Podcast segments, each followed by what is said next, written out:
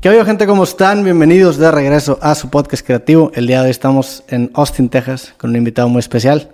Alejandro Salomón, ¿cómo estás? Muy bien, ¿tú cómo estás? Bien, hermano, mucho gusto, güey. Gracias por el mensaje, gracias por venir, gracias por armar esto, se aprecia. Y No, gracias por tu tiempo. Al revés, güey, gracias a ti por la hospitalidad. Yo estamos aquí en tu estudio slash casa en, en Austin, carnal, tomando un mezcalito, que es tu marca de mezcal también, el Un aleroncillo. Salud, salud, salud. Y a mezcal. pasarla bien. Sí. Alerón. ¿Cuánto llevan ya con este proyecto, güey? Un rato, desde el 2017 empezó. 2017, porque no es de... No nada más compramos una marca desde ahí, ahí lo tuvimos que desarrollar desde el principio, que es lo peor que puedes hacer en un negocio. Quieres llegar rápido, compra algo que ya esté listo. Sí. Pero en ese entonces no había nada. Un amigo mío de China me habló para decirme que quería comprar una mezcalería, una vinata.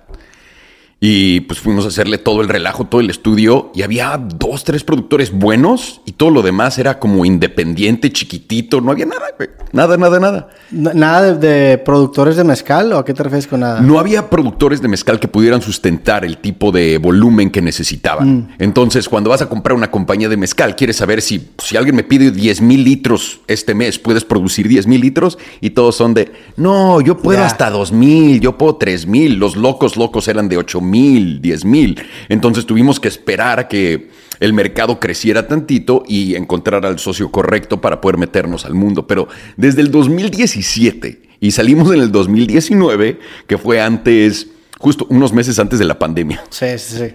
Sí, que empecé a escuchar un poco la historia eh, en donde les toca esta etapa de, de la pandemia. Se enfocan 100% también en los métodos de distribución, en el e-commerce y, y en lugar de enfocarse en la distribución física, que es lo que la lógica te indicaría, al entender este, este fenómeno se van 100% por lo digital, ¿no? Sí, nos vamos a... Es, es sencillo de ver, ¿no? Porque tuvimos la oportunidad por lo que... Porque hacemos videos y todo esto, pues Google abre las puertas a, a poder hacer cosas interesantes. Y justo cuando empezó lo de la pandemia me escribieron y me dijeron, la gente en México no está informada de todo lo que está pasando. Y dije, pues déjenme hablar con unos expertos. Y pusieron con Andy Slavitt, que trabajó para Obama, eh, como su Dr. Fauci, y también con otro- otros expertos de toda Latinoamérica, y platiqué con ellos. Y entendí la situación. Cuando te dice un experto lo que Sí. está pasando, le haces caso. No, no vas y lees dos artículos en Wikipedia y ya sabes más que ellos. Pero ¿por qué te pusiste en esa situación? Gra- ¿Gracias a qué? ¿A qué te refieres? O sea, ¿en, quién, ¿quién te puso con estas personas? O Google, cómo? YouTube, ajá. Ok, ¿empezaste a hablar con ellos? Yo- eh, con YouTube, ¿O, o con, con estas personas que te dijeron que... Con estos, sí, sí, sí. Tuve una entrevista de dos horas con cada uno de ellos y hubo unas que hicimos públicas y hubo unas que fueron privadas, nada más para poder entender el problema y poder ayudar a nuestros suscriptores o al mundo si lo necesitara de cualquier manera que pudiéramos. Pero para un podcast tuyo. No, no, no. Esto fue antes de que empezara lo de los podcasts. Ya. Esto, antes de la pandemia. Yo empecé a hacer podcast en realidad hace cinco o seis años en inglés. Sí. Entonces empecé a darle ahí. Pero esto fue en español. Yo nada más estoy con, con los creadores de Google Top Creators porque estoy en inglés y en español y es raro tener la combinación de las dos audiencias Sí. que sea completamente diferente. Entonces me han tratado muy bien y me pusieron ahí y me dieron la, la oportunidad de platicar con estas personas y platiqué con ellos y me entendí luego, luego que este va a ser un desmadre bastante grande y deberíamos de actuar de acuerdo porque los dos dijeron, no hay manera que esto pase en menos de 18 meses. Ya. O sea, los, los meros meros fue, no va a pasar de menos de 18 meses. Y cuando estábamos en México salimos vendiendo en línea el mezcal.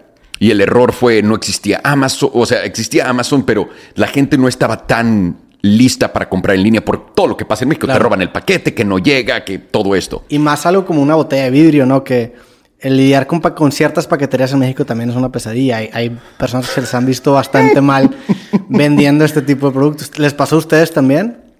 Tuvimos mucho cuidado y siempre que pasa, porque te va a pasar. Sí. De- de- de- cualquier negocio se trata de arreglar los problemas más de en realidad tu negocio, ¿no? Porque una vez que armas el, producto, el servicio, lo que sea, pues ya es fácil, ya está hecho. Y ya de ahí tienes que arreglar todos los problemas Sí. y poder expander ese negocio al mismo tiempo que va relacionado con arreglar problemas. Entonces, ¿por qué te estoy diciendo esto? Se me fue el avión. Digo, hablaste, hablaste con estos de, de Ah, Google, te ah. dicen, empieza a hacer lo del e-commerce. Me- eh, bueno, cuando me dicen eso, platiqué con nuestros socios y dijimos, hay que enfocarnos durísimo a todo lo que es e-commerce. Hay que, hay, hay que tocarle la puerta a Amazon, hay que tocarle la puerta a Mercado Libre y meternos ahí y darle con todo. Y vimos, cerraron restaurantes, cerraron todo y jaló. Hubo una combinación entre que no había nadie, ningún, mm, ahora sí que ninguno de los meros, meros productores de mezcal, tequila, lo que sea, estuvieran vendiendo en línea, o si estaban vendiendo en línea era como él. Pues ahí está también. Sí. Y nosotros lo hicimos nuestra fuente principal. Y cuando empezaron las ventas y Mercado Libre, Amazon, todos empezaron a ver los números, fue de... Pues se metieron en todas, o sea, no, no solamente fue en su, en su sitio, sino en Sí. Mercado Libre y en Amazon en específico. Eh, eh, sí, porque queríamos llegar a nuevos clientes y eso nos enseñó que hay diferentes clientes en diferentes plataformas. Es como un diferente mall, ¿no? Entonces ves a Amazon como si fuera el Palacio de Hierro y ves a, a- ¿cómo se llama? A Mercado Libre como si fuera Liverpool, si quieres. No sé cuál de los dos sea mejor, así que no me vayan a decir. Sí, no, no va por ahí, no va sí, por sí, ahí. sí, no va por ahí. Estoy dando solamente ejemplos de esto. Entonces me- nos dimos cuenta que era muy diferente la audiencia y de dónde teníamos más éxito y dónde no, etcétera. Y empezamos a, a- ahora sí que a construir basado en eso. Y hemos estado expandiendo desde ese entonces. Ahorita estamos en Estados Unidos, estamos a dos semanas de que nos abran puertas en, en California, en una, en una cadena bastante grande. Estamos al mezcal. Sí. Para, para que aparezca en, ya en Estados. Unidos, Ya. exactamente. Pues Y felicidades, güey. Gracias. Y- ah, gracias. Es que este es el proyecto que más amor se le ha tirado desde hace un rato y fue el con el que aprendimos y nos volvimos más eficientes en todo lo que hacemos.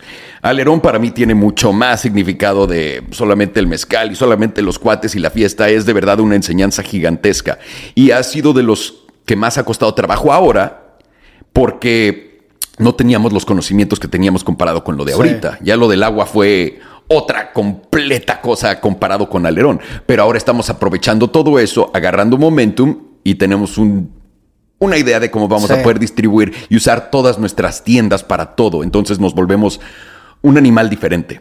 Me, me da la impresión de que es una persona muy práctica, ¿no? Que te gusta echar las cosas lo antes posible, güey. Ahorita que mencionabas el tema, por ejemplo, de Amazon y de Mercado Libre, siento algo que, que a mí en lo personal me ha faltado porque yo mis libros los distribuyo 100% en mi tienda en línea, porque tengo este concepto de que si el cliente, y, y pasa, ¿no? Si, si alguien te compra en Amazon, el cliente es de Amazon y no es tuyo y no te quedas con esta base de datos que después puedes acabar Eh, eh, que tiene muchísimo valor. Tiene razón lo que Sin estás embargo, diciendo. también a raíz de tomar esta decisión me he perdido en muchos mercados. Ahorita no mando a Estados Unidos, solamente mando en México, que el mercado de México siento que ya lo tengo cubierto, pero también me he privado mucho de, de una audiencia estadounidense que pues es gigantesca y me piden mucho. Y hasta hace poco me enteré que incluso Amazon tiene su propia imprenta o su propia editorial en el que tú le puedes mandar el PDF y te imprime incluso el libro sin que tú tengas ni siquiera inventario, ¿no? Amazon es la joya de la corona y cuando estás hablando de... Es un problema grande cuando estás hablando de un producto. Quieres meter una playera que es diferente y tiene un nuevo diseño, etcétera. Si te empiezas a vender y te va muy bien, Amazon va a querer ese mercado. A ver, ¿este es tu audífono o es el mío? Ah, es el mío, ya, ya encontré. Ok. Tú te escuchas bien, güey. Es que ni siquiera te pregunté, este es tu nivel. ¿Te escuchas bien? Perfecto. Va, ok. Sí, sí, sí. Resumamos la, la Eh, conversación. Sí. ok. Este, ¿qué te estaba diciendo de Amazon? Perdón, mi cabeza. Que Amazon es como la joya de la corona y te decía yo que no lo aprovechaba. Es, es exactamente eso, porque Amazon ya tiene a todos los clientes, como estás diciendo, pero Amazon también tiene el afán y la- el deseo de ser más grande. Pero cuando estás haciendo algo que es propiedad intelectual, que es única y que es difícil de replicar, a menos de que tengas al artista, entonces tienes potencial ilimitado en Amazon, porque no te lo pueden robar. Y tienes un libro, tienes algo creativo que puedes mandar a todos lados, ¿por qué no meterte ahí? Y, Sí. y te recomiendo Amazon Mercado Libre y todas las grandes, donde puedas, porque son como tiendas grandes ya con clientes. No serán tus clientes, pero ahí te va. ¿Por qué no abres una página en internet donde pro, ahora sí que le des algo especial a la gente, ya sea tu programación a la semana? Te estoy dando ideas estúpidas, por Sí. favor, tú lo vas a hacer mucho mejor, obviamente. Y con eso puedes empezar a construir una, ah, una base de usuarios que sean tuyos exclusivamente, porque el valor de eso es gigante. ¿Qué pasa si te cierran YouTube? ¿Qué y tienes tu Instagram, ¿no? Y también Claro. estás en Facebook, que es inteligente, pero cuando empezamos nosotros hace años, la gente me decía que estaba loco porque también ponía mis videos de YouTube en Facebook. Sí. Decían, no vas a perder dinero. Pero se trata de tomar nuevos mercados y acapararlos y también que no te la apliquen. Pero aquí quieres ser dueño de tus usuarios. Abre esto aparte, ve dónde existe valor con tus usuarios. Sobre todo tienes un show muy... eh, el conocimiento es algo que la gente aprecia demasiado y la gente quiere darte las gracias siempre por darles conocimiento, porque estás aportando algo de valor a su vida. Entonces, si empiezas a decirle a la gente, quiero juntarme más con ustedes y poder cerrar ahí tu comunidad, ellos te van a dar en intercambio esa oportunidad de, toma mi correo, toma mi información y hay que hacer algo juntos. Sí, digo, digo, lo que acabó pasando con mi libro en mi caso es que sentía que era más que nada un agradecimiento al contenido, el por qué confiaron y compraron mi libro. O sea, el primer libro que saqué no tenía como, yo no tenía un, un historial como un escritor reconocido. Y, y, sentía, incluso la gente me lo decía en conferencias, que era como si me estuvieran agradeciendo tirando un paro. O sea, cuando yo saco mi primer libro y documento que me ayuda a empacarlo mi abuelita y los, los lanzo desde mi casa y los mandamos desde mi cuarto, se siente como algo muy humano y se acaba volviendo como un agradecimiento, que es lo que tú comentas. Me imagino que mi miedo es más que nada por, por la competencia que pudiera generar Amazon con mi tienda en línea en este caso y el crecer una base de datos en algo ajeno a mí me, a lo mejor me asusta un poco. En realidad no lo tienes que ver así. Yo diría velo de la otra manera, porque tienes tu base de usuarios en, dentro de tu tienda que ya funciona y confían en ti y en tu tienda.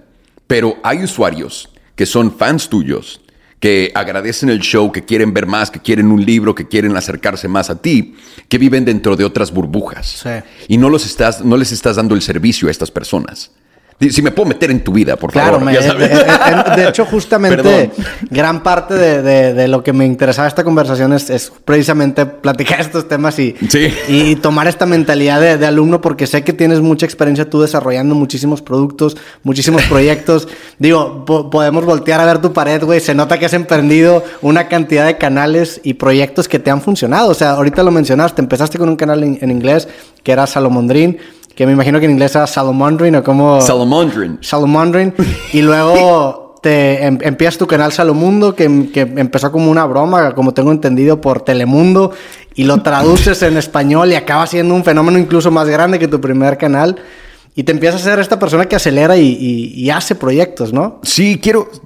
No hay nada que me guste más que aprender. No hay nada más que me guste que hacer. Porque yo me he encontrado en la vida, mucha gente siempre quiere tener un plan, siempre quiere saber qué, a qué me voy a dedicar, qué voy a hacer, qué es lo que sigue, qué carrera voy a estudiar. Y yo soy el pendejo que es de, ah, me voy a aventar al ruedo, me vale absolutamente madres, porque lo que haga me va a llevar a algo. Porque siempre y cuando te metas, me metí, yo, yo intenté empezar toda mi carrera en Estados Unidos como algo y hubiera sido como actor si me hubiera salido. Digo, vamos a retroceder en el tiempo y justo que ya, ya vas a empezar con, con tu inicio, me encantaría poner el contexto. Tú naces en Ciudad de México, sí. te vas a Nueva York eh, a los 18, a los 18 17 años. años sí. Eh, te, queda, ¿Te vas inicialmente porque un amigo se va o por qué? ¿Cómo nace ese sueño? Sí, mi, no, qué sueño ni qué nada. no, es, te digo, la gente planea mucho su vida. Yo soy un imbécil. Sí. Mi mejor amigo, Ro, que tengo un podcast con él, se llama Emprendeduros. Ok. Ro, eh, gran plug. Que lleva, llevan más de 100 capítulos, o sea, es un podcast que llevan mucho Sí. tiempo haciéndolo, ¿no? Sí, sí, sí. Llevamos desde la pandemia. Sí. Ya lo pusimos a. La pandemia nos ayudó muchísimo a.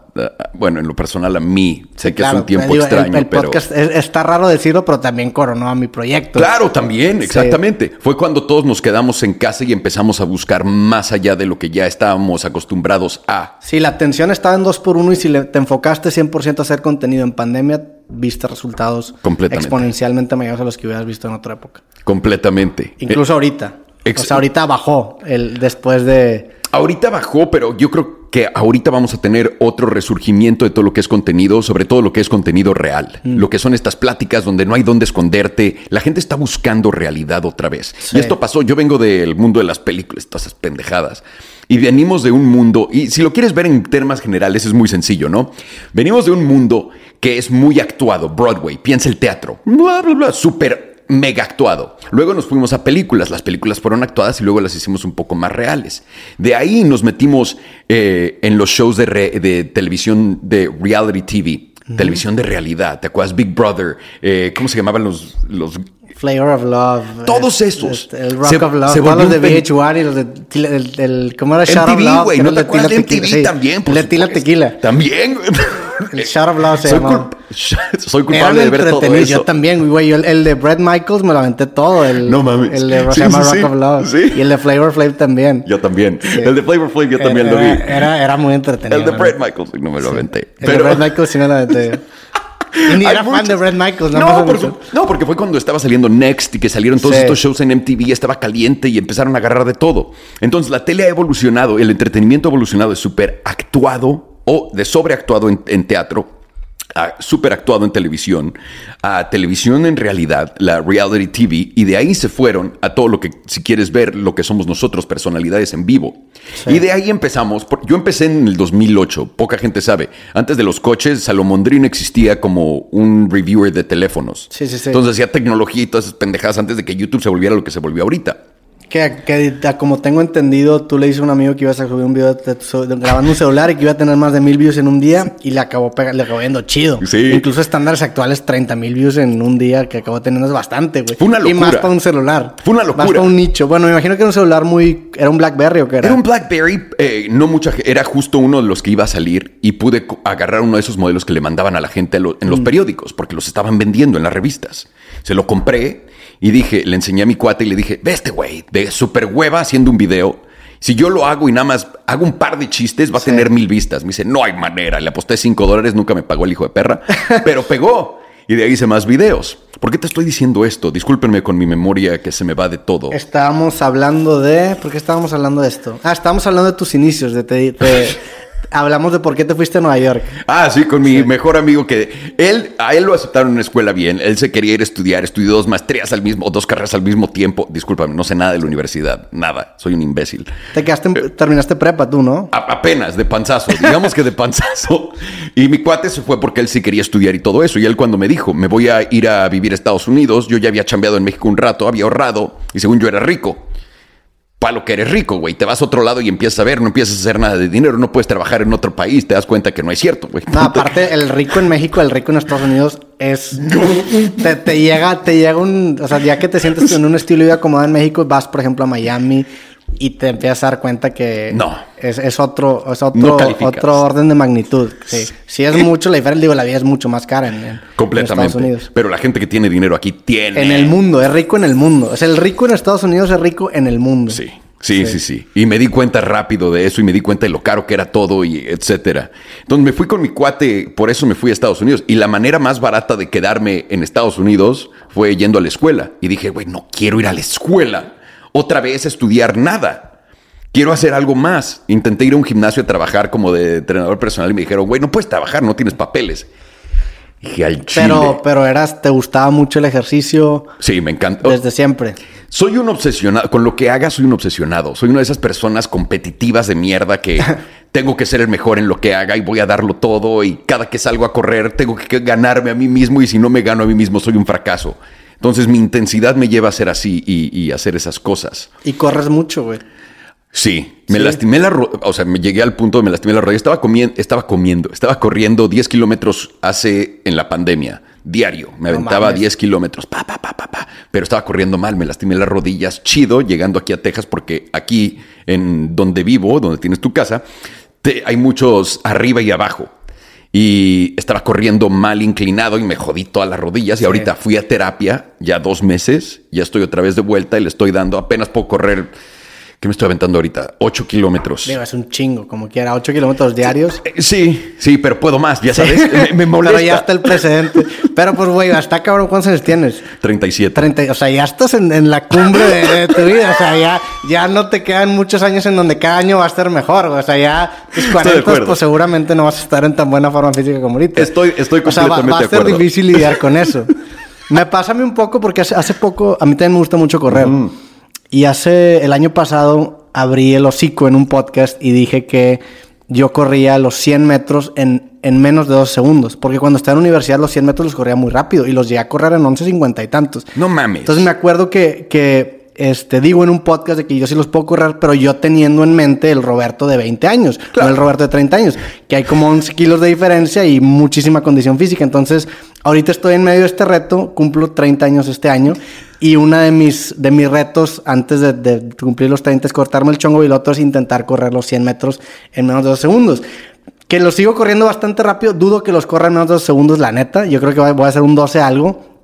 Pero, pero entiendo esa parte de competitividad, pero también, pues no estoy en la misma forma física que cuando tenía 20 años. Pero ¿de qué estás hablando? ¿Sabes que el hombre en promedio llega a su pico de poder crecer músculo y de hacerse más rápido y fuerte a los 35. Los futbolistas se acaban a los 35 porque llevan toda la vida pegándose en las rodillas y corriendo y han desgastado su cuerpo a ese punto. Si tú no has desgastado tu cuerpo a ese punto, en realidad, si te pusieras a entrenar hoy, comparado tengo, tengo el potencial, sí, sí. Lo tienes para poder ser más rápido que antes. Hay 10 kilos ahí de distancia. Bueno, lo tienes que eliminar. Sí, los tendría que eliminar. Entiendo que potencialmente podría estar en mejor forma física que yo a los 20. Claro. Pero no he dado ese, ese caminito de bajar esa grasita de 10 kilos. Es que cuesta. Es que cuesta cabrón. Eh, pero, pero creo que puedo hacer un trabajo decente, güey, de, de los 100 metros. O sea, hasta la fe, digo, juego fútbol casi todas las semanas, corro, no, no 8 kilómetros diarios, pero corro como dos veces a la semana, como 5 kilómetros. Y, y siento que puedo dar un, un intento bastante noble. Pero claro que puedes, estás en la ventana correcta y siempre y cuando de verdad le eches tantitas ganas, deberías de. Y, Sí, lo voy a y- intentar. Y, no eres de esas personas que dejan las cosas a la mitad. O sea, Sí, lo, lo voy a no intentar o me voy a morir en el intento. Sí. Sí, sí, sí. ¿Por qué no? No hay nada mejor que dejarlo todo ahí y ver qué pasó. Sí. Y si no, ¿por qué no en un año después revisitarlo, dos años cuando estés listo? Si es que te da otra vez. Sí. Y si no, dejarlo ahí, decir, ah, bueno, ya lo corrí, me da igual. Pero y luego también si te forzas mucho te lesionas. Te pasó a ti. A mí me pasó una vez que prometí una campaña que podía correr 21K y nunca había corrido más de 15 kilómetros. Corrí los 21K y me lastimé también. Pero por supuesto. Sí, sí, sí. Y aparte tienes que ir gradualmente Claro. incrementándolo. Yo, yo ya cometí todos esos errores, no te preocupes. ¿no? Sí, sí, aprendes co- que ciertas cosas como la postura, el correr mucho en concreto te lastima. Yo me- a mí me acabó dando periostitis tibial, que es terrible, te duele la, pues, la tibia Sí. cada vez que corres. ¿Tú, ¿Tú qué te lastimaste? Yo me lastimé todos los Mm. ligamentos, todo alrededor de las rodillas, todos los que baja acá, porque tengo, desde chavo me lastimé la espalda. Ya. Y me lastimé la espalda y la espalda me sacó de balance. Y cuando estaba más chavo también, pues me aventaba mis 10 kilómetros y me los aventaba rápido. Y llegué al punto donde me dio runner's knees, que lo, lo de atrás te empieza a doler y te sale líquido en la rodilla Sí, y todo sí, eso. No pude caminar por dos meses. No la Entonces, después de eso regresé a, correr otra vez. Cuando fue lo. Te digo, pasa, pero pasó un chingo de tiempo. Y regresé a correr cuando fue la pandemia. Porque en la pandemia me puse hecho una puta vaca. Una vaca. Y mi mujer estaba cagada de risa tomándome fotos diario de lo cerdo que estaba. Y nada más la subía con la foto del cerdito, el emoji del cerdito. Y yo, pues es que sí, lo veía yo mismo. Y sí, me- Sí, sí, sí. cuando estás gordo y ya te ves gordo a ti mismo, es de llegué. Y aparte llegué rápido. Porque empezó la pandemia y fue de, no, mañana voy a hacer ejercicio, entonces voy a tragar como cerdo. Tragué como cerdo. Y nunca llegó el ejercicio. Eh, me rompí dos dedos de chiquitos Mm. Del pie en- yendo por galletas, güey. Ok, ¿te En la pandemia. con una esquina o qué? Con, un- con mi sillón. O sea, Ya. que así de pendejo soy. Entonces, ¿Y me te tuve- rompiste los dedos? A la verga. en no. medio de cuando dijeron, no puedes ir al hospital porque hay una crisis tremenda y no hay, no hay Están doctores". llenos los hospitales. Yo con mis deditos todos potejos. No mames. Y mi mujer me decía, qué gran excusa para no hacer ejercicio. Entonces sí, me pasó eso, pero regresé a correr después, ya que me recuperé. Regresé a correr como loco y ahí fue donde me clavé, me clavé, me clavé. Me fue bien, no me lastimé. Y vine aquí, me cambié aquí a Austin, salí a correr y tómala, güey. Pero el, los cambios de elevación aquí donde, donde estoy están cabrones. Sí. Y nunca había corrido tan empinado para abajo ni tan para arriba. Y hice todo mal. Todo, todo lo que puedes hacer mal lo hice mal. ¿Y qué Todo. cambiaste? O sea, ¿qué, cam- qué cambias posturalmente hablando? Bueno, fui, cuando fui a terapia, te, te graban y te enseñan todo lo que estaba haciendo mal. Estaba corriendo como supermodelo Mm. en la pasarela con un pie delante del otro para empezar, que está pésimo. Estaba aterrizando con el talón en vez de con la parte en medio del pie. No estaba jalando con la parte en medio del pie cuando corría. No estaba extendiendo hasta atrás el pie. No estaba levantando las rodillas. Entonces estaba cayendo así. No, no, no. Todo lo que puedes hacer mal lo hice mal. Cuando venía de bajada me aventaba para adelante con todo. No, no, no. Digo, yo siento, yo siento que si estuviera en tu posición cometería exactamente ese mismo error. O sea, antes de si llegar a correr como tú corres, voy a ir a terapia antes para ahorrarme la lesión, ¿no? Pero tú eres inteligente, Sí, güey. pero yo siento que no. tampoco sé correr bien, güey. O sea, yo siento que corro, no tengo un- una buena técnica para correr tampoco. Pero, eh, pero es que también no tiene. eh, somos. Hay gente que es suertuda y hay gente que no. Sí, naturalmente, si tienes una técnica que no sé si la tenga, la neta. Es a lo que voy, igual y si la tienes. Sí. Porque si no te estás lastimando cuando vas a correr normal, no un maratón de 21 kilómetros, cabrón. Sí. Pero 5 kilómetros, si no te estás lastimando, no tienes. Estás corriendo bien. No te está demandando tu cuerpo tener la perfecta, una forma más perfecta más allá de lo que ya haces. Porque ya después también se trata de pulir los detalles. Como Pero todo. también depende mucho la velocidad a la que corras, güey. O sea, Claro. yo ahorita estoy corriendo muy despacio. Cuando corría un poco más rápido, sí, eh, ahí sentía cómo me empezaban a doler ciertos puntos clave. Ok, O sea, ¿en cuánto corres tú los 5 kilómetros, los 10 kilómetros? lo. Me estaba aventando. O sea, ¿qué pace Es tienes? que corro en millas. Ok. En millas corría 7 millas por, por, digo, 7 minutos por milla. ok. En un total de los 10, cuando hacía los 10 kilómetros o 12 kilómetros. 7 minutos por mí, o sea, el, el kilómetro es, es 1.6, ¿no? Es 1.69. Sí, o sea, se- te estás corriendo un paso bastante... Suena No bastante sé. rápido, a ver, 7 entre No creo. Porque cuando le dije... Sí, güey, no mames, son, son, son como 4.30 por... No, 4.20 por kilómetro, está cabrón. O sea, yo en mi prime corría en 4... eh, así, a ese pace. ¿Ah, sí? Ajá. O sea, en, en cuando, cuando menos tiempo hacía, que, que era cuando me aventaba 5 kilómetros como en 22 minutos. Va a estar tan ruco, no me siento tan mal Estás ahorita. cabrón, la Qué bueno que Sí, viniste. sí, sí. Gracias. Tienes un gran paso, la neta. O sea, menos de 5 por, por kilómetro es bastante bien. Porque le decía, el- cuando me preguntó con el que iba a terapia, le dije, esto es lo que corrí antes y tengo pues todo en mi, te- en mi teléfono y en mi iWatch, ¿sabes? Y no se impre- pero no se impresionó, Sí. no te puedo decir, no impresionó, fue como de, ah, yo creí que corrías más, más o menos, y fue de, No, no, no. Pues digo, también depende a quién le preguntes. Claro, si le no. preguntas a un ultramaratonista, te va a decir, carnal, pues no mames. eres, vales Ajá. madre, sí, sí, sí. Pero para un corredor normal. Según yo sí tenía Sí. buen ritmo, porque acababa rap, o sea, acababa todo lo que hacía, nunca corrí más de 50 minutos. Ya. Al final, cuando estaba ya en mi pico. Pero también todo el día me dedicaba a hacer ejercicio, a cocinar y a tirar mame. Sí. En la pandemia. La pasé muy bien en la pandemia. ¿Tú la pasaste bien en la pandemia? Afortunadamente la pasé muy bien en la pandemia, sí, sí, sí. Qué bueno. Este, digo, no podemos decir, o sea, no es, no es como un disfrute hacia las personas que No, no, no, pasaron. no, no, no. Pero la verdad es que la pandemia profesionalmente y personalmente fue un gran momento para mí. O sea, Personalmente, ¿por qué?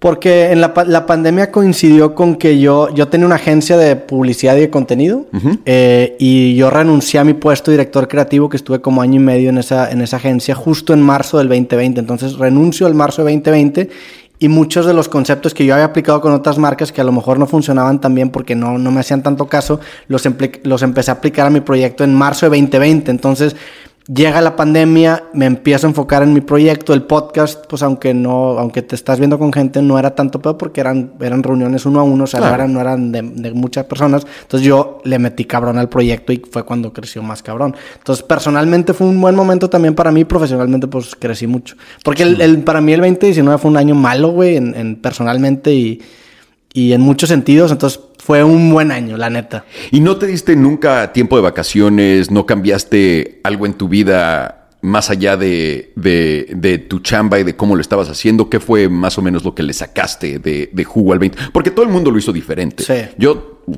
te digo, lo que a mí más me gustó del 2020 fue como lo que más me gustó de lo que me pasó a los 30 que me retiré fue, me pude sentar a pensar. Y necesitaba sentarme conmigo a pensar, cabrón. ¿A ti te salió algo así? Fue ¿Otro mezcalito. aleroncillo? Sí, tráete la botellita, güey, para tenerla acá. La voy a poner aquí abajo para que. Este también me caga cuando la gente hace product placement agresivo, güey. Pues podemos ser agresivos, güey. Estamos en. Está en salud, mezcal alerón, compran en todas las tiendas, sucursales. Es un product placement lo más útil posible. La neta está muy bueno, güey. Es la segunda vez que me empedo en un, en un creativo con... ¿Con alerón? O no, es la tercera vez. Fue, creo Sí, que fue Bert. con, con Bert, Juca. con Juca y... Strappy, ¿no lo y, llevó? Y con Stretchy, sí. Entonces es la cuarta vez que, que pisteamos alerón. De hecho, la vez pasada que grabé con Juca fue en su cumpleaños, güey. Vi el video. Sí. Vi el video. Ve todo lo que hago mi pinche Juca. También el Bertungas. Sí, el saludos, Strappy. la neta, tipazos, güey. Sí. Socios. Un Los abrazo. quiero, cabrones. Este, y bueno, ese, ese año, pues, güey, em- empecé a aplicar muchas ideas que, que... Es que para mí, yo el 2018 saco mi libro creativo, que es el primer libro que escribo yo. Entonces, el 2019 me, me meto a la agencia y el pasar esas ideas de mi libro a la práctica fue un pedo porque... Pues, ¿Por no, qué? pues porque el mundo de, la- de las ideas y el mundo de la práctica... Es diferente. Es diferente. Entonces, el- en el 2019 y el 2020 al principio fue el aterrizar todas esas ideas y el darme cuenta que no era tan fácil y el 2020 para mí fue aplicarlas a mi proyecto y empiezo a crecer en, muchos aspectos, tanto económicamente, me empiezo a dar un colchón mucho más grande, me dejo de empezar a preocupar de, Por existir. Que es, Por una, existir. es una preocupación grande en todo el mundo. por existir y también por, por el, el cuestionarme la viabilidad de mi carrera. O sea, porque yo, yo me gradué de ingeniero de software y yo tenía esa presión de que, oye, carnal, pues aplica a Microsoft, aplica a Google. Y veía que mis amigos se iban y mis papás inclusive, pues les entra un, una especie de presión de decir, oye, pues deberías aprovechar tu carrera. Para mí el 2020 fue decir, oye, pues ya este proyecto genera, le veo un crecimiento muy cabrón. 2021 también acabó consolidándose y fue quitarme ese peso de encima de estar preocupado por la lana. Qué momento tan chido. Y es, Felicidades. es, es un, sí fue un, un, Felicidades. un antes y un después en, en mi Eso. vida, güey, bien cabrón. Eso, no hay nada mejor. Sí. Sí, porque todo el mundo cree que esto te pasa cuando lo planeas y pasó cuando menos lo esperabas, ¿no? No es hermoso De cómo hecho, pasan las cosas. Yo en el, o sea, yo, yo empecé a hacer también videos desde el 2010 más o menos. No, mi primer video, yo hacía un, un- un- hay un deporte nicho que se llama dice stacking. Que tú agarras un vasito y tienes unos dados y tú con, un, con, un- con el vaso levantas los dados y los apilas. Entonces está bien chingón porque es una cultura medio de skate en donde tú haces trucos, güey. O sea, puedes dejar tus dados apilados Como en la mesa. con, Ajá, pero, con pero- trucos. Pero se trata de dejar los dados así paraditos. Entonces los puedes poner en un reloj, en una botella. Entonces estaba chingón porque era, era, tú subías el tape con tus mejores trucos y había una comunidad ahí. Esos fueron mis primeros videos en el 2007. En el 2009... ¿Cuántos eh, años tenías, güey? 15. Mi primer video en internet ahí está. Tenía 15 años y hacía esos videos. En el 2017 me empieza a interesar el tema de la opinión y me, me- me entra como la espina de hacer un blog. Yo en ese momento seguía mucho a Blink, la banda Blink 182, Claro. y me acuerdo que el- uno de los vocalistas, Mark Hoppus, tenía un blog que se llamaba himynameismark.com. Y digo, ahora le estaría chido ten- tener un blog. Ok. Me, me- me meto un, un poco al mundo de la programación, aprendo lo básico, HTML, CSS y hago mi blog. En el 2010 cumplo 18 años y compro robertomz.com, que es mi dominio hasta la fecha. Claro. Felicidades. Que la neta, sí. Claro, o sea, claro. lo compré muy temprano porque 2011 yo Se creo va, que no lo hubiera conseguido. Sí, se va. Y hasta la fecha es mi página de internet. Empiezo a escribir y me doy cuenta que nadie me lee, porque en ese momento la gente no leía. Y empiezo a hacer videos de lo que escribía. O sea, al, principio eran artículos escritos y cada artículo escrito tenía un video. Después empiezo a desechar los artículos y me quedo con, los, video. con los videos. Y así Somos huevones, brother. Somos huevones. Bien cabrón. Y así empecé en internet, güey. Y en el, en el 2018, eh, en el 2017 tuve cu- como un pico muy alto de viralidad porque hicimos un proyecto en, en Monterrey para quitar el grito de puto en los estadios. Sí. Que fue una campaña gigantesca. Yo no tenía mucha experiencia, entonces por esa campaña que valdría millones de pesos, yo gané cero pesos, se lo, se lo regalamos a un club, que fue una campaña es. bastante exitosa y muy chingona y estoy bien, bien feliz de ese proyecto, pero no pude capitalizar como que ese, ese pico. Y en el 2018 empieza la bajada, saco creativo y en el 2019 digo, ¿sabes qué, güey? Pues a lo mejor el tema de hacer contenidos no es para mí.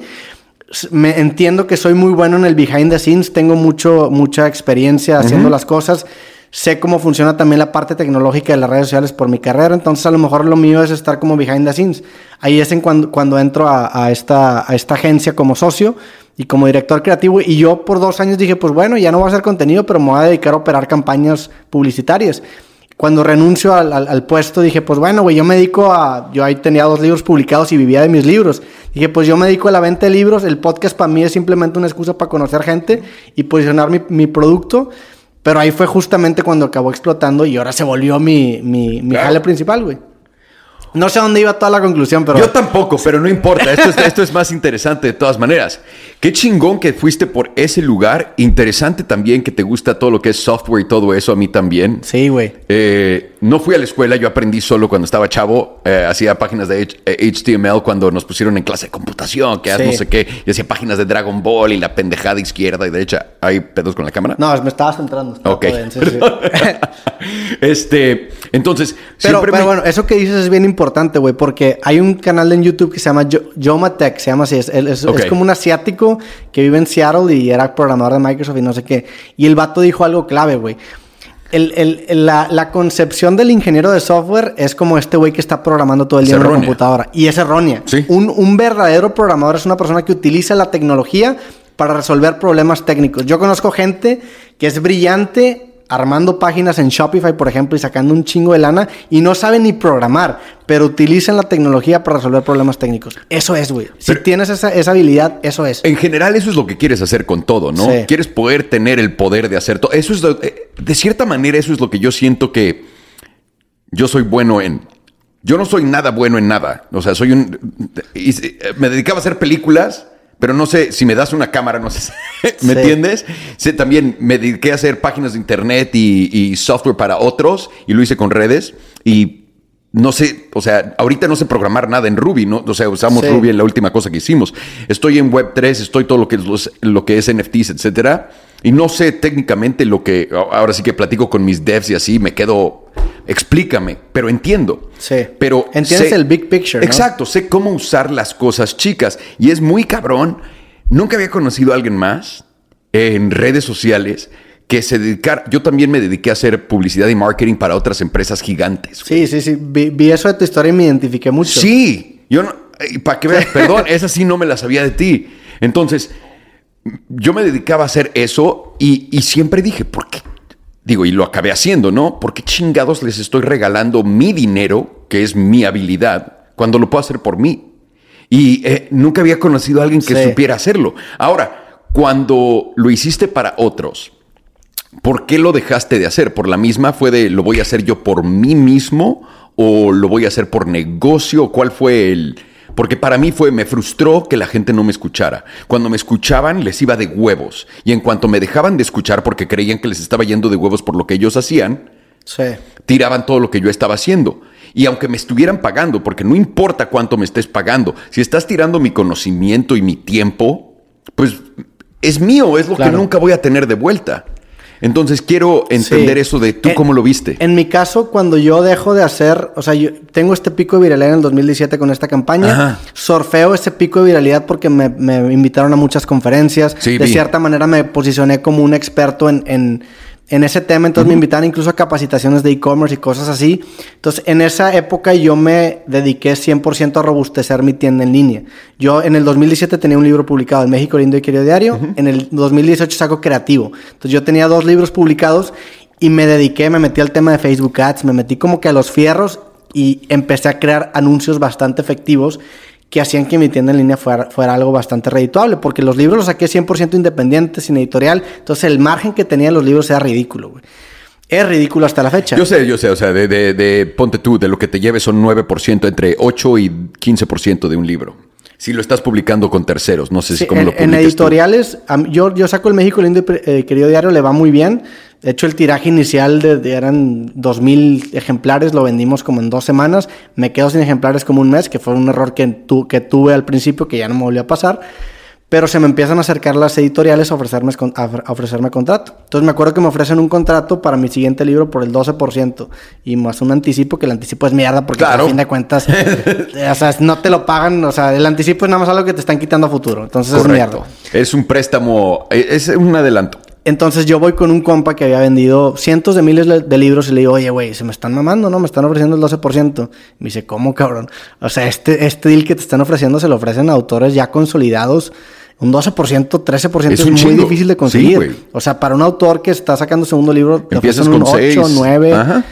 Es una mierda. Era una, entonces dije, no puede ser posible. Y yo hice el cálculo y dije, güey, para ganar lo que gané con los 2.000 libros de esta, de esta manera independiente, aquí tendría que haber vendido 20.000 libros. Y, y, lo rechacé, saco el creativo otra vez independiente y empiezo a robustecer mi tienda en línea al punto en el que ya era mi principal fuente de ingresos. Entonces yo empiezo esta, esta agencia. ¿Y en tu tienda en línea solo tenías el libro? En mi tienda en línea tenía tres camisetas y mis dos libros. Y ya. Y con eso. Sí. Y después empecé a aprender, eh, pues sí, con, con el paso del tiempo empecé a aprender cómo robustecerla más pero me, me generaba lo suficiente el suficiente ingreso para no tener que preocuparme por otras cosas. Y eso pasó mientras yo desarrollé la, la, la, la agencia. Okay. La agencia la desarrollaron dos amigos, me, yo me metí como tres meses después y me metí como director creativo con un porcentaje. Y conforme empecé a trabajar con marcas, me acuerdo que pichaba ciertas ideas que yo creía que eran muy buenas y ponle que el 50% sí las aceptaban y el 50% no, pero las que sí aceptaban tenían sus detallitos y yo les veía muchísimo potencial. Mientras iba pasando eso, mi tienda en línea empezó a crecer al punto en el que yo decía, carnal, pues ya gano muchísimo más de mi tienda en línea que lo que puedo aspirar a ganar acá. Entonces vamos a, dejar vamos a dejar mi agencia porque me frustraba tenía este, este side project que era 100% un passion project, que era mi podcast. Claro. Que ya tenía como 40 capítulos grabados, que me permitía conocer gente y dije, pues bueno, lo que, lo que a mí se me ocurrió en ese momento, lo voy a empezar a aplicar con mis propios proyectos, con mi podcast y vamos a ver qué pasa. Un, un caso en específico, por ejemplo, los clips. Los clips en los podcasts hace dos años no eran el estándar. Rogan lo hacía muy bien aquí en Estados Unidos, pero solamente lo publicaba en YouTube. Pero hacer, o sea, un podcast que publicara sus clips en todas las redes sociales, en el 2020 no había, güey. Y yo empecé, yo vi un área de oportunidad bien cabrón porque me empecé a dar cuenta que había audiencias distintas en redes sociales distintas. En Facebook me siguen señoras, en Instagram me siguen más morritos, en YouTube es como un híbrido. Entonces había ciertos clips que yo veía que si publicaba, por ejemplo, si publicaba un capítulo o un clip sobre DMT, güey, o sobre hongos. Mm. En YouTube le iba muy bien, en Instagram también, en Facebook iban las señoritas a, tacharme sí, de pinche drogadicto. De blasfemo, de drogadicto. Entonces, fue algo bien chido porque empecé a distribuir el mismo tipo de contenido en todas mis redes y el proyecto creció exponencialmente. Aparte de habilitar obviamente la monetización en Facebook, que en ese momento tampoco era muy popular. Y así creció tanto el proyecto que, que acabó también obviamente empapando mi tienda en línea. Y, más que nada me, me, alejé de la, de, la, de la agencia porque la tienda en línea me generaba lo suficiente y porque esa frustración de querer aprovechar esas ideas que se me estaban ocurriendo. O sea, yo me acuerdo que con los clips en específico se lo propuse un podcast que organizamos ahí en esa, en esa agencia y como que no se llevó a cabo. Y dije, no mames, los clips es lo que sigue, güey. Cosa que, pero es que también tienes que darte cuenta que todo el mundo que está encargado de publicidad y RP la 99% de ellos son pésimos en su trabajo y no entienden exactamente a qué se dedican. Claro, y e, es muy extraño porque a eso e, ellos son los galardonados, los que literalmente están en esa industria. Pero si fueras bueno en lo que según tú haces, deberías de tener un following gigantesco. Y te empiezas a dar cuenta también que muchas veces es una agencia lidiando con otra agencia para un cliente. O sea, y ya. el cliente tiene una agencia que subcontrata a otra agencia, entonces mucha gente platica por platicar, se junta por juntar y trabaja por trabajar. Y te empiezas a dar cuenta como, por ejemplo, ciertos comerciales se graban con cámaras muy ostentosas y con mucha gente. Y no tiene por qué. Y no tiene por qué, simplemente para impresionar al cliente, güey. No mames. Es una mamá. Hace poquito grabé un proyecto que todavía no sale, pero me topé con ese tipo de burocracia. Digo, ahora ya no estuve encargado del proyecto, yo simplemente aparecí en el proyecto, pero había gente que simplemente estaba ahí para justificar un salario que se estaba llevando por algún contrato que está firmado Punto. en algún lugar, güey. Punto. Y eso era frustrante, la burocracia era frustrante, güey. Yo vengo exactamente de ese mundo, vienes de Hollywood donde tienes que, eh, o sea, tienes que contratar y aparte si perteneces a ciertas uniones, hay literalmente hay gente que contratas un Best Boy Grip, mínimo en Estados Unidos, cuando yo hacía películas, se venía y se sentaba y era el que decía, tú puedes hacer ese hoyo en la pared y tú no. Es todo lo que hacía ese güey.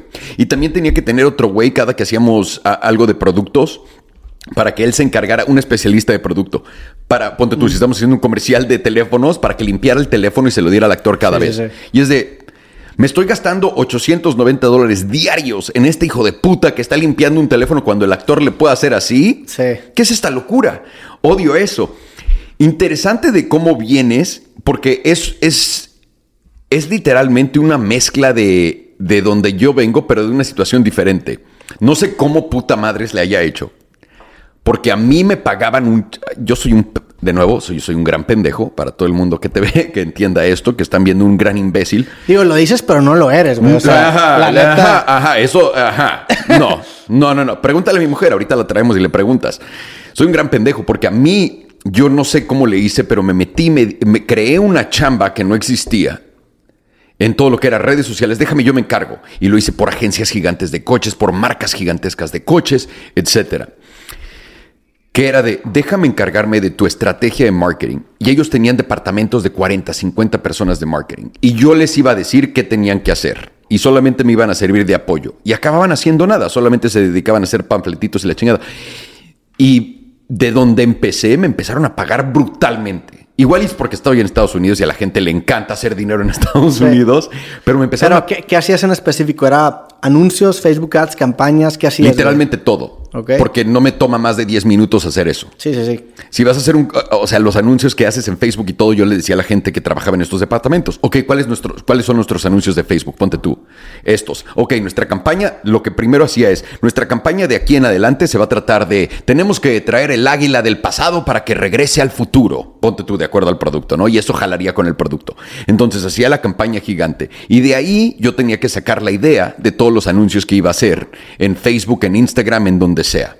Además de eso, tenía que eh, hacer una estrategia de contenido y de cómo iba a poder llegar a más ojos sin gastar dinero. Entonces agarraba y le hablaba o a celebridades o a radio o a gente como nosotros que trabaja en, esto, que le dicen influencers, creadores de contenido. Por favor. Me rompe los huevos. Y juntaba todo eso y además yo tenía pues mis propios outlets de social media que usaba también para hacer el enganche. Y pa, pa, pa, pa, pa, pa, se iba para arriba. Y dentro de eso me dejaban crear compañías. Que ahí ya estabas bien parado en social media. Ya tenías lo de Salomondrin. Sí, por supuesto. Ya tenías. Por supuesto. Pero es lo, que yo les, es lo que yo les decía. Es de cómo puedes contratar a alguien que te dice que sabe hacer marketing cuando ni siquiera ellos tienen mil pendejos seguidores. O sea, ¿cómo puede ser posible? Y no por pendejos los seguidores, pero pendejamente ese número. ¿Me entiendes? No entendía por qué. Y la gente los contrataba y les pagaba millones de dólares. Al punto que llegué, donde me han ofrecido con cantidades que nunca en mi vida, porque nunca, de nuevo, no he planeado nada en mi vida. No soy de esos güeyes que dicen, oh, a cierto punto tengo un gran plan y me voy a ir a. No, nunca he planeado nada.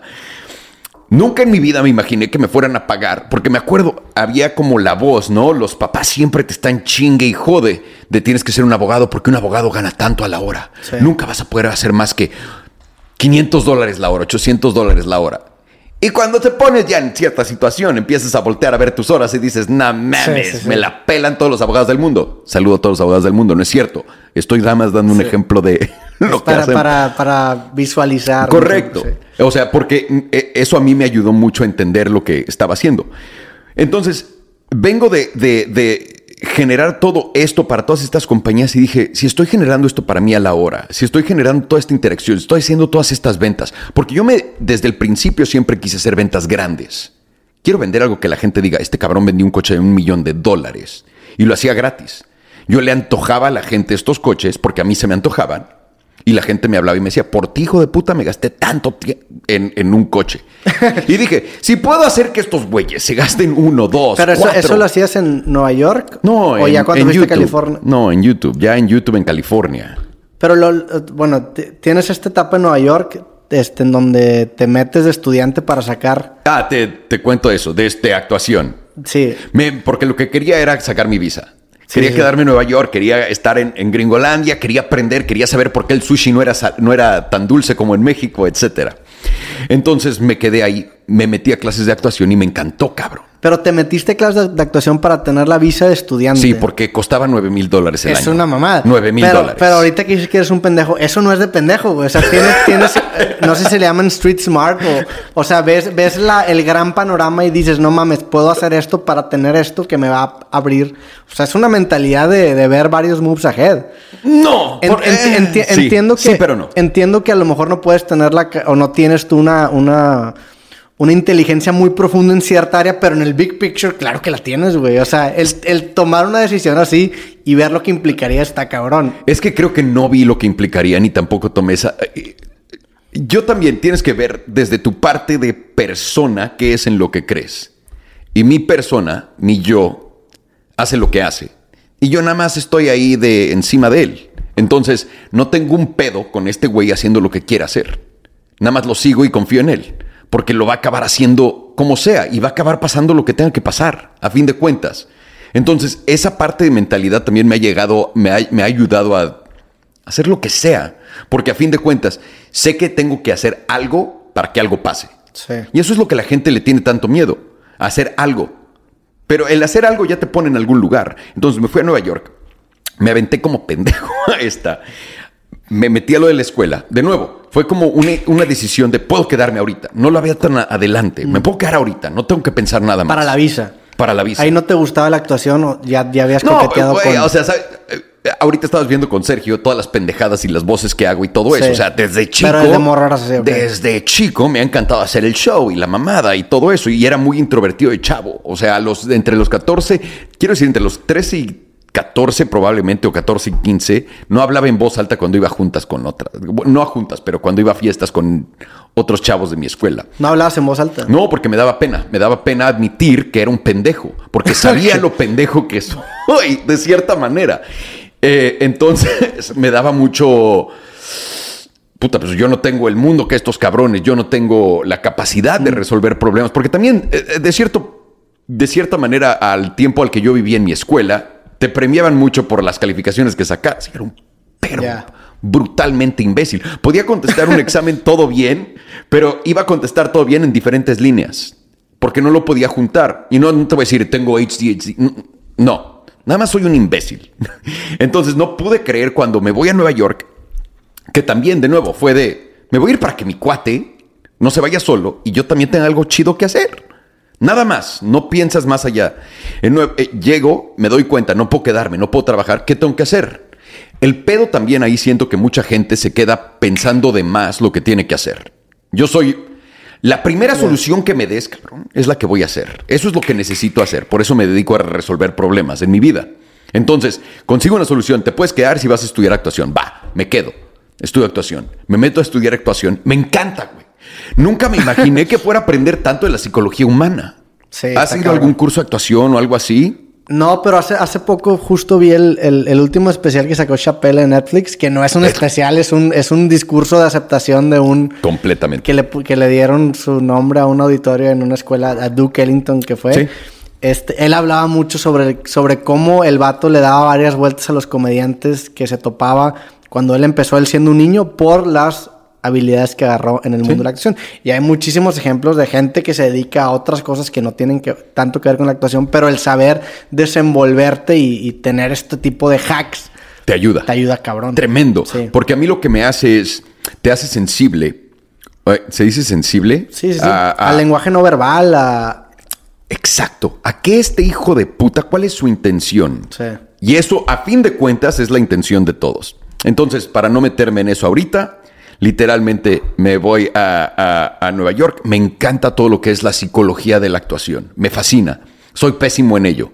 Me pero me fascinó, ¿no? Me, todo- se cagaban de risa todos mis profesores. Era de ahí viene el pinche actor de telenovela, el sobreactuado, lo que sea. Pero me encanta. ¿Pero por qué? ¿Porque te gustaba hacer reír a la gente? O sea, te... No, te ese es un problema grande que yo tengo como extra. Ok. Llegaba yo, y esto es algo que me di cuenta, pero no sabía cómo usarlo. Y la primera clase a la que fui donde me estaban grabando se llamaba Acting for Film, actuando para, para las películas, ¿no? Esa fue la primera clase a la que me tocó. Entonces llego y, y este es mi primer cuadro en lo que haya hecho. Entro a la escena, me ven todos en la cámara y todos empiezan a cagar de risa. Y era una escena seria. Y dije, algo tengo en la Sí. jeta que hace reír a la gente, no sé qué sea.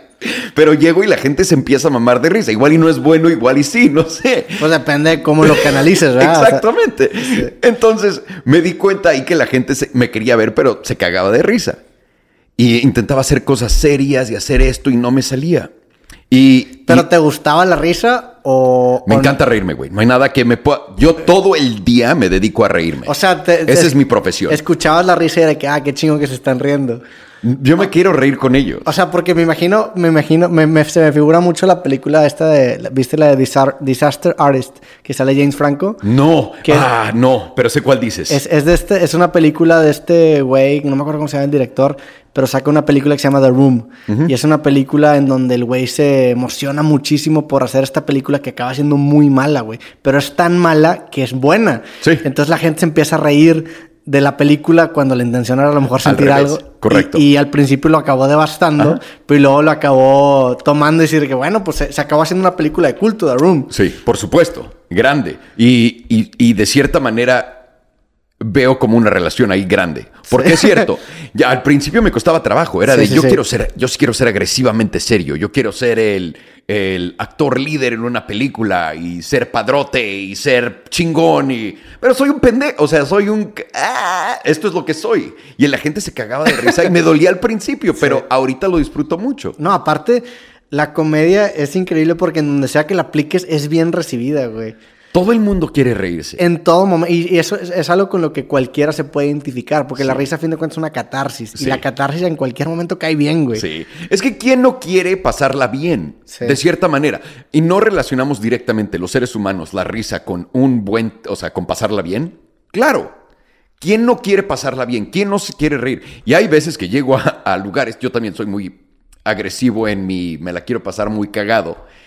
Y tiro el chiste acá y allá y la gente pues no se ríe, güey. Es de, ok, hay alguien que no se la quiere pasar bien. Esa gente no me, no me relaciona Pero, por ejemplo, ¿en dónde? ¿En alguna junta o en algún... No, es. En un es- funeral de que, oye, no, pues, no, no, que- no. No se trata de tiempo. Oye, pues se ve medio tranquilo, ¿eh? no, El- no se trata. No. Oye, La gente aquí está bien callada, brother. Oye, ¿Qué pedo? No, audiencia difícil, ¿eh? Sí. no, no, no. Yo digo que es por. eh, eh, eh, más allá de, de situación, Mm. es personal. Hay gente que no se quiere reír ese día y tienes que respetárselo. Sí. ¿Me También hay gente que se toma demasiado en serio a sí mismo y no tiene esa Es, capacidad de... eh, es correcto. Y, y también depende de en qué escenario. Porque cuando ahorita me ves y o 99% del tiempo la gente me ve y no estoy trabajando realmente Sí. en algo. Entonces me voy a cagar de risa. Pero préndeme la de tenemos que hacer esto. Sí. En cuanto me pones en eso, se cierra toda la comedia y tenemos que acabar lo que tengamos que acabar, cabrón. Sí, sí, sí. Y todo el mundo dice, ¿qué pedo? Es que cambias demasiado cuando trabajas. Porque si no, nadie lo hace. También dependiendo del riesgo que está involucrado en, ¿no?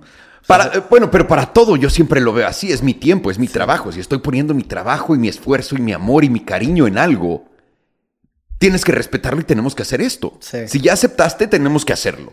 Si no estamos mintiéndonos a los dos en una muy mala relación, ya sea de trabajo personal. No sé, no sé, Cap, ¿no? A mí me pasaba mucho, por ejemplo, con conferencias, güey, que em, eh, cuando, justamente cuando tengo este pico de viralidad en el 2017, me empiezan a invitar a muchas conferencias y yo nunca quise ser conferencista, simplemente se dio, de repente era de que, oye, güey, pues quieres ir a una universidad y te pagamos tal cantidad de dinero, va, jalo. Y así conocí todo México y empecé con base a estas experiencias a construir mi propia conferencia. Y me empecé a dar cuenta que las historias que más conectaban eran las que tenían como que este toque comédico, comédico Claro, cómico, ¿no? Claro, porque todos tenemos esa emoción. Hasta los psicópatas de mierda se ríen. Sí. sí. o no? Sí, sí, sí. O sea, hasta esos hijos de perra se ríen. ¿Por qué no todo el mundo lo va a tomar? Porque a fin de cuentas todo lo que queremos hacer como humanos y es lo que a lo que nos dedicamos de cierta manera como creadores de contenido es esa relación. La gente se puede ver en nuestra situación y decir, puta, Sí. Ese cabrón está haciendo lo que yo podría hacer. Yo también me la pasaría así, yo también me reiría así. Están viviendo a través de nosotros de cierta manera una parte de, de su vida y no es triste. Es una parte de su vida que ellos no se ven haciendo, pero le tienen cariño y ellos van y hacen otra. De cierta manera, a mí por eso me gusta tanto hacer lo que hacemos. Sí. El poder ser creativos, el poder reventarnos y, y salir con ideas pendejas y tirar chistes o tirar teorías inteligentes o, o crear cosas. Y vaya bien o mal, de cierta manera es muy gratificante.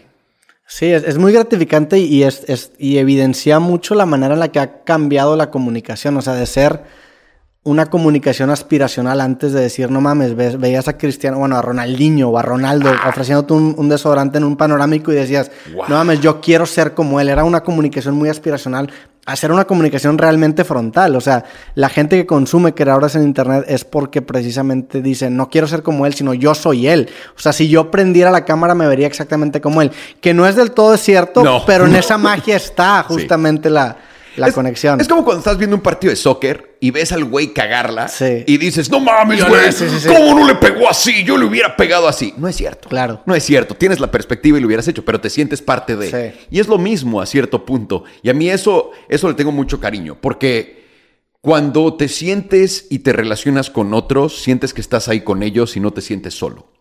Y de cierta manera podemos traer eso a mucha gente que probablemente esté en una situación en la que no sea la mejor de su vida a ese momento y podamos estar ahí por ellos. ¿Ya sabes? Claro. De cierta manera tiene como un encanto más allá de solamente entretener, hacer cagarte de risa, llenarte de información. Es como de, aquí estamos, brother. Sí. Y seguro te han escrito de, "Eh, he pasado no sé cuántas noches pésimo y estuve deprimido y estuve pensando en cosas horribles, pero te he estado viendo y gracias a ti salí de esto. Y, y le pasa a todos los creadores, de cierta manera, porque estamos ahí con esas personas, queramos o no. Porque la conexión humana va más allá de lo que entendemos, queramos o no. Para bien o para mal. Para bien o para O sea, mal, por alguien- supuesto. Porque también el, el- el- supuesto. el contenido o la gente se proyecta mucho en las...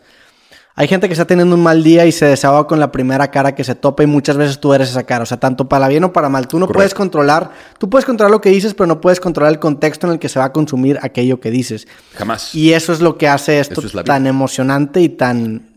pues, Tan diferente. Tan diferente, ¿no? Sí. Puedes hablar, o sea, a mí me pasa, por ejemplo, cuando, cuando seguía a todos, a todos estos gurús de e-commerce en Shopify, que pues era gente increíble que se dedicaba a dropshipping, que tenían como 20 años y se metían como 10 millones de dólares al mes, una locura. Y te daban como que estos consejos y yo en mi contexto los veía bastante útiles pues porque yo tengo una tienda en línea, yo no estoy pasando hambre, estoy en una posición bastante acomodada y me funcionaban mucho. Sin embargo, si vas a Corea del Norte y aplicas esa misma retórica, sería muy, muy mal visto. Y es el pedo, que el Internet no controla el contexto en donde se consume, güey. Ah, no, por supuesto que no, y eso es muy cierto, y eso es lo que te puede llevar, y sobre todo ahora más que nunca, a un lugar negativo. Sí. Más allá de positivo, porque te puede llevar a mucho positivo, pero todos creo que nos enfocamos más en lo negativo. Yo lo veo como me lleva y me abre puertas a cosas que jamás, y a personas, y a hogares, y lugares que jamás me hubiera yo imaginado la gente tuviera un interés sobre mí, o sobre lo que me gusta, sobre mis intereses. Y también te lleva al otro lado, donde una vez yo estaba haciendo un video de coches, de coches, y había un pinche reloj que, te- pues ves esos como de las caricaturas que sale el pájaro y le hace papá, Sí, sí. así, Los cucus, sí. y empieza a gritar va el reloj. Empieza a gritar el reloj. O sea, güey. empieza a gritar "Bah", como en una canción, pero alguien gritando, güey. Me empiezo a cagar de risa y digo, güey, nunca había visto uno de estos relojes. Y lo subí a mi, a mi, a mi canal de internet. Y musulmanes me contestaron que era un reloj sagrado de los No musulmanes a cierta hora que les tocaba, que era para... Y me intentaron comer, pero pues, de cierta manera me vale madres, porque no es mi intención destruirte. Sí.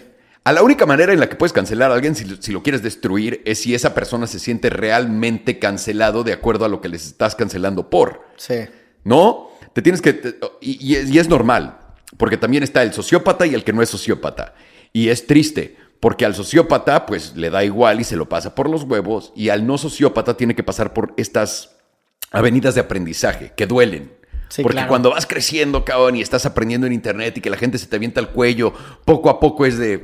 No, y más que nada porque al principio se te hace muy natural gravitar al- hacia la crítica, porque dices, no mames, pues estas personas están viendo mi contenido, tengo que, Claro. tengo que saber qué es lo que opinan. Pero te empiezas a dar cuenta que mucha gente opina en contextos distintos. Hay gente que se quiere desabar con el primer pendejo que se topa, y a veces somos nosotros, güey.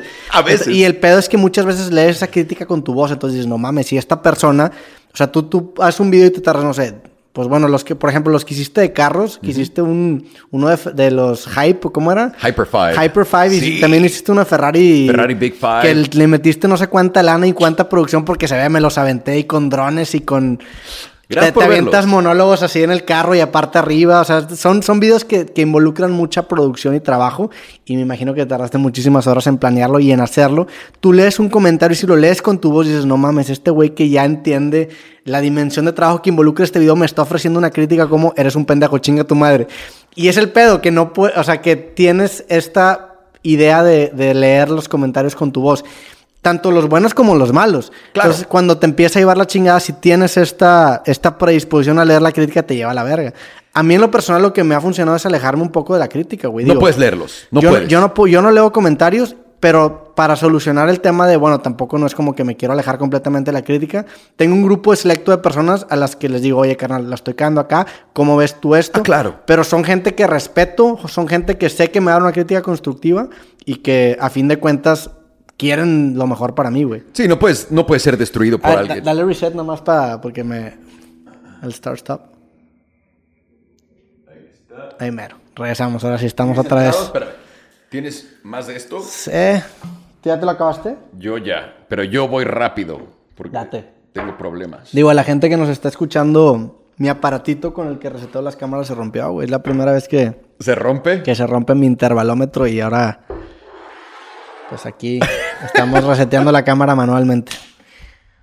Como se debe de hacer. Salud, Espérame. carnal. Salud, carnal. Qué gusto. Cada, cada vez que reseteamos la cámara es un indicador de otro, de otro mezcalito, güey. De otro shot, así que más nos Mm. vale hacerlo pocas veces. Tú sin agua, ¿no quieres una agüita o algo así, güey? No, tomo todo el día agua. Ya.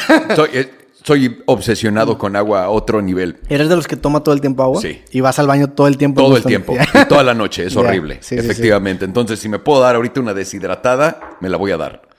Porque si no se vuelve peor. Con agua y esto, tengo que ir al baño cada dos minutos. Yo creo que en el siguiente corte sí te voy a pedir el- un permiso de baño. Sin problema. Sí.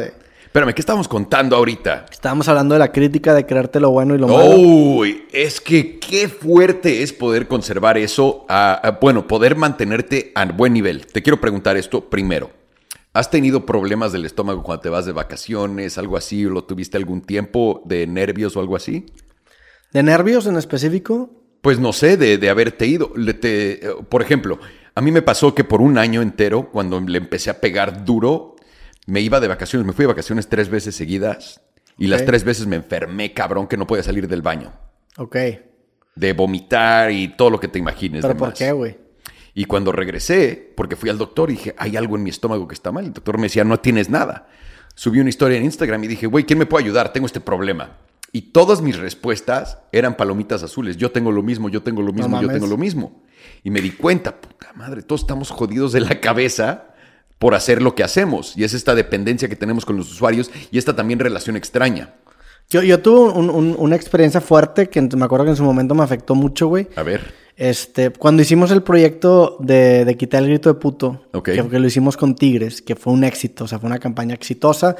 El, el el proyecto consistía en hacer un video invitando a la gente que en lugar de gritar tigres, gritar, perdón, en lugar de gritar puto, gritara tigres, y luego retar a, a la directiva que si la gente podía hacerlo, se comprometieran a remodelar una escuela. Entonces el, el proyecto fue un éxito, güey. Remo- Wow. remodelamos seis escuelas en una temporada. Porque la idea del proyecto era salirnos un poco de esta discusión de que si la palabra era homofóbica o no, porque entiendo las dos versiones, tanto que la palabra puto se, uche- se usa en muchos contextos, y también entiendo que la palabra puto para, para algunas personas puede ser Duele. algo muy sensible. Entonces, era un poco salirnos de esa discusión tóxica y decir, oye, carnal, pues hay un vergo de lana invertida en esta campaña publicitaria para quitar este grito que se está desperdiciando, ¿por qué mejor no canalizarla a ayudar a niños o a, la- a Excelente. las escuelas? Ajá. Ese proyecto fue un éxito, güey. Remodelamos seis escuelas, funcionó durante seis partidos y estuvo muy cabrón. Eh, pasan como seis meses y nos busca Televisa, eh, como, sí, como seis meses después, y yo me acuerdo que estaba en una conferencia en Oaxaca.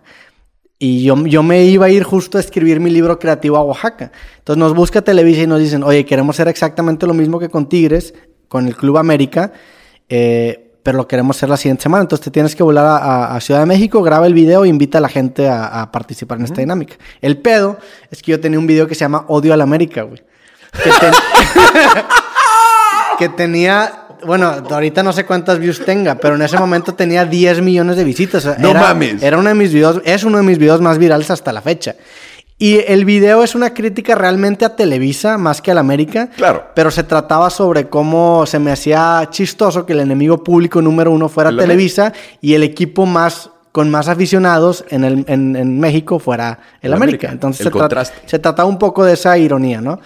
Total, yo, yo, ya sabía, sabía que el, que, el, que el video le iba a llevar la chingada. Entonces volamos a Ciudad de México, grabamos el video ahí en el Ángel de la Independencia, que nos metimos en un pedote porque nos levantó la policía, güey, por, porque no puedes grabar sin Y- permisos con tripié. Y la embajada de Estados Unidos está ahí al ladito. Es un pedo, total, Sí. güey. Pinche video estresante. Grabamos, ahí acabamos teniendo un pedo con un policía que nos quería sacar lana. Estuvimos como dos horas hablando con el policía. Se nos fue la luz. Lo acabamos dando casi casi en una toma, güey, porque el, el video se tenía que sacar el siguiente día. Acabamos editando toda la mañana, o sea, toda la noche. Llegamos sin dormir, güey. Y para hacerte el cuento más corto, esto fue, ponle que un miércoles, el video tenía que ser el jueves sí o sí. Entonces el miércoles tuvimos este pedo, con lo que pudimos editamos el video y lo sacamos el jueves. Entonces toda esa noche estuvimos editando. Sacamos el video y yo ya sabía que prácticamente me iba a meter al ojo del huracán. O sea, Claro. yo teniendo este video y pidiéndole ahora a los aficionados de la América que me apoyaran, sabía que, Te que iba las, a tocar. las tenía que perder, güey, ¿no? Digo, la idea del, del- de la campaña era como decir de que, güey, entiendo que puede haber una enemistad en mi contra, lo entiendo, pero pues esta campaña trasciende equipos, trasciende camisetas y la chingada. Todo Este mensaje acabó valiendo verga para la gente, digo, Por güey, supuesto. pero fuerte. Al punto en el que Marca, por ejemplo, este periódico me sacó un Sí. chingo de notas, me llevó la verga. Entonces, imagínate. Perdón tú- que me ría. pues, no, no, no, ahorita ya me da risa, güey. Pero ese día, güey, yo, yo había dormido dos horas, sacamos el video y empieza las redes a tirarme un Todo. De esos que te metes a Twitter y tienes 99 notificaciones siempre, güey. Y pues, influencers de la América, gente de todos lados mentándome la madre. Y yo tenía tres horas de sueño aparte. Ese día hicimos prensa. En todas esas apariciones yo estaba casi casi en modo zombie, tanto por el hate como por lo poco que dormimos. Claro. Y terminó culminando mi experiencia en, en La Jugada, que es este programa. Sí, yo sé cuál es La Jugada, Nacional. claro. Yo lo veía de en- chavo. En ese momento, los hosts del programa eran Osvaldo Sánchez, Kikín Fonseca. Y no recuerdo quién era. No, Orbañanos está en, en- No, no, no estaba de Orbañanos, no me acuerdo quién era el otro güey. Pero me acuerdo llegar a Televisa y entrar al foro, yo valiendo verga, esto ya pues se fue en la noche. Y de repente entro y veo al Kikín Fonseca y Osvaldo Sánchez cagándose de risa, güey. ¿De que, qué se ríen? No, puros memes míos, güey. O sea, pura raza tirándome mierda y los vatos cagándose de risa. Entonces yo acabo saliendo en Tele Nacional ya destrozado, güey.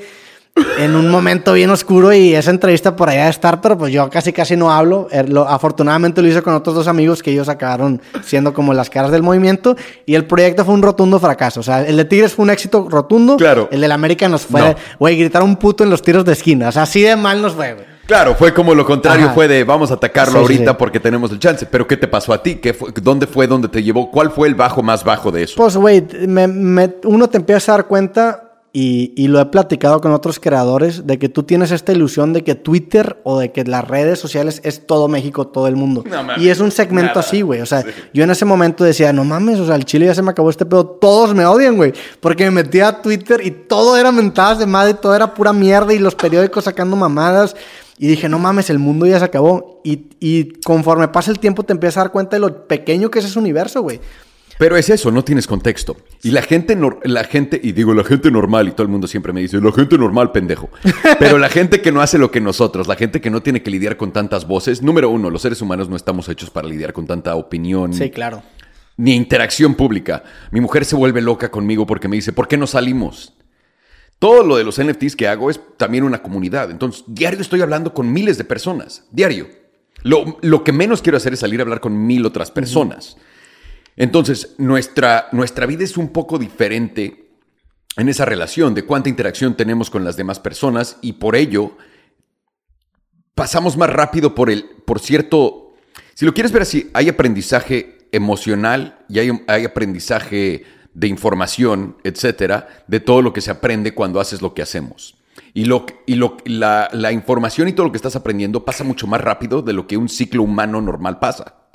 Y yo dije, me enfermé así de rápido, creadores de contenido como yo se enferman así de rápido, la gente se va a enfermar, pero después, porque no tienen la cantidad de interacciones que tenemos nosotros. Vienen, te ponen en esta situación, no tienes contexto alguno más allá fuera del todo el bombardeo de mierda no hay que cae, güey. presente, No que hay. te diga que, oye, carnal, va a estar bien. Porque también, ¿qué clase de persona famosa ha escrito un libro que diga, así es como lidia- Sí, tienes no- que lidiar? no hay precedentes. Porque Kim Kardashian debería escribir un puto libro y decirnos cómo chingados le hace. Eh, literalmente, porque como a mí el valor que tiene esta mujer más grande en el mundo está todavía guardado en su cabeza. ¿Cómo puta madres lidias con todos los problemas que lidias? ¿No? Porque estas interacciones diarias que la gente no entiende nos causan problemas a todos. Es literalmente, y ellos te ven, ¿no? Y dicen, ay, no aguantas nada. Pero están en una reunión familiar y es de, tu tío, tu tío Alberto habló mierda de Sí, ti. y tú, no mames, te vuelves loco, güey, porque tu tío Alberto habló mierda de ti. o en la escuela, ¿no? Pamelita Sí. dijo algo pinchísimo de ti y ya, ya es tu enemiga por siempre. ¿Qué crees que pasa cuando 100 mil millones de cabrones te atacan o lo que parece que son 100 mil millones de cabrones te atacan? Y eso fue también de las primeras lecciones que aprendí. Es difícil. Y, no hay una, y, y- y no hay una respuesta y no hay una solución. No hay un manual que te diga. No hay. No hay. A mí me tocó y cada vez que, que llego y siempre he tenido... eh, tengo amigos que tienen un... Pero seguidores, así que cada... Su cuenta más chica son 20 millones Sí. y la mamada. Y hablas con ellos y les preguntas, ¿cómo puta madres lidias con esto? No, es que yo tuve cierto, a cierto punto que llegué aquí y es como un... Algo común, ¿no? Son sociópatas. Es que tienes que tener un nivel de sociopatía para poder normalizar que, que. Te, que te vean millones de personas. ¿Estás Y de hay- acuerdo? es- completamente. Y hay el nivel sociópata, que es también, hay, puedes lidiarlo así. Yo diría que los dos se combinan. La, socio- la sociopatía, el ser un sociópata de mierda y también el entender el contexto. Cuando los puedes juntar los dos, a- eh, ahora sí que hay un espectro grande. ¿A qué me refiero con ello? Cuando hay creadores de contenido que son completamente sociópatas, sabes quiénes son, lo entiendes perfectamente, estoy seguro que lo entiendes perfectamente, los ves y dices, ese güey, wow, ¿no? Felicidades por lo que puede hacer, que graba toda su puta vida, que la boda y que les tienen que sacar una almorrana del culo, ese güey es un sociópata. Y luego tienes al otro que entiende el contexto, pero el que entiende el contexto también tiene que sufrir porque tiene emociones grandes y no Sí. eres un sociópata. Entonces hay como un espectro ahí grande. Y a mí me pasó. Yo te digo, uno de mis mejores amigos en, en Los Ángeles, que le va cabrón y todo, le dije, no entiendo cómo me puedo despertar, leer noticias de ti en periódicos, en revistas, etcétera, que están tan pinches locas y a ti te vale madres. Te veo en la tarde y fumamos marihuana y nos sentamos a platicar lo que sea. No entiendo cómo no te pega nada. Y ese cuate es gran sociópata. gran sociópata, punto. Y a mí me tocó que cada que crecía cada nivel, cada que, y seguro a ti también, cada que creces de cada nivel, ¿no? Y hay gente que lo puede poner en, no sé, de 50 mil seguidores en Instagram a medio millón, o de cada, Sí. cada punto que llegues. Y a mí me tocó que la primer, el primer video que hice me pusieron en todos los blogs de tecnología. Y la gente me destruyó, cabrón. El del celular. El del celular me destruyó, pero me, me- Sí. analmente me violaron todos con todos los comentarios que dijeron, ¿no? Esto habla como un retrasado mental. No, y en ese entonces no era tan popular, no era nada popular estar enfrente de la gente y que te cagaran, ¿no? Sí.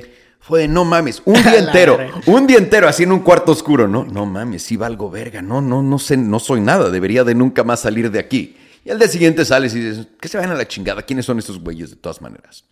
Después llegas y tienes 100 mil, llegas a 100 mil seguidores. Y cada que creces, y ahora voy a Twitter y lo digo, lo digo en voz alta, me emociona cuando veo a gente hablar mierda de mí porque quiere decir que estoy creciendo, estoy llegando a nuevas audiencias, etc.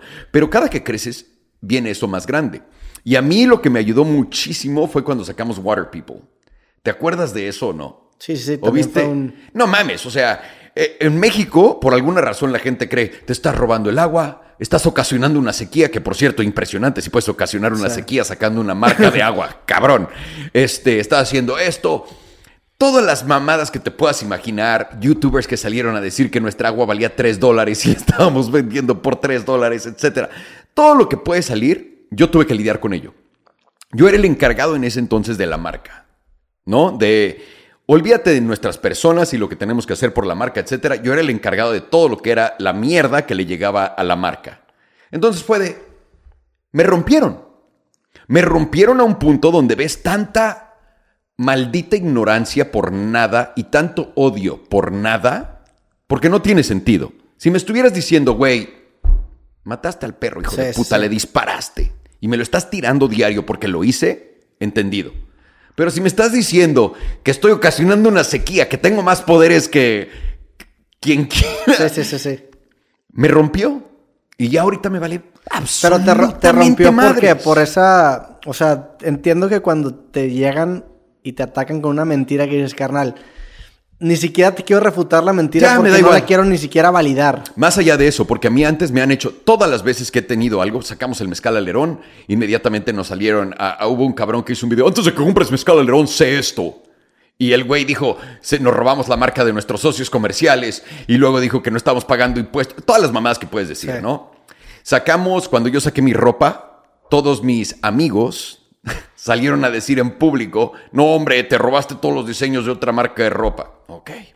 Porque habías hecho una marca antes con otros amigos y luego sacaste tú tu propia marca, ¿no? Saqué una marca con todos mis amigos, pero yo había hecho todo con ellos. Yo literalmente traje a todos estos perros porque yo soy de los que quieren compartir. Yo sé lo que se siente estar en el hoyo y no poder salir del puto hoyo y que alguien venga y te eche una mano. Porque si quieres llegar a algún punto, alguien va a tener que abrirte la puerta. Entonces, dije, yo voy a ser el que les va a abrir la puerta a estos cabrones. Ya estoy en una posición extraña donde la gente me quiere por mis redes sociales, etcétera. Estamos construyendo algo, vamos a involucrar a todos. Y hice a todos socios iguales. Imagínate que no tiene nada que ver. Además de que le di publicidad a todos sus negocios y todo. Que por cierto, a fin de cuentas, esto me ayudó a mí porque me dio todas las chambas que me dio. Sí, claro. Pero en ese momento no lo entiendes. En ese momento lo que estás viendo es, estoy ayudando a todos mis amigos a ser mejor, a crecer conmigo, a poder tener estas experiencias diferentes. Les estoy dando el mismo porcentaje que yo. Yo estoy haciendo toda la chamba. Y de la nada quieren hundirme dentro de nuestra compañía para ellos quedársela todo y llevarse toda la atención. Porque también me tocó primero, ¿no? Es chido cuando haces dinero y luego ves el comportamiento de la gente con el dinero. Es de, qué decepcionante es la gente. No puede ser tan fácil de entender esto. No puede ser tan decepcionante que todo el mundo se va a doblar por dinero. Ok. ¿A, qué te refieres? Pues el dinero trae todas las cosas negativas. O sea, lo que acaba haciendo la gente después por dinero. Claro, por supuesto. Porque tienes porque si tú haces dinero, ¿cuál es la relación de todo el mundo que te conoce antes? cambia. totalmente. La dinámica cambia completamente. Y tuve que tener mis growing pains con pues hice dinero y ahora tengo a toda la gente de mierda que yo antes quería o hablaba con y ahora que me quieren usar. Porque es lo que hacen es te hacen muy obvio lo poco que vales y lo mucho que te quieren usar. Sí. ¿No? Y eso te duele. Por el dinero y por las redes sociales. No, espérame, esto es antes. El dinero. Solamente estoy hablando del dinero. Olvídate de las redes sociales. Y ahora agrégale. Tú hiciste dinero antes de redes sociales, ¿no? Claro. Claro. pero te, dedicabas a cobrar comisiones por carros de lujo que vendías o cómo, cómo mm. empezó? Cuando, o sea, cuando empecé a trabajar en México, de chavito nada más fue por estupidez, lo que quieras. Empecé a vender tenis y, playeras y cosas así de fila. Que era cuando trajeron los tenis de aire y así. Yo los vi y dije, güey, todos mis amigos van a querer comprar esto. Puedo vender esto. Eran los tenis gigantes. Sí, güey. Los de, los de Grand Hill. Ya, sí, sí. En ese entonces. Entonces, ahí empecé con eso. ¿Qué año fue esto, güey? Tenía... 2008, 2009. No, no, no, no, estoy hablando que tenía yo 14, 13, 15 años, algo así. A los 16 empecé a vender coches porque me, di cuenta. Si puedo vender tenis, puedo hacer dinero, puedo entender. Una vez que vendes algo y Ya entiendes el concepto de compra por poco y vende Sí. por más, no tienes que Y el- aprender mucho más. Y el desarrollar la habilidad de ser buen vendedor, ¿no? Correcto, y siempre me dijeron, tú eres un puto eh, negociante de la lo traes en la sangre, lo que sea, yo no entendía por qué. Entonces de ahí, un amigo, eh, el papá de un amigo en Acapulco, estaba chingue y jode que se quería comprar un Ferrari. Y me acuerdo que un amigo de, de otro lado me dijo, güey, si algún día uno de tus amigos quiere comprar un coche cabrón, yo se lo puedo dar. Sí. Y este güey no paraba de mamar todo el fin de semana. Y fue como de, oye, pues si quieres yo te puedo conseguir el coche más barato que cualquier persona. Los traemos de Europa. Me dijo, no mames, ¿qué vas a poder? ¿Cuántos años tienes tú ahí, güey? 16. Así está, así es morro. Sí, no, y te- los papás te ven como pendejo. No, le digo, yo te lo puedo conseguir más barato. No mames. Le hablo a mi cuate y le digo, güey, ¿cuánto me consigues este coche? Tanto.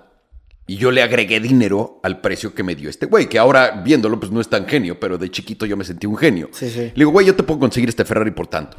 No mames, tráemelo. Y me dio un depósito y le traje el puto coche. Cuando hice eso, ¿Estabas culiado cuando te llegó el primer depósito?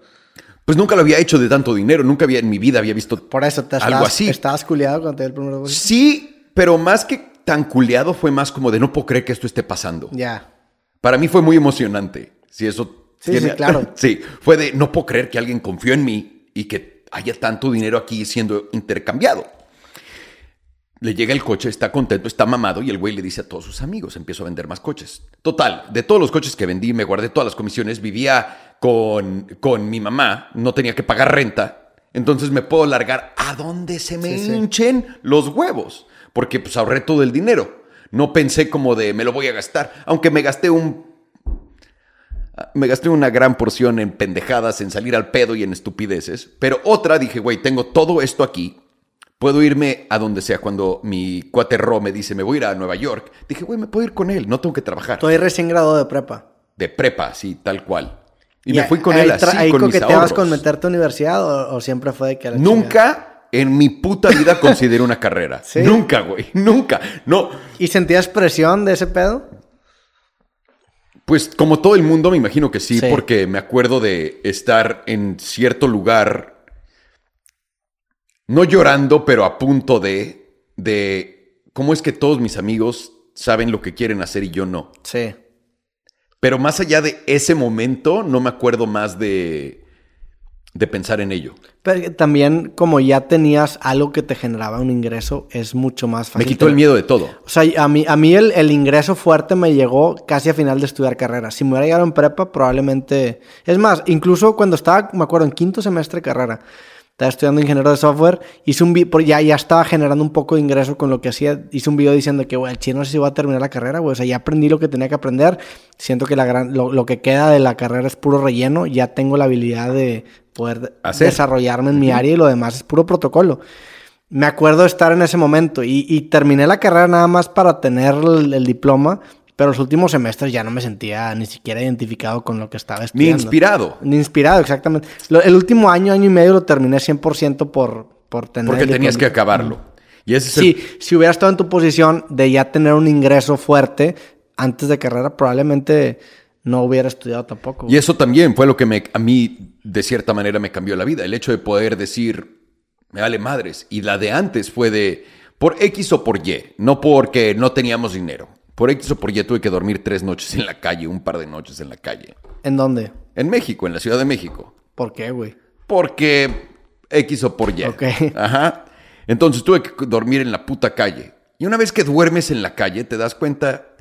Me imagino que hay gente que tiene una relación diferente con esa, con esa situación. Sí. Y que hay gente que lo ve como de. Es la tragedia más grande del mundo y no pueden salir de ello. Pero una vez que duermes en la calle, te das cuenta que solamente estás durmiendo al aire libre. No hay. No hay más allá de eso. Lo peor que me puede pasar en este puto mundo es esto. Es esto, sí. No mames. No es nada. Entonces, ¿Y pero dormiste en un parque o en...? en...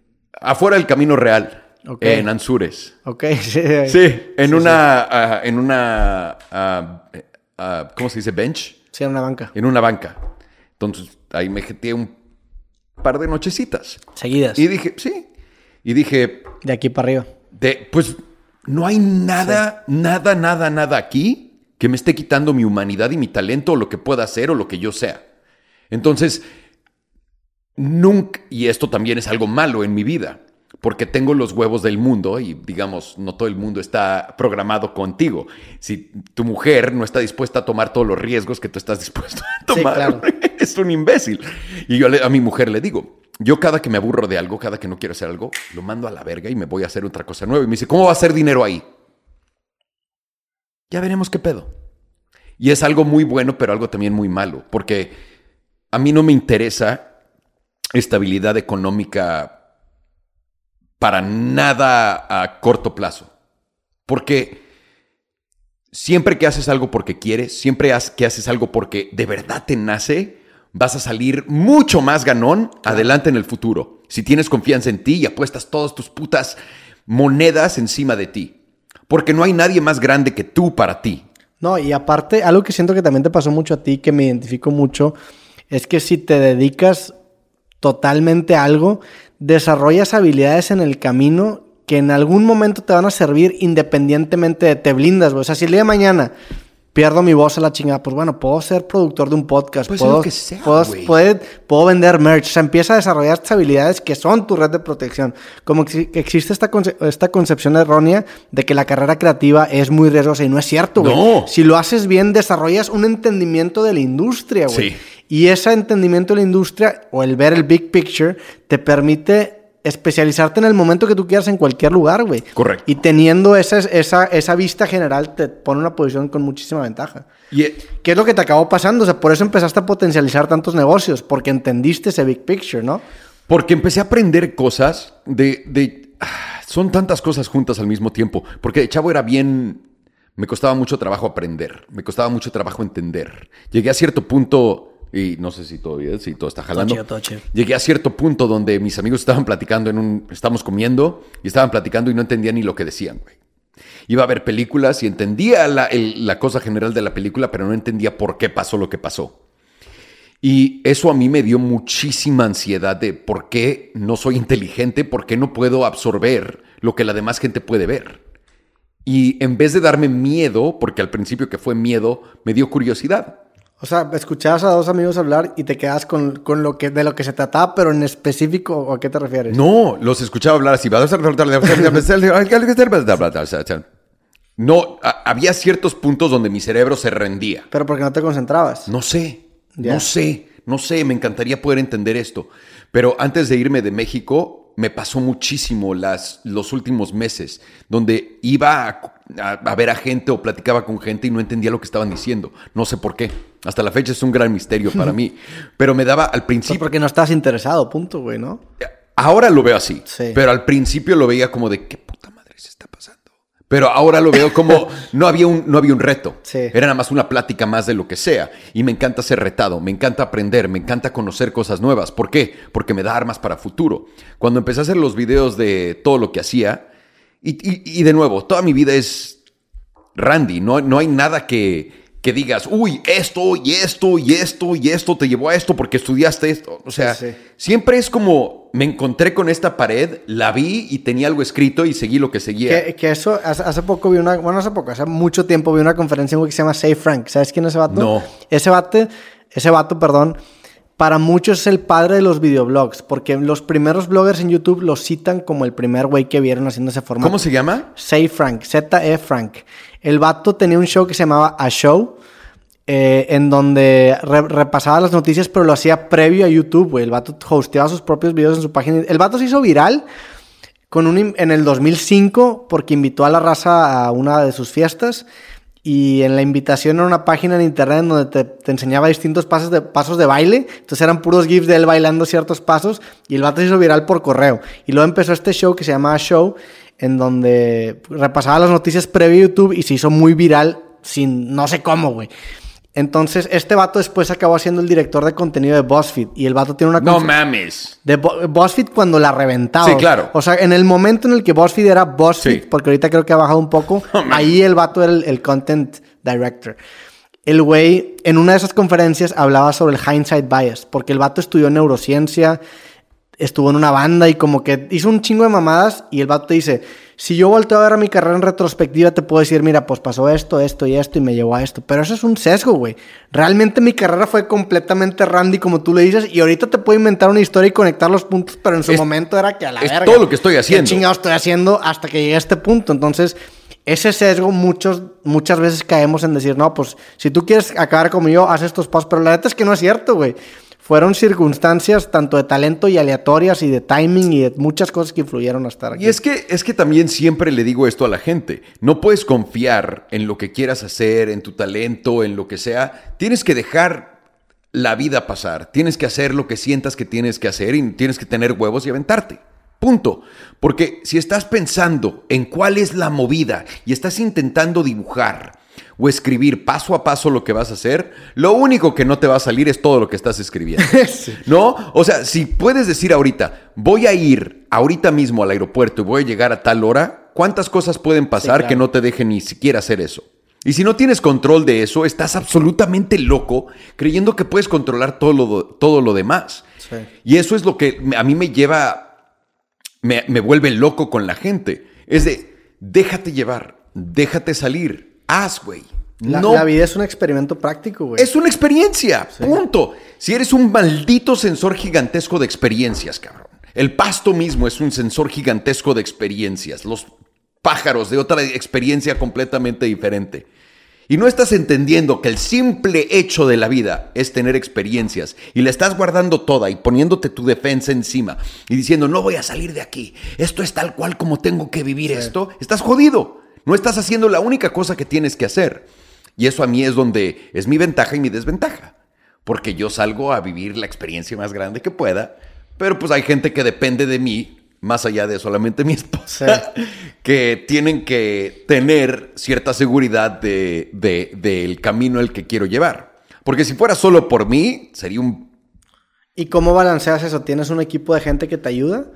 O sea, o, o cómo le haces para, para para de cierta manera generar esa, ese sentimiento de pues de calma en un en una en algo impredecible. Desde la pandemia he aprendido, no tengo control sobre nada. Más allá, o sea, ya Digo, definitivamente el colchón económico es la clave para generar calma en gran parte de la vida, ¿no? Ayuda, pero yo estoy dispuesto a jugármelo todo. Todo, literal todo. Todo, todo. Ese es el problema o sea, no hay un colchón seguro. O sea, me, me, identifico mucho porque en, en cierta cosa porque al principio sí sentía que era un estilo muy caótico en el que mes a mes mi vida era así, güey.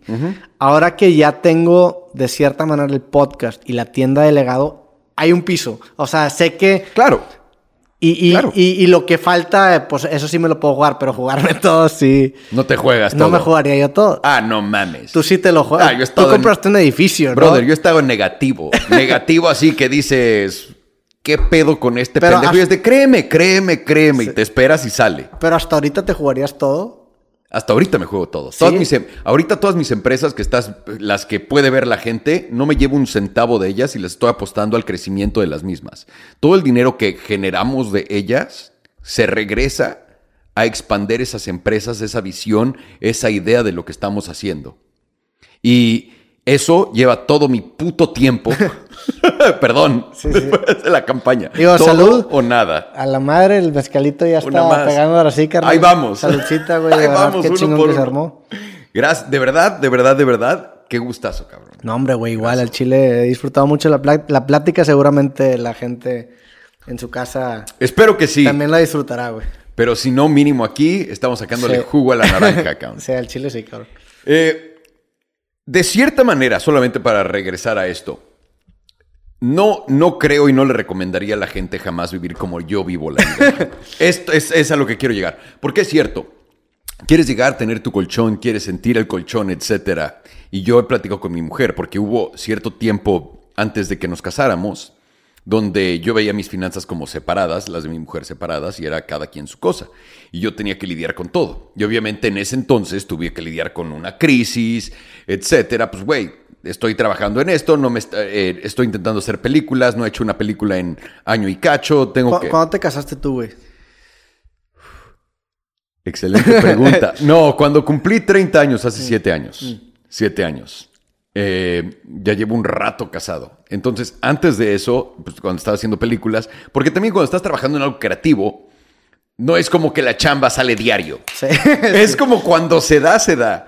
Entonces me acuerdo de, puta, ¿qué voy a hacer? ¿Cómo puedo tener, eh, cómo puedo mantener todo esto tal cual como va, etcétera? Sin tener que decirle a mi mujer, oye, chance, vendemos la casa. O sea, ya sabes. Sí, sí. Y pues yo me di mis partidas de madre. Y a cierto Y más porque, digo, he visto tus videos, pero la forma en la que tú operas es mucho de jugar con deuda, jugar con, o sea, E- Eso para que veas, no. pero, pero muy inteligentemente. O sea, hablas específicamente, y, y me aventé tu video de, tu, tu video de cómo, cómo, cómo jugar con la deuda aquí en Estados Unidos Es en hermoso. específico, que te permiten Es intereses hermoso. de 2-3%. Este que, que es bastante aprovechable. En México es como el 10 o el 12, ¿no? Sí, es una locura. Sí, en México no es aplicable este tipo de acercamientos. Sí, no, esta casa la sacamos 2%. Sí, Imagínate pedir millones de dólares por 2%. Es una estupidez lo barato que es el dinero. O lo que fue, porque ya no. Este. Pero bueno, te, te- te doy chance de corregir porque siento que, que como que No, te retorciste no. un poquito en la manera que te describí tu operar. No, no, no, pero es cierto. Eh, me gusta. Me gusta mucho operar con deuda, tiene muchísimo sentido y ahí es donde puedo sacar la mayor cantidad de dinero que pueda. Cuando juego con deuda me va muy bien, porque no me voy a meter a jugar con deuda en algo que no entienda. Sí. Entonces solamente juego con deuda cuando vaya a exprimir valor de algo. Pero mi locura es más de la deuda, es de qué quiero hacer. Mi locura y mi problema, si lo quieres ver así, es no estoy dispuesto a comer nada de pene. No estoy dispuesto a comer nada de pene haciendo algo que no quiero. Si esto no me late, no lo voy a hacer. Me voy a salir y se acabó. Punto. Por eso he, he- he ido de.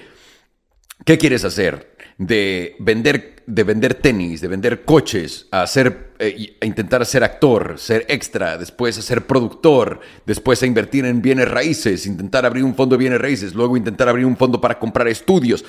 Todo este desmadre es lo que quiero hacer. Y cuando me canso de algo, lo mando al carajo. Y eso es lo que Sí. le da miedo a la gente. Pero desde siempre ha sido así o desde que te empezó a ir bien. No, no, no, no, no, no, no, no, no, no, no, no. No te puedo decir que antes tuve esa oportunidad de, de tener el dinero al nivel que viene y decir, no me interesa. Ya. Yo creo que ahí fue cuando, de adulto, cuando me di cuenta del poder que tenía, cuando gente me ofrece una cantidad. Una, una- una- un ejemplo muy de pendejo. Cuando acabé de hacer películas, estaba haciendo películas por, para estudios. Que estudio- sales en IMDb, ¿no? Sí, claro, Sales, supuesto. sales como actor, como Oye, productor, como... Escritor, casting escritor, director, sí. todo. Pues, a la mexicana tienes que hacer todas las chambas, cabrón. Este, entonces, estoy trabajando en el mundo de las películas. Me está yendo muy bien. Estoy muy contento, etcétera. Y llega el punto donde pegas a la pared y dices, güey, no estoy creando nada que yo quiera crear. Estoy creando cosas para otros. Estoy literalmente haciendo lo que ellos quieren. Esto ya no es un reto, esto ya no me está tocando. Voy a dejarlo. Y viene un amigo del Medio Oriente y me dice, quiero hacer otra película contigo. Yo estaba trabajando por estudios. Los estudios te pagan poca madre. El estudio es de, quiero que hagas una película, toma tanto dinero y llévate lo que quieras de ese dinero que te estoy dando, ¿no? Tú siendo productor. Productor, exactamente. Entonces, con los independientes yo siempre tuve más corazón porque pues estás viniendo y poniendo tu dinero en algo que no vas a hacer dinero. Y siempre se los digo, por adelantado, güey, no vas a hacer dinero con esto a menos de que te saques la lotería, entiende. Que creo que tiraste una cifra por ahí en, algún, en una entrevista que uno de cada 12 películas pega, ¿no? Exactamente, es más o menos el promedio. Que es muy poco. Pero es más o menos lo que es con negocios. Sí, también. Por eso sí vi que sacaste no sé cuántos negocios. 24, 24, negocios. para que 27 dos pegaran, ¿no? negocios, a ver cuáles pegaban y pegaron pocos. ¿Y esa cifra la sacaste empíricamente? O sea, la- No. O, o hay- Hice a la verga todo lo que pude. Ya. Todo, todo. Y hubo unos que pegaron y que hicieron millones de dólares, pero no tenían la fuerza para crecer. Ya. No tenían el, ok, esto es lo que queremos hacer. Hicimos uno donde hacíamos páginas para creadores de contenido, porque los creadores de contenido no entienden que deben de tener sus propios usuarios, su propia tienda, con sus propios manera de decirle a la gente, hey, por si me borra YouTube, aquí estoy. O sea, aquí está mi base de datos que es mía. Creamos todo eso, hicimos millones de dólares, pero teníamos que empujar nosotros a los creadores para hacerlo. Y ahora, si lo pudiera volver a hacer, lo puedo hacer y puedo hacer muchísimo dinero con ello. Pero no quiero, no quiero estar de niñera de todos esos creadores diciéndoles qué puta madre es hacer para Sí, hacer sí. millones de dólares. No quiero. Entonces, siempre he llegado a ese punto donde ok, está chida la recompensa y eso, pero vale la pena o no. Y con mi cuate, el que te estoy diciendo en las películas, vengo de el mundo de los estudios, donde si voy a hacer una película me puedo meter entre... Y solamente voy a dar números porque importa... Eh, porque da igual. Sí, claro. Estoy haciendo entre medio millón de dólares a un millón de dólares por película que haga. Estoy haciendo tres películas al año para los estudios. Vienen independientes y ¿Qué cuando... estudios eran, güey? Eh, eh, ¿Cómo se llama? Paramount, he hecho para MTV, he hecho para eh, Hallmark, he hecho para A&E. Y ahí tienen pro- proyectos y buscan productores. No, ¿O cómo no, no, no. Yo soy productor creativo. Entonces llegaba a juntas y te dicen, ya que llegas a cierto punto, ¿no? Porque la gente en Hollywood lo primero que quieren ver es quién puede entregar calidad a tiempo Sí. y a precio. ¿Quién puede? Entonces, cuando vienes y les intentas vender dos, tres películas independientes que están chingonas, que les gusta, que dicen, ok, este trae ritmo, trae buenos actores, trae esto, ¿qué pedo? Sí. quieres trabajar con nosotros y te abren la puerta. Entonces me abrí la puerta así, trabajando cabeza abajo, entregando, siempre dándoles más valor del que podía. Y ya cuando empiezas a cumplir, ya empiezan a confiar más en ti. Cuando empiezas a no cumplir, cuando empiezas a darles producto ya acabado, ellos no quieren nada de riesgo. Ya que empiezas a darles cosas acabadas que hiciste con independientes, te dicen, ¿sabes qué? Déjame, te doy un chance. Ven y cuéntame qué películas quieres hacer. Pero lo que no te dice nadie es, de acuerdo a cada estudio, tienes que ir a contarles qué película quieres hacer de acuerdo a lo que ellos sacarían. No la que tú quieras, sabiendo lo que ellos van a querer. O sea, sabiendo más o menos qué tipo de cosas publican. Completamente. Moldeame una historia que sabes que a mí me va a gustar. Eh, exactamente. güey. la mejor de todas esas era Lifetime. ¿Sabes Ok. qué es Lifetime o no? No. Es una cadena para mujeres. ¿Ok? Entonces, era para mujeres y te imaginarías que lo único que hay ahí, perdón por lo que estoy a punto de decir, te imaginarías que lo único que hay ahí son shows de cocina. ¿Ok? ¿No? En general, si estás diciendo es una cadena de mujeres, eso o telenovelas. O chick flicks o cosas así. ¿no? telenovelas o chick flicks. Pero hay un chingo de películas de suspenso y thrillers que les encanta a las mujeres. Todo lo que es misterio y asesinatos y todo les fascina. Yo no sabía Sí, eso. sí, sí. Historias de asesinos seriales. Sí, güey, es una locura. Entonces fui a mi primera junta con ellos y había trabajado con una de las productoras que estaban encargadas de programación ahí antes. Y ella me dijo, ¿quieres venir a pichar algo aquí? Píchanos algo interesante. No nos piches un chick flick, no nos piches una pendejada de la que todo el mundo cree. Píchanos un thriller cabrón. Y el día que tuve que ir a pichar la primera vez, estaba crudísimo, no había hecho nada de trabajo. O sea, no, no hice mi tarea. ¿Por Llegué. qué? ¿Por, por Así soy. Te voy, te voy a decir por qué. Porque honestamente hay algo dentro de mí que no me deja hacer nada por adelantado y soy mejor en el momento. Ya. ¿Pero por qué? Y tal vez ya lo comí demasiado y tal vez me la creo demasiado donde esa es mi situación de vida. que donde confías demasiado en tu talento de... Que, que dices, güey, prefiero estar... O sea, pref- No en mi talento, en mí. por eso, pref- prefiero performear en el momento que planear algo que a lo mejor nada más va a ser más robótico, más como Tal vez, tal vez, tal vez puede Pu- ser. Puede ser eso. También hace poco vi una... digo, no sé si sigas mucho el- la UFC o, o las artes marciales mixtas. Me fascinan. Ah, bueno, John Jones, por ejemplo, que es uno para muchos es de los mejores peleadores de la historia. Crack, Crack. crack. El vato antes de, de pelear, una semana antes iba de peda cabrón, al punto en el que antes de, de la pelea de Daniel Cormier, el vato se metió cocaína, o sea, pedas cabrones. Y una, creo que en el podcast de Joe Rogan como que empezaron a donar un poquito en ese tema y el vato decía, es que como para mí era como un, una especie de seguro para decir de que, güey, si me ganan en la pelea, tengo una excusa bastante creíble de decir, no, pues es que una fecha, una semana antes me metí una pinche fiestota. O sea, es como un- una forma de autosabotaje, pero también de protección a tu ego, de decir, oye, ¿sabes qué? Pues si la cago, sí, pues es que sí, me fui una semana de fiesta antes, güey. No sé si lo he visto así, porque yo no tengo, yo en mi vida, jamás, y esto no, no es como para hypearme ni nada, pero no me veo perdiendo. Ya. No hay como un escenario donde no me salga lo que quiera hacer.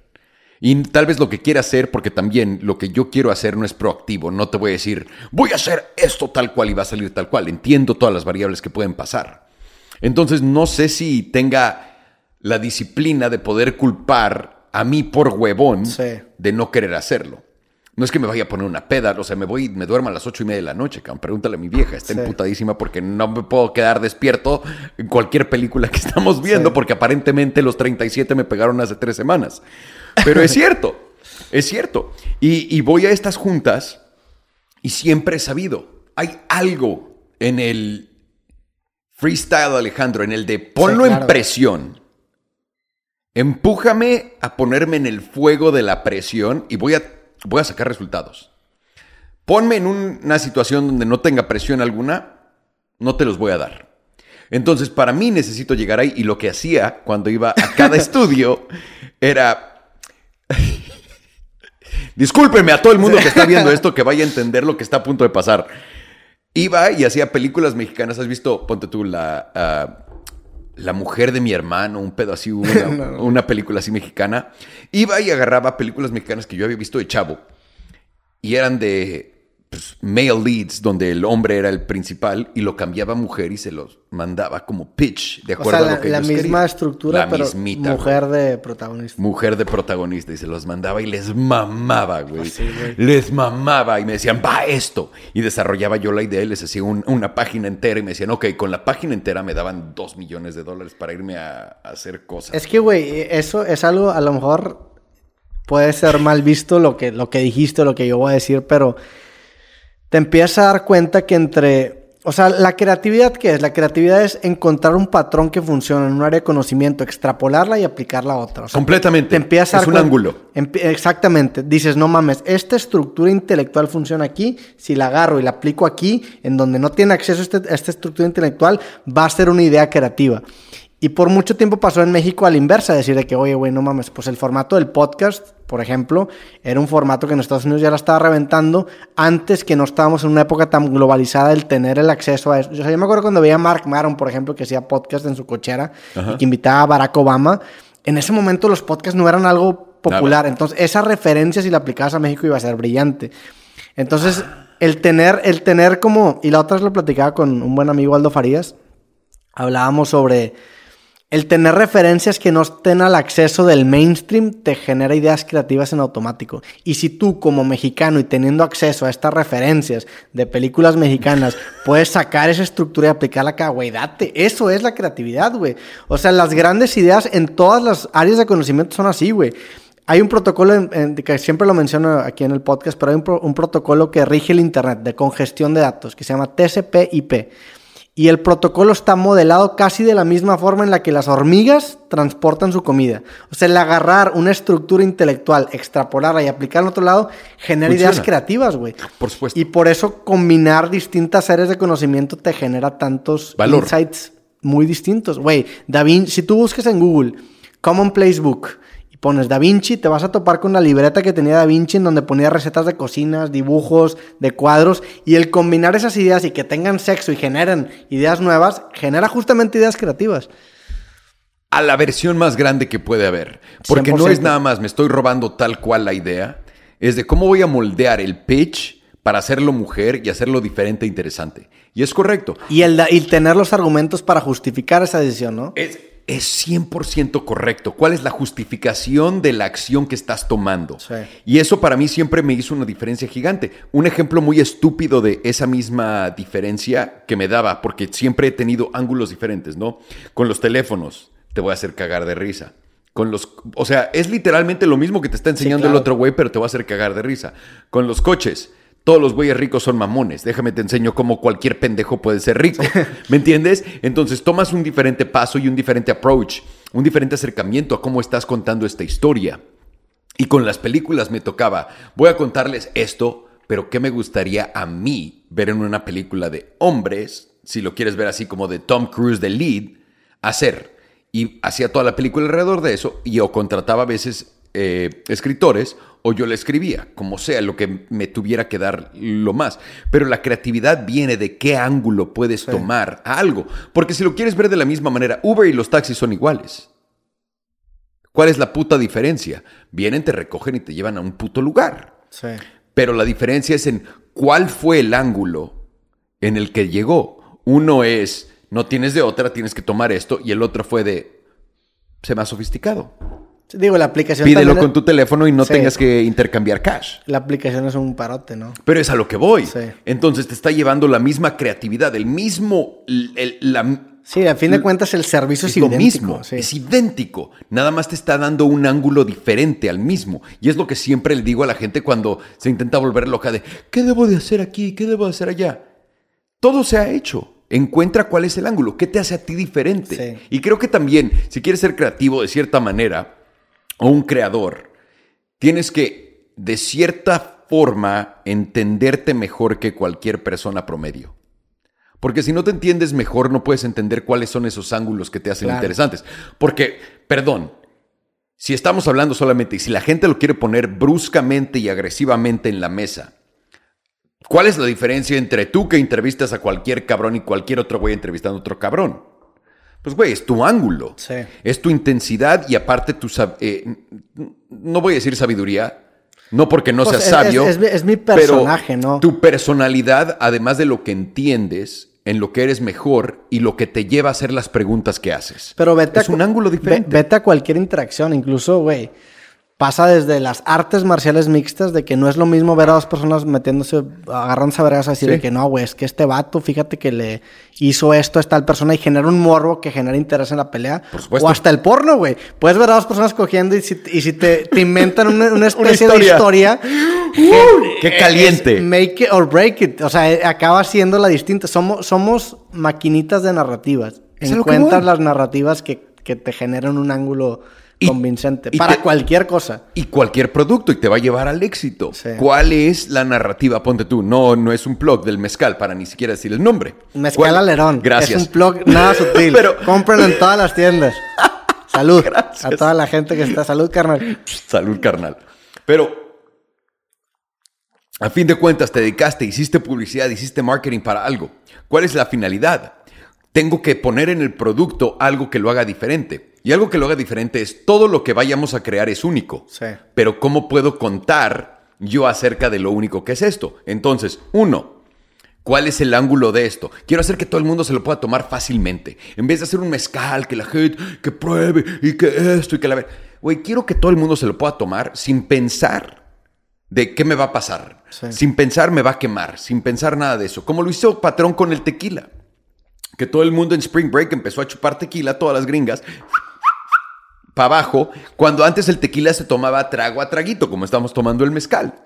Y el, patrón dijo, no, vamos a ir a Cancún y vamos a venderle a todos estos cabrones tequila. E hicieron un tequila más tranquilo que todo el mundo se pudiera chingar. Entonces fue uno de los requerimientos. La otra, la voz, el marketing. Somos nosotros, somos cuates que creamos esta maldita empresa. Perdón, es que nos falta dinero en el set. Disculpe. Nos falta, nos falta, eh, eh, no, este, estamos creando esta empresa juntos. ¿Cuál es la diferencia entre nosotros y cualquier otra empresa? Somos cuates, nos la pasamos de huevos, entonces vamos a ir a pasárnosla de huevos para crear buzz alrededor de lo que estamos haciendo. Y la otra, la diferencia más grande que ya te hace eh, definitivamente en negocios, hablando de cuál es la diferencia entre tú y Bacardí o tú y 400 conejos o la marca que tú quieras, es sencillo. Nosotros tenemos 70, 100 millones de personas que nos ven diario, con los que podemos platicar diario, que podemos mandarles un comercial si quisiéramos diario en 30 segundos. ¡Pum! Sí. ¡Pum! Y ellos tienen que pagar, y ellos tienen que organizar, y ellos tienen que hacer esto. Nosotros somos una empresa de marketing que vende un producto, o que vende varios productos con muchísimos outlets de distribución. Esa es la diferencia entre nosotros y cualquier otra empresa. Mucha gente todavía no ha entendido eso, pero es simplemente lo mismo que están haciendo otras empresas con otro ángulo. Sí, claro. Ahora, ahí te va una pregunta. ¿Qué crees que debería ir primero, el producto o el ángulo? El producto. 100%. 100%. Si tú ves, si tú volteas a ver al cielo y ves una nube, la nube ahí está y tú le vas a inventar una forma. Correcto. El producto ahí está. Encontraste tu producto, encuentra el ángulo con el que contar. Ahorita me estoy. El problema es si no tienes un gran producto, no importa qué tan grande Sí. sea tu ángulo, la gente lo va a dejar de comprar y cualquier otra persona puede venir e innovar y crear un mejor producto que tú. Lo hemos visto un millón de Sí, veces, claro. ¿no? Con, con cuántas cosas. Tal vez no con O lo van a comprar, pero solo una vez y van a decir que "Oye, y lo van a pues". dejar. Sí. Y, y eso me ha pasado. He creado y he generado productos de tan buena calidad que hemos tenido suerte. No yo, pero la gente que los hace. Porque yo pues, no sé hacer nada de esas cosas. Pero la gente que los crea son genios. Y cuando crean un gran producto, hay clientes repetidos. Pero cuando creamos un producto mierda, te das cuenta luego, Sí. luego. Compran uno y ahí lo dejan. Y se acaba. Y es de, uy, ok, esto no, no es lo que es. Y a fin de cuentas, la única referencia que tenemos para que es un buen producto es nos tiene que gustar a nosotros. Sí. Si lo disfrutamos nosotros, la gente debería disfrutarlo porque en general tenemos un poco de los mismos gustos y es lo que los, nos relaciona a mucha gente. Pero igual y podemos fallar. Claro. ¿Cu- ¿Cuándo empieza esta etapa tú de potencializar negocios? Que empiezas esta agencia y empiezas a probar tus ideas con otras personas. ¿En qué momento de tu vida es?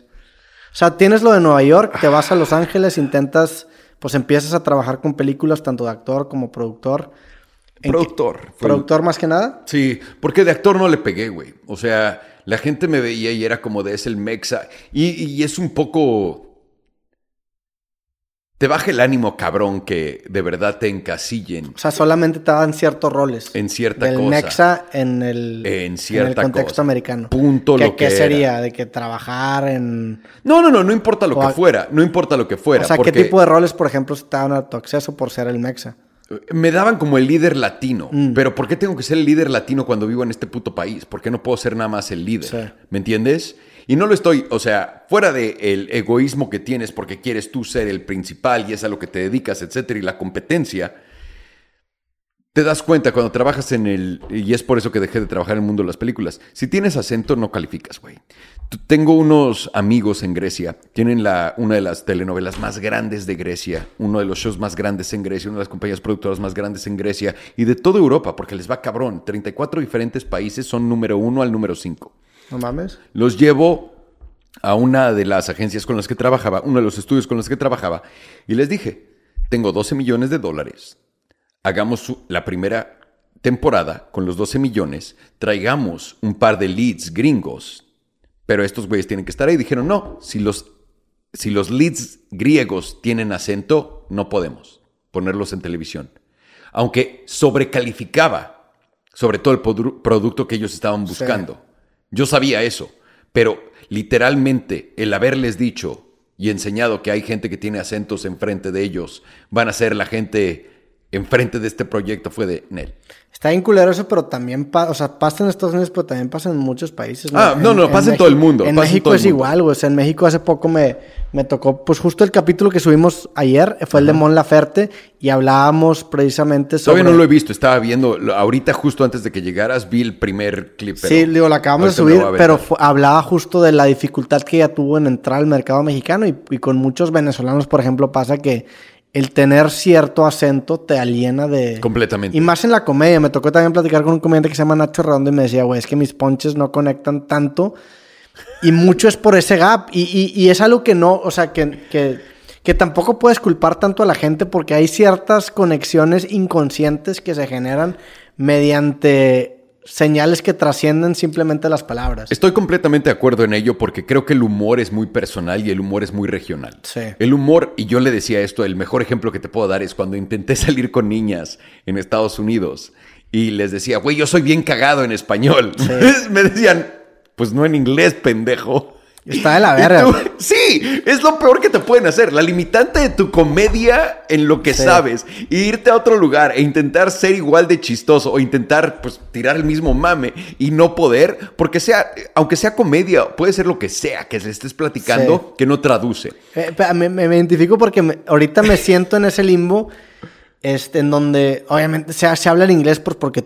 Pero eh, es cultural, güey. Porque me- en mi Yeah. escuela me enseñaron inglés. eh, justamente en Austin de chico me venía todos los veranos a un campamento de verano acá y sé hablar inglés. Sin embargo, lo- la- los coloquialismos, las madriadas, como que esa sutileza de ciertas expresiones, incluso los puentes que tú tienes en tu cabeza para expresar ciertas ideas, no las tengo en inglés. Entonces, por ejemplo, yo, yo ahorita quiero empezar a hacer podcast en inglés o, o hablar con gente en inglés y no me siento con la misma confianza con la que en español. O sea, yo sí te podría decir, güey, ponme a cualquier persona enfrente y vamos a hacer una plática en español y me siento bastante confiado en el que la persona se la va a pasar bien. Obviamente lo voy a estudiar y voy a generar un buen producto y siento que la persona se va a sentir cómoda, pero en inglés no te podría garantizar lo mismo. Pero ¿por qué no? Pues porque hay, hay cierta... Hablas inglés. Hablo, hablo inglés, pero me, te- no sé, hay, hay cierto, es que son, muchas de las ideas del podcast son como riffs, es decir, tienes alguna idea y te desenvuelves fácilmente y acabas expresándote de la mejor manera. En inglés, por más que lo sepas hablar, si no lo usas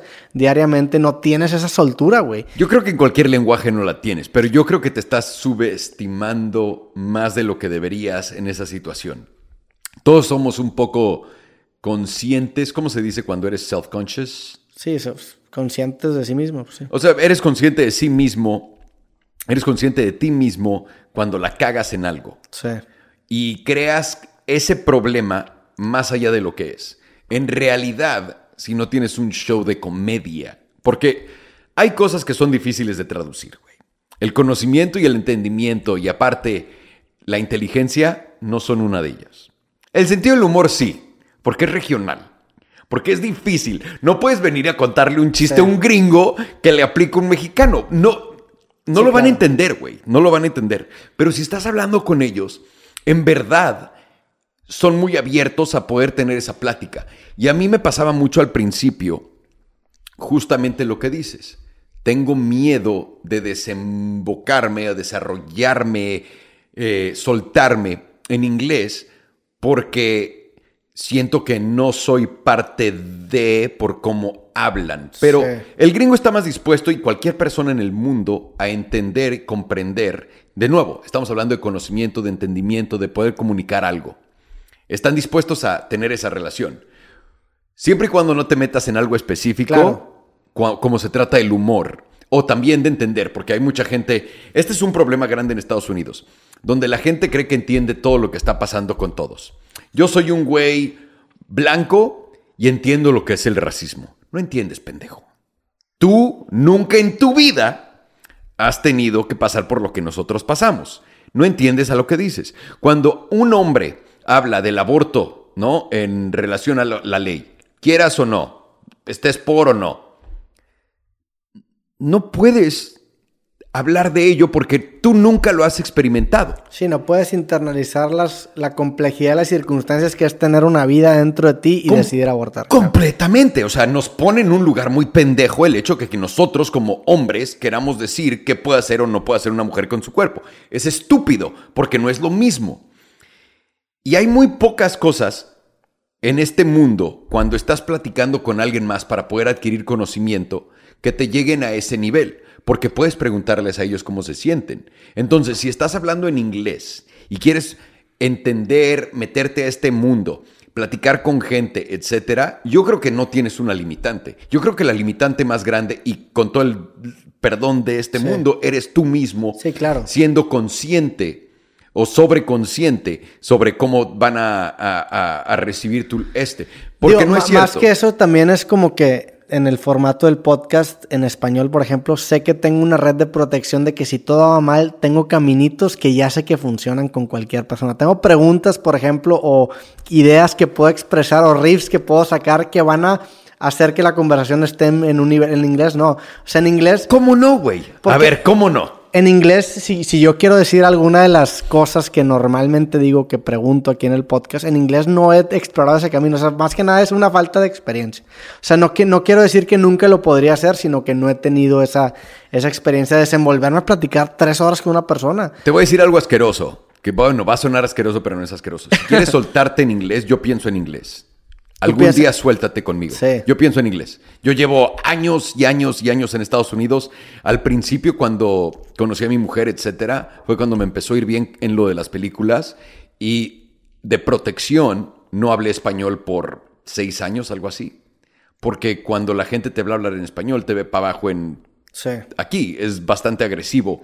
Y llegué al punto donde amigos que hablaban español acá, que me hablaban en inglés, decían hay que pagarle a alguien o hay que hacer que alguien haga este güey hablar en español, porque no creo que hable español, creo que está mintiendo de todo su pasado. Llegué a ese punto por ese tipo de conciencia. Pero te lo digo, no, no hay pierde en lo que estás buscando hacer. Si quieres practicar solamente por practicar algo, pues aquí tienes a tu servilleta, cabrón, lo que quieras, en serio, fuera de pedo, nada más. Sí, siento que, siento que, me falta nada más esa presión de hacerlo. Just do it, exactamente. Solamente sal y puta madre. Me, me unas recetas, por favor, para poder regresar aquí al podcast. Saludos a la gente. Estamos de regreso. Solamente sal. Sí, siento que falta romper ese estigma. Esa barrera. Eh, exactamente. Porque no es, es, algo que tú te creaste a ti mismo. Eso no existe. En, en- en el mundo real. Pero, por ejemplo, tú no sentiste un- una, una diferencia entre expresar. hab- Hablabas ahorita del sentido del humor, el sentido del humor en, en español o en inglés. Porque tú que no eres comediante, pero te, pues, te apoyas mucho de la comedia para hacer reír. Y yo también de repente me tiro cosas ¿Tienes para. qué? Son, son estas puertas empáticas, siento que no las tendría en.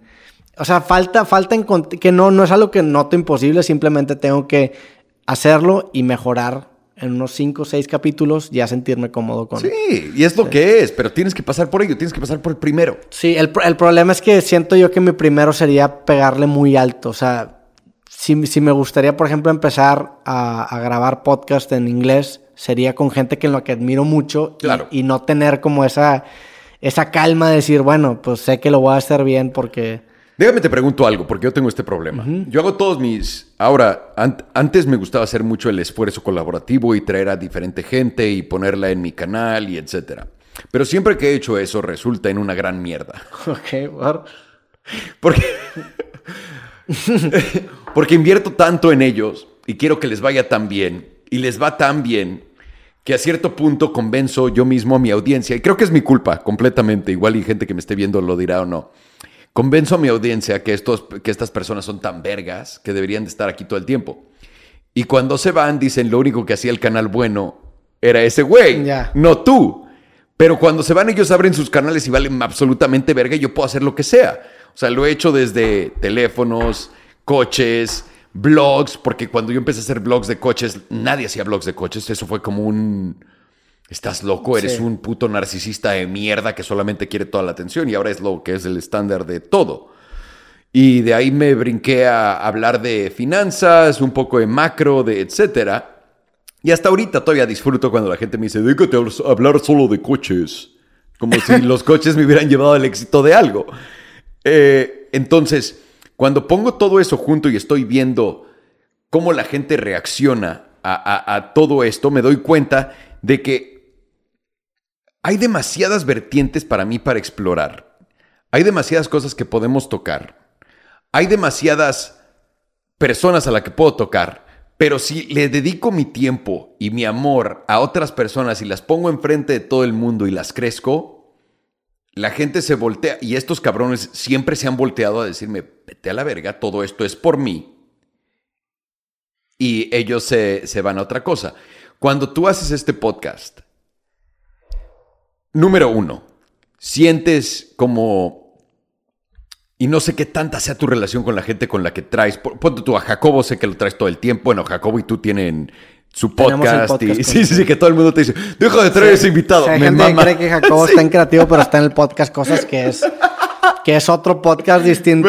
Me, me mama. Y es- digo, la historia del podcast Cosas es muy buena porque sí, la neta el, el podcast es una gran razón por la cual el podcast creativo despegó. Correcto. O sea, me generó Correcto. esa disciplina, esa constancia de estar publicando semanalmente que me hizo bueno en el proceso y que lo acabé aplicando después en creativo. Correcto. Sí. Entonces, Pero Jacobo y yo tenemos dos carreras diferentes distintas. y completamente en diferentes. donde, en donde conciliamos en cosas, pero pues lo- para, para empezar los capítulos completos se suben en su canal y los clips suben al mío. Entonces está dividido desde ese nivel y no es algo como, o sea, no dependemos el uno del otro. Claro, y tienen eso, que es divino, y eso es una independencia mutua de esto. De nuevo, yo lo que hago es traigo a toda esta gente y la crezco y después se voltea y me dice, chinga tu madre, yo soy la razón por la que todo el mundo ve esto, etcétera. Pero yo ya estoy de por sí, ¿cómo se dice?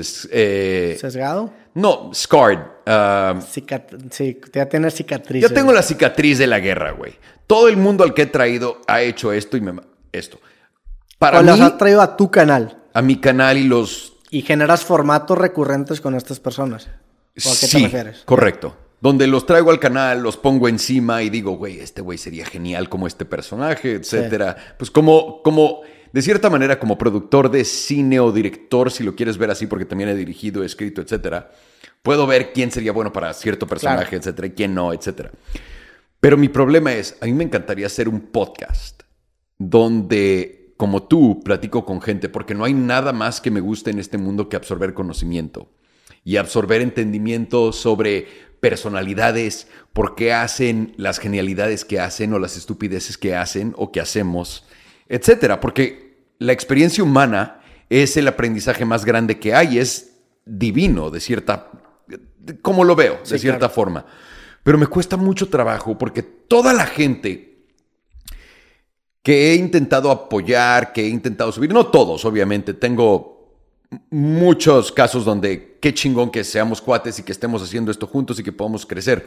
Pero la gran mayoría siempre es un chinga tu puta madre y cómo te puedo pisar. Y creo que esto también está o sea, ¿cómo te puedo usar como escalón a ti para Correcto. Más? Pero más allá de eso, si te caes, voy a pisarte con todo lo que pueda. Porque eso me ha pasado en Estados Unidos, son muy así. La, Pero con gente que tú has invitado. Claro, güey. ¿Pero con por todos. qué, güey? No sé. Siempre he tenido este problema en mi, en mi puta vida honestamente, y no lo entiendo. Y es, es algo que, de nuevo, me detiene a hacer lo que, no como lo que tú estás haciendo, porque yo creo que mis, lo que yo busco es diferente en, en, en, en el cerebro de las personas a lo que tú. Lo que tú haces es vergamente interesante, lo que yo sería una estupidez, pero me gustaría hacer esa estupidez. Y no puedo por el miedo que tengo a mi pasado, a esto, que me sigue pasando todo el tiempo.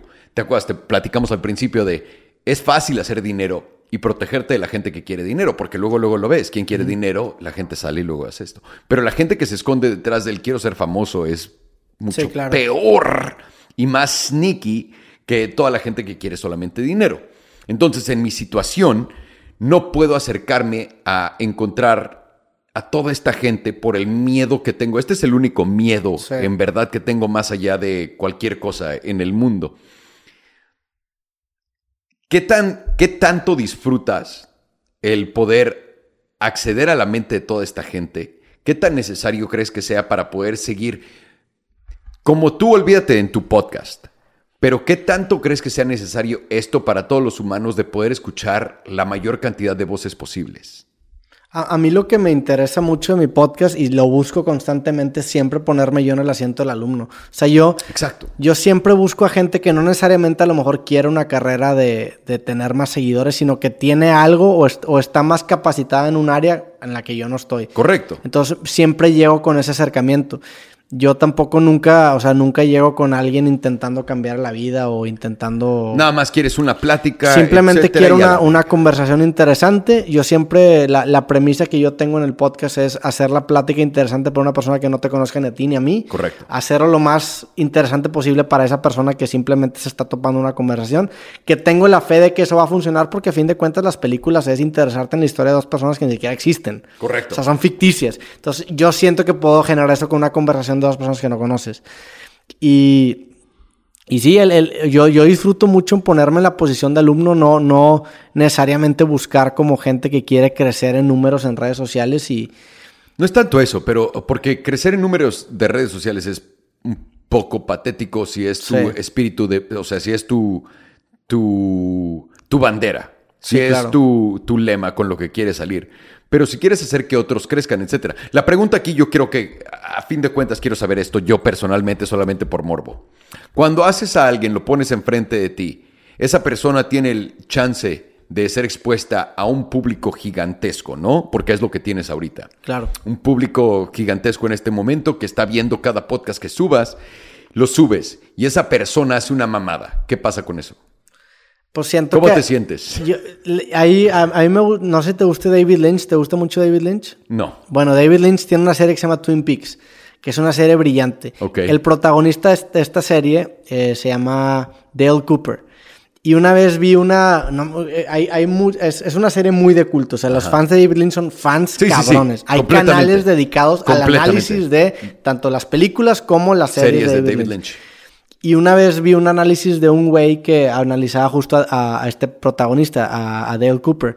Y él decía que, güey, es que el vato es, es el, el mejor protagonista porque es la persona con la que te encantaría estar cuando estás explorando lo desconocido. Claro. Y a mí eso se me quedó mucho. O sea, yo siento yo, y también esto me lo dio el podcast Cosas. El podcast Cosas me, me al, al yo no ser el, el entrevistador en este podcast, sino al, al- al yo ser el el güey que aporta el contenido, la gente me conoció muy bien cómo soy yo. Entonces ya sabe cómo soy yo. Entonces si una persona llega, por ejemplo, y dice alguna mamada o me trata muy mal, la gente ya entiende cómo soy yo. O sea, yo nunca invito Claro. a alguien para chingármelo, yo nunca invito a alguien para atacarlo. O sea, yo tengo una, una línea de valores que creo yo que he expresado bastante de decir de que, güey, yo quiero platicar con el que sea mientras sea una conversación interesante. Claro. Yo nunca le voy a faltar el respeto a la carrera de alguien y si yo lo invito es porque genuinamente tengo el interés de conversar con esa persona. Al dejar claro eso, si, algún, si el día de mañana alguien viene a mi podcast y me mienta la madre, pues no se pondría en una buena posición porque yo no le falté al respeto, güey. O sea, Claro. si, si yo te invité al podcast es porque te estoy dando de cierta manera la de decir, oye, carnal, yo respeto lo que has hecho, quiero platicar contigo, no te quiero venir a atacar. Pero ¿y si esa persona se voltea de la nada? ¿Nunca te ha pasado que se volteen y te hagan una culerada? Hasta la fecha, afortunadamente no, pero si el día de mañana alguien se voltea, pues la, la evidencia va a estar ahí. Te- te- obviamente te podría decir que hay podcasts mejores que otros. Hay unos podcasts en donde conecto muy cabrón con, unas, con ciertas Sí. personas. Hay, por ejemplo, en este caso que nunca nos habíamos conocido en persona, pues güey, yo creo que des- después de aquí vamos a ser buenos amigos. Completamente. Y está Sí. chingón que nuestra primera interacción esté documentada en un podcast. Sí. Eso me ha pasado, pues, no bastante, pero sí en unas considerables ocasiones en donde ahorita hay gente que, por ejemplo, eh, me voy a ir a Suecia en finales de agosto con dos amigos que conocí en un podcast. No, No con mames. tres amigos que conocí en un podcast. Con Pepe Madero, que es compa mío, el, vocalista de Panda, con Andrea Sosberg, que era una de mis... El güey me invitó a su podcast en el 2015 antes de que yo empezara creativo. Y con Flip Tamés, que también es otro guitarrista que tocaba en Jumbo. A los tres los conocí en un podcast. Y son súper compas míos ahora. Y se generó a raíz de esta conversación. Este, si el día de mañana, pues alguien me tira mierda, que seguramente va a pasar, digo, si estoy sacando todos, dos ¿no? capítulos Claro. a la semana, alguien eventualmente le va a cagar o va Claro. a pasar algo. Pues, güey, ahí va a estar documentada la interacción. Yo siempre los invité con la mejor de las intenciones y si alguien me tira mierda en un futuro, pues bueno, güey, tampoco le puedes quedar bien a todos. O sea, No, no, no, no se trata de eso Sí. y jamás. Y yo siempre lo, oh, eh, es parte es parte de la vida. Sí, No claro. puedes co- yo siempre digo digo esto, ¿no? Tengo sobre todo lo de los NFTs me ha ayudado muchísimo a entender esto como comunidades porque tienes que mantener a 10. Mira, perdón, ahora que me, ahora que, que me preguntaste esto, me ha pasado que invito gente que yo sé que le cago. no mames, podcast. espérate. Varias veces. Espérame. Varias veces. Espérame, güey. ¿Por qué? Porque hay, eh, me, me ha pasado eso bastantes veces. Hay gente que tiene una opinión anti-mainstream o antisistema y de repente yo me, yo me topo con gente que me tira mierda y digo que carnal, estoy seguro que si nos conociéramos, güey, pues no opinarías. Lo mismo. O sea, estás opinando de mí 100% desde la ignorancia y yo tengo la confianza que al chile... Digo, no es como que soy una divinidad, una santidad, pero pues, me considero un buen tipo, o sea, tra- trato bien. Y, y, y también te das cuenta, y, y por mucho tiempo yo tuve culo en la cultura de la cancelación, y yo me di cuenta que la única forma en la que te puedes blindar es siendo Te buen vale pedo. verga, eres no, y siendo ya. buen pedo con tu gente cercana, güey. Si Claro. el día de mañana alguien me inventa una mentira, mi gente cercana me conoce, sabe cómo soy y, y- y te genera una cierta red de protección. Entonces me ha pasado gente que de repente me entero que no tiene la mejor opinión de mí y digo, güey, tampoco lo culpo porque creo yo que cuando empiezas en redes sociales tiendes a ser muy incendiario y a mí me pasó que cuando empecé me sentía mucho más incendiario de lo que soy ahorita. Entonces entiendes que es muchas muchas veces parte gente- de. es gente queriendo que pase algo en su carrera Sí. y lo, lo empatizas con y ya cuando los conoces pues generalmente la opinión acaba cambiando.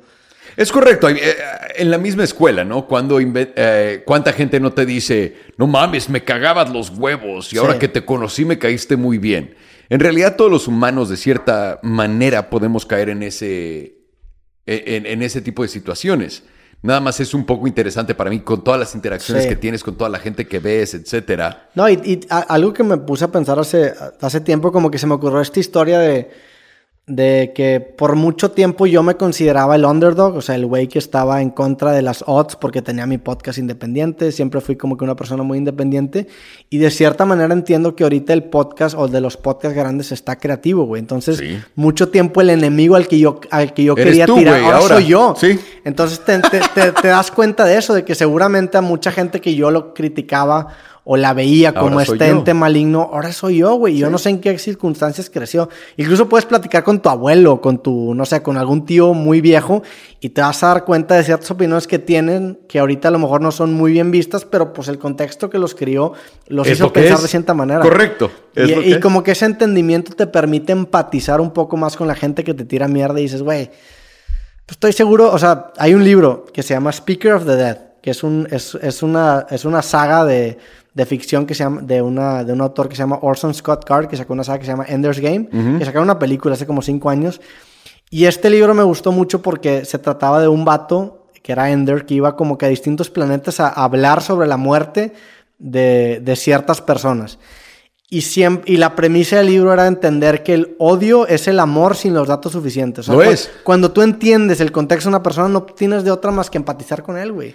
Tenemos muy pocas emociones como humanos, ¿no? El llorar, ponte tú, estar súper triste y llorar por ello, también te puede hacer llorar cuando estás muy contento.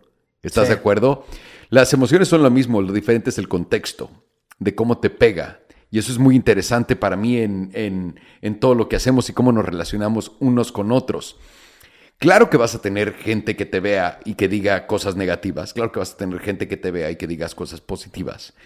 Pero a fin de cuentas, de toda la gente que conoces, de todo lo que estás haciendo, ¿qué es lo que más te gusta de conocer a tanta pinche gente, güey? ¿Qué es lo que te gusta a ti? ¿Te gusta la información? ¿Te gusta la relación? ¿Te gusta el poder conocer gente que nunca pensaste que fueras a conocer? ¿Cuál es esta oportunidad que te trae lo que haces ahora? Porque para mí es genial el Sí. que podamos hacer lo que estamos haciendo. Ah, es una mamada. Y cada quien, porque mínimo en lo personal, me ha abierto puertas que nunca en mi vida creí que me fuera Claro. a abrir. Entonces, yo quiero saber para ti, porque haces algo, de nuevo, es algo que me encantaría a mí algún día hacer, pero Sí. tengo demasiado la puerta de Nel, prefiero yo solo hablar con mi puta cámara y al carajo. Entonces, quiero saber de ti, ahora sí quiero vivir Sí. a través de ti esta experiencia. A mí, a mí lo que más me gusta, obviamente, son las relaciones que generas con las personas, la neta. Porque es, o sea, ahorita que tenemos ya, pues llevamos dos horas y media de conversación. No mames. sí. O sea, quieras o no, tener dos horas y media de conversación con alguien genera una relación con esa persona. Claro. O sea, ya siento que nos conocemos mucho más. Bien, ¿sí? Y, y, y el platicar tantas horas con tantas personas, pues generas una cierta conexión al punto en el que si me las topo, pues de que, ay, qué pedo, ¿cómo estás? Porque compartimos algo, güey. O sea, tres horas, dos horas de conversación es un vergo. O sea, si tú te pones a pensar de que, puta, ¿con cuánta gente he platicado más de dos horas? Gracias. Con bien poquito, o sea, y incluso tu familia cercana. Oye, güey, ¿cuándo fue la última vez que con tu tío Pancho platicaste tres horas? Nunca. No. A la o sea, realmente conocer a alguien con dos horas, con más de dos horas de conversación es muy selecto. Entonces generas ese tipo de relaciones. También, pues yo documento mi aprendizaje. O sea, yo volteo a ver al Roberto del Creativo 34 y lo comparo con el Roberto del Creativo 200 y digo, no mames, el, el aprendizaje ahí está, güey. También la conversación humaniza, o sea, te eh, he conocido a mucha gente, incluyéndote, que digo, no mames, has hecho cosas bien cabronas, pero el conversar contigo te humaniza, güey, y de cierta manera a mí me empodera decir de que, güey, este vato sí está bien cabrón, pero sigue siendo un vato, ¿no? Y yo también Todos soy un somos. vato y tengo Sí. ese, ese puente de decir de que, puta, pues con un poco de suerte y con trabajo puedo llegar a, esa, a ese mismo resultado. Y yo he notado mucho que me pasa eso, la conversación humaniza.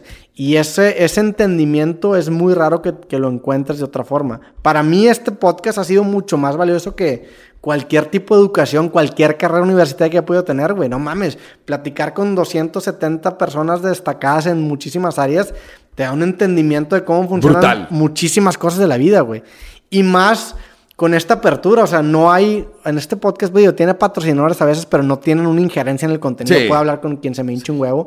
Tener esa apertura de platicar con estas personas, pues es algo invaluable. Pues, y eso es lo que más aprecio, güey. Para mí, para todo el mundo que te está viendo, felicidades que todo el mundo sepa que Roberto no es un sociópata de mierda. Un poco, Po- güey. No, no, no. Tienes no, que no. serlo, güey, sí. Tien- tienes que ser tantito con tus emociones, pero el hecho de que de BBB. Hay una diferencia grande entre querer aprender y relacionarte con otros y querer hacerlo porque tienes que hacerlo. Sí. Y, y- y se nota y se ve, y eso para mí fue de lo que me llamó la atención a ti, a lo que haces, a- porque tú me abriste la puerta a Rosarina, a toda esta, Rosarín. sí, a huevo, un saludote, a toda esta gente que nunca había visto. Y es por eso, porque estoy viendo a alguien que quiere aprender, que quiere crecer enfrente de mí y que no me está dando ninguna otra indicación de que esté buscando algo más. Y es difícil encontrar cosas así. Y también cuando estamos viendo contenido, como todos los que somos fans de encontrar cosas interesantes, de encontrar el contenido correcto, tenemos que encontrar a las personas correctas que no nos estén nada más vendiendo algo que no es verdad. Y la autenticidad de lo que transmites y de lo que eres es brutal tal cual. Y me esperaba exactamente la respuesta que me diste ahorita, porque en verdad nos hace crecer y nos hace sentirnos llenos y, Sí. y tiene una divinidad gigantesca y me gustaría que más gente alrededor del mundo pudiera absorber más de la gente que hay alrededor de ellos, porque nunca sabes de quién puedes aprender Sí. qué y cuánto. Y lo dejamos pasar porque pues no les gusta la misma caricatura que a mí, no les gusta la misma ropa que a mí, no les gusta esto. Y no lo tienen que hacer a un nivel tan sofisticado como tú lo haces, que puedes hablar con...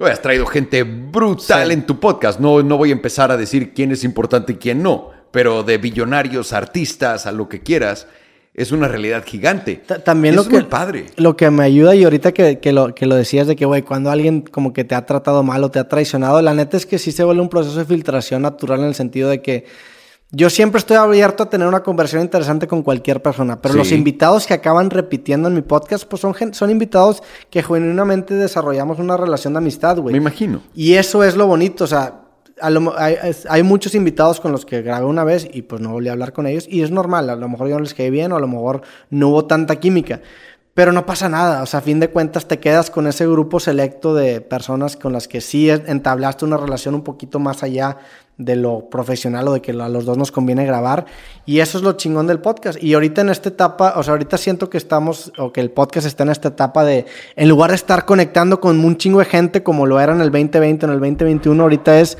realmente tener conexiones significativas con gente con la que me interesa platicar, güey. Y es un. Y es algo que, pues la neta, me lo ha dado el, el, pues, el tener, de cierta manera, una estabilidad de, de sé que tengo una audiencia que me va a seguir. También es una audiencia que, que afortunadamente comulga con mis intereses. Por ejemplo, con Rosarín, que he grabado como seis podcasts, o con Pepe Madero, que también le quedo como siete veces, con Farid, güey. Pues la gente le, le gusta también ese tipo de interacciones y y a mí me favorece buscar, en lugar de solamente conectar con un chingo de gente o hacer conversaciones muy superficiales, sino generar relaciones chingonas y a largo plazo. ¿Qué te llena espiritualmente? Si, si no te importa que te pregunte un chingo de cosas, porque hay demasiadas cosas que quiero preguntarte. Simplemente pues genuinamente el, O sea, siento yo que nunca he sentido una cruda por intentar cosas. Y justo el, último libro que saqué, El arte de perder, la cita con la que lo abro, eh, dice, se llama, o la cita dice, solvitur ambulando, que en latín dice, se soluciona caminando. Y pues es esta idea que la vida es un experimento práctico, güey. Hacer las cosas, descubrir mi identidad o quién soy yo mediante la acción, es lo que me llena. Y ahorita sí me siento en una etapa en donde al chile quiero que cosas pasen, en el sentido de que me quiero conocer a mí mismo en distintas situaciones, con distintas personas, con distintos contextos, para entender un poquito más de quién soy yo.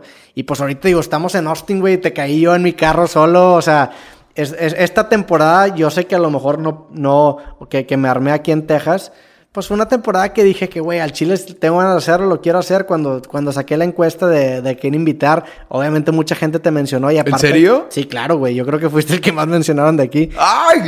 gracias a todo el mundo!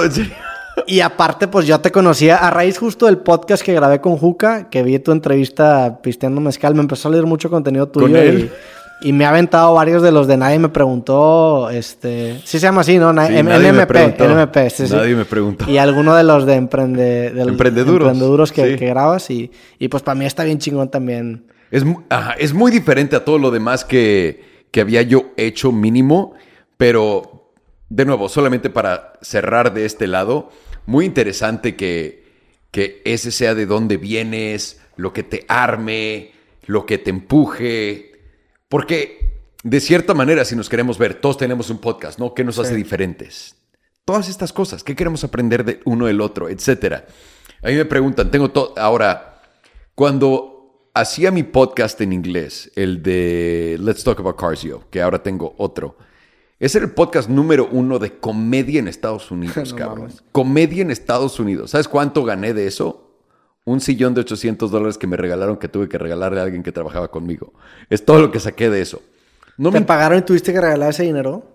O, sea, me dieron un sillón de 800 dólares y se lo ah, regalé a un amigo un amigo mío. Yo creí que decías un sillón como un chingo. No, güey. De un billón, no, me dieron 800 dólares. Un sillón de 800 dólares. Yo creí que era un sillón. No, no, no. Tenía un podcast gigante y que no. Pero lo que más me gustaba del podcast era todo lo que podía aprender de él. Sí, claro. Y cuando lo cambié a español, que empecé a hacer todos los podcasts de emprendeduros con Ro, lo que más me gustó fue todo lo que podía aprender, porque era tal cual como estamos platicando ahorita, es de qué quiero aprender de ti, qué quiero que yo te decirte, esto es una conversación real. No, y la neta, güey, al chile estás en la mejor posición para hacer un podcast que puedes estar porque no tienes la necesidad de generar una fuente de ingresos de proyectos.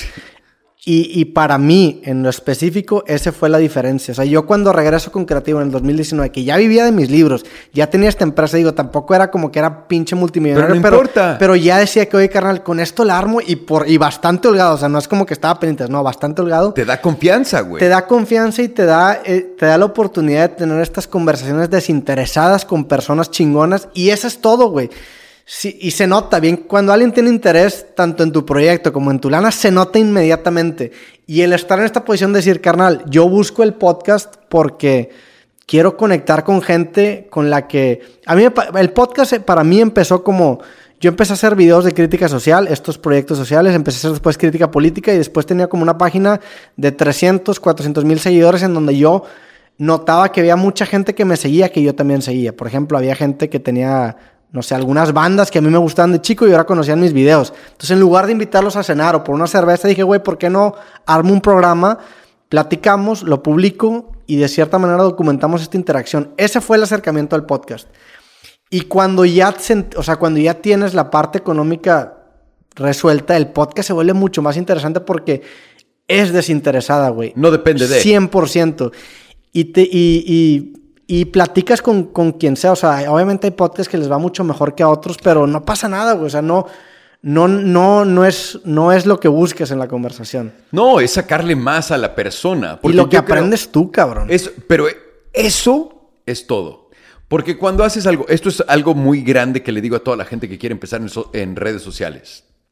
No, hombre, quiero hacer mi cuenta y quiero hacer. Porque ahorita todo el mundo, antes mínimo en Hollywood, tenías que hacer muchas cosas para intentar ser actor y ahorita quieres ser famoso, vas a abrir tu cuenta de Instagram y subir videos de ti bailando o de ti haciendo imitaciones de voces extrañas.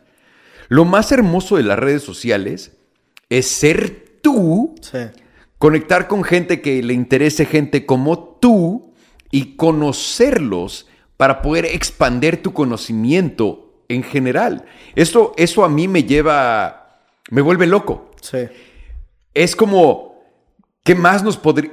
Esto es nutrirnos a un nivel que no pudimos, que nuestros papás no pudieron, que nuestros abuelos jamás pudieron. Imagínate conocer a gente que te interesara, con la que pudieras platicar y preguntarle lo que quisieras, güey. Sí, claro. Eso no existía no, no mames. antes y lo estamos desperdiciando todos sin entender lo que es. Puedo sentarme con quien se me hinchen los huevos si quiero, ¿no? O sea, literalmente es en tu situación con quien se te hinchen los huevos, güey. Te has sentado con Rosalía. Te has sentado con. Oh, eh, amo a Rosalía. Sí, Rosalía. Saludos a Rosalía. Saludos a Rosalía. Vuelve a venir a Creativo, por favor. Estuvo chido tu capítulo. Te has sentado con. Prometo ya no hablar de ajedrez, Rosalía. sí, te. Del show de ajedrez.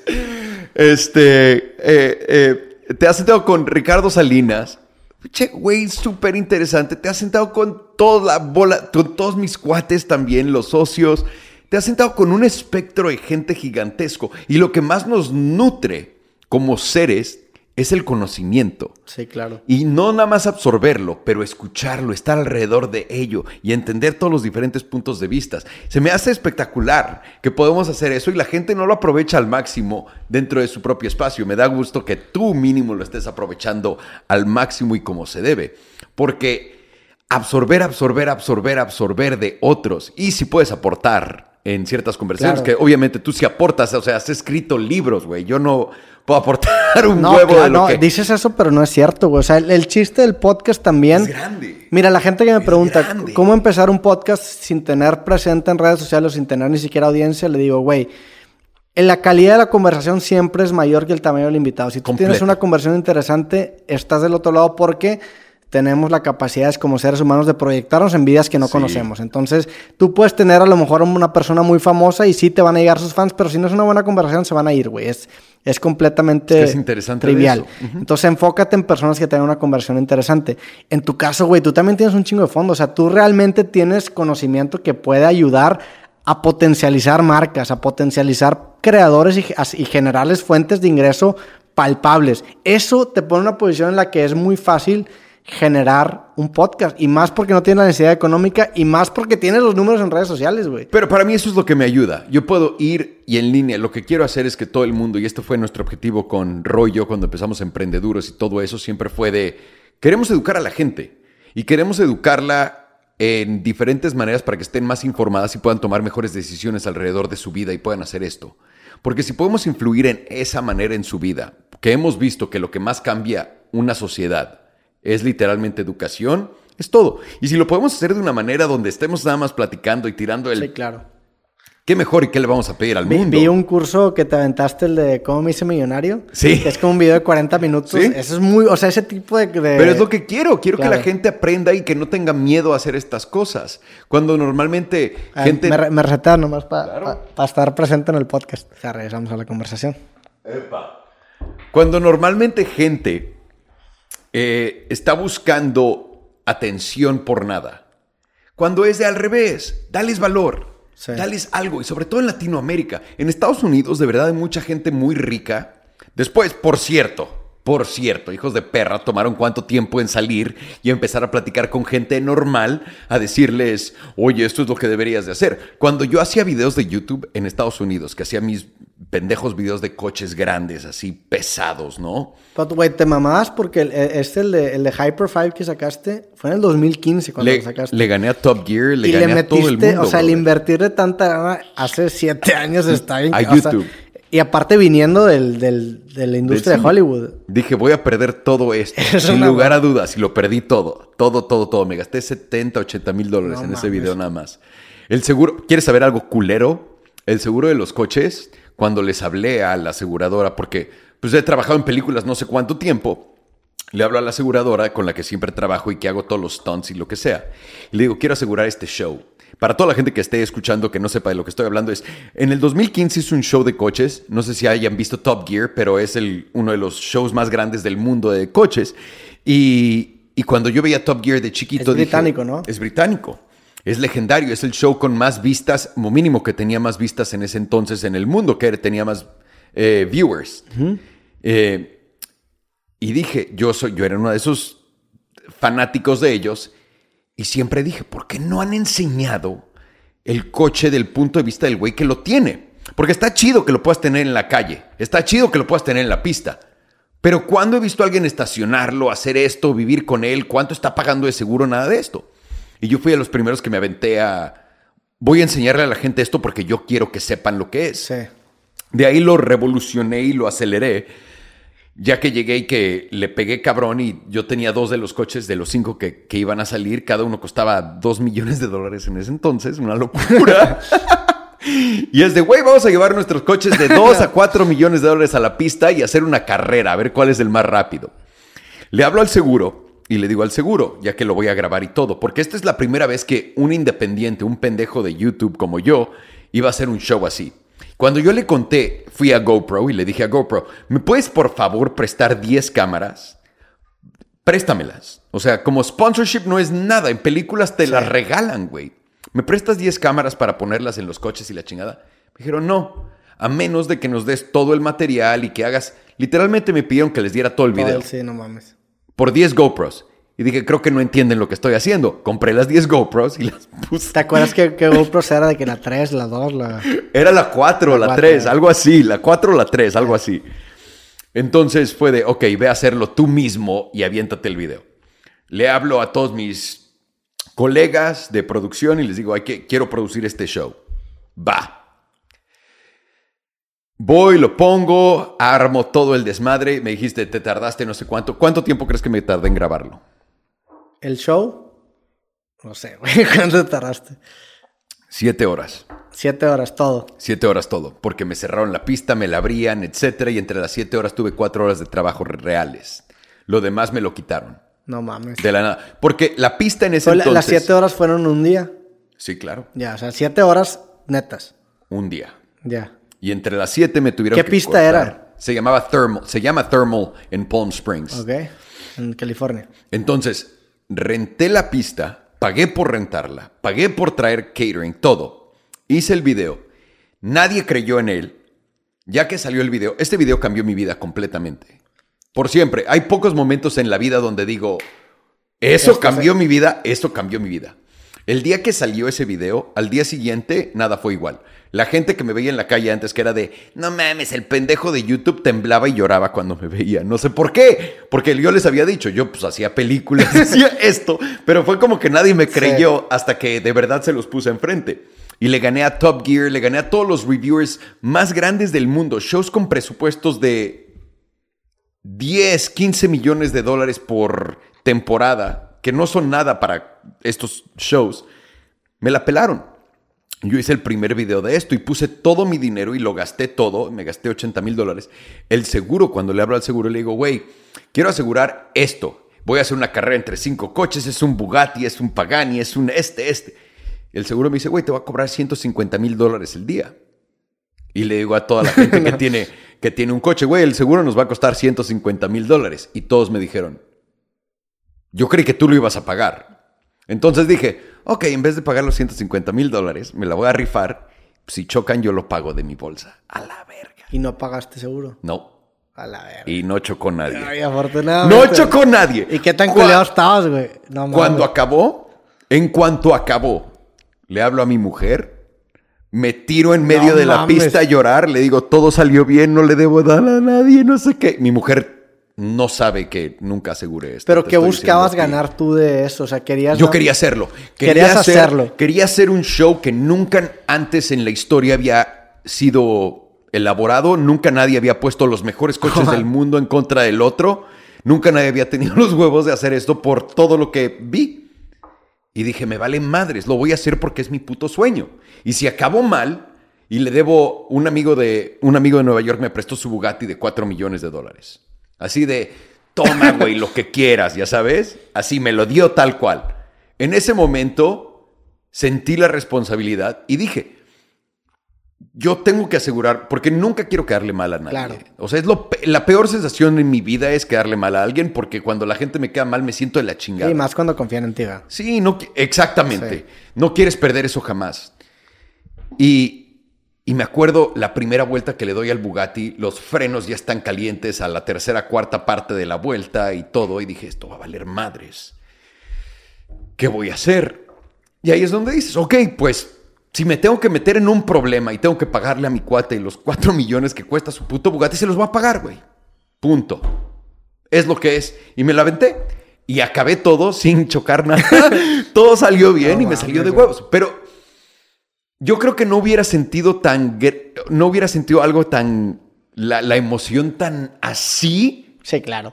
si no hubiera sido así. Sí, totalmente. ¿verdad? ¿Me entiendes? Es lo que es. Y, y la vida es un riesgo. Y tienes que salir y poner las cosas así, rifártela, cabrón. No es nada limpio. No todo te va a salir, ah, dos y dos son cuatro, cuatro y dos son seis, güey. Sal y hazlo. Y cuando me salió eso, se volvió loca la gente. Y de ahí empecé a darles más. Hice un show, vino un amigo mío que me dijo, güey, te doy un cheque por un millón de dólares así en blanco para hacer todos estos capítulos que siguen. Le dije, güey, no quiero hacerlo. Vas a perder todo tu dinero. Me dijo, Ale, un millón de dólares para mí no es nada, güey. Sal a perderlos, me vale madres. Y salí a perder su millón de dólares y lo hice. Y fue lo que es. Y al final de todo, al final de todo, cuando hicimos eso, porque es la misma gente con la que hice la ropa que acabó todo como fue que acabó.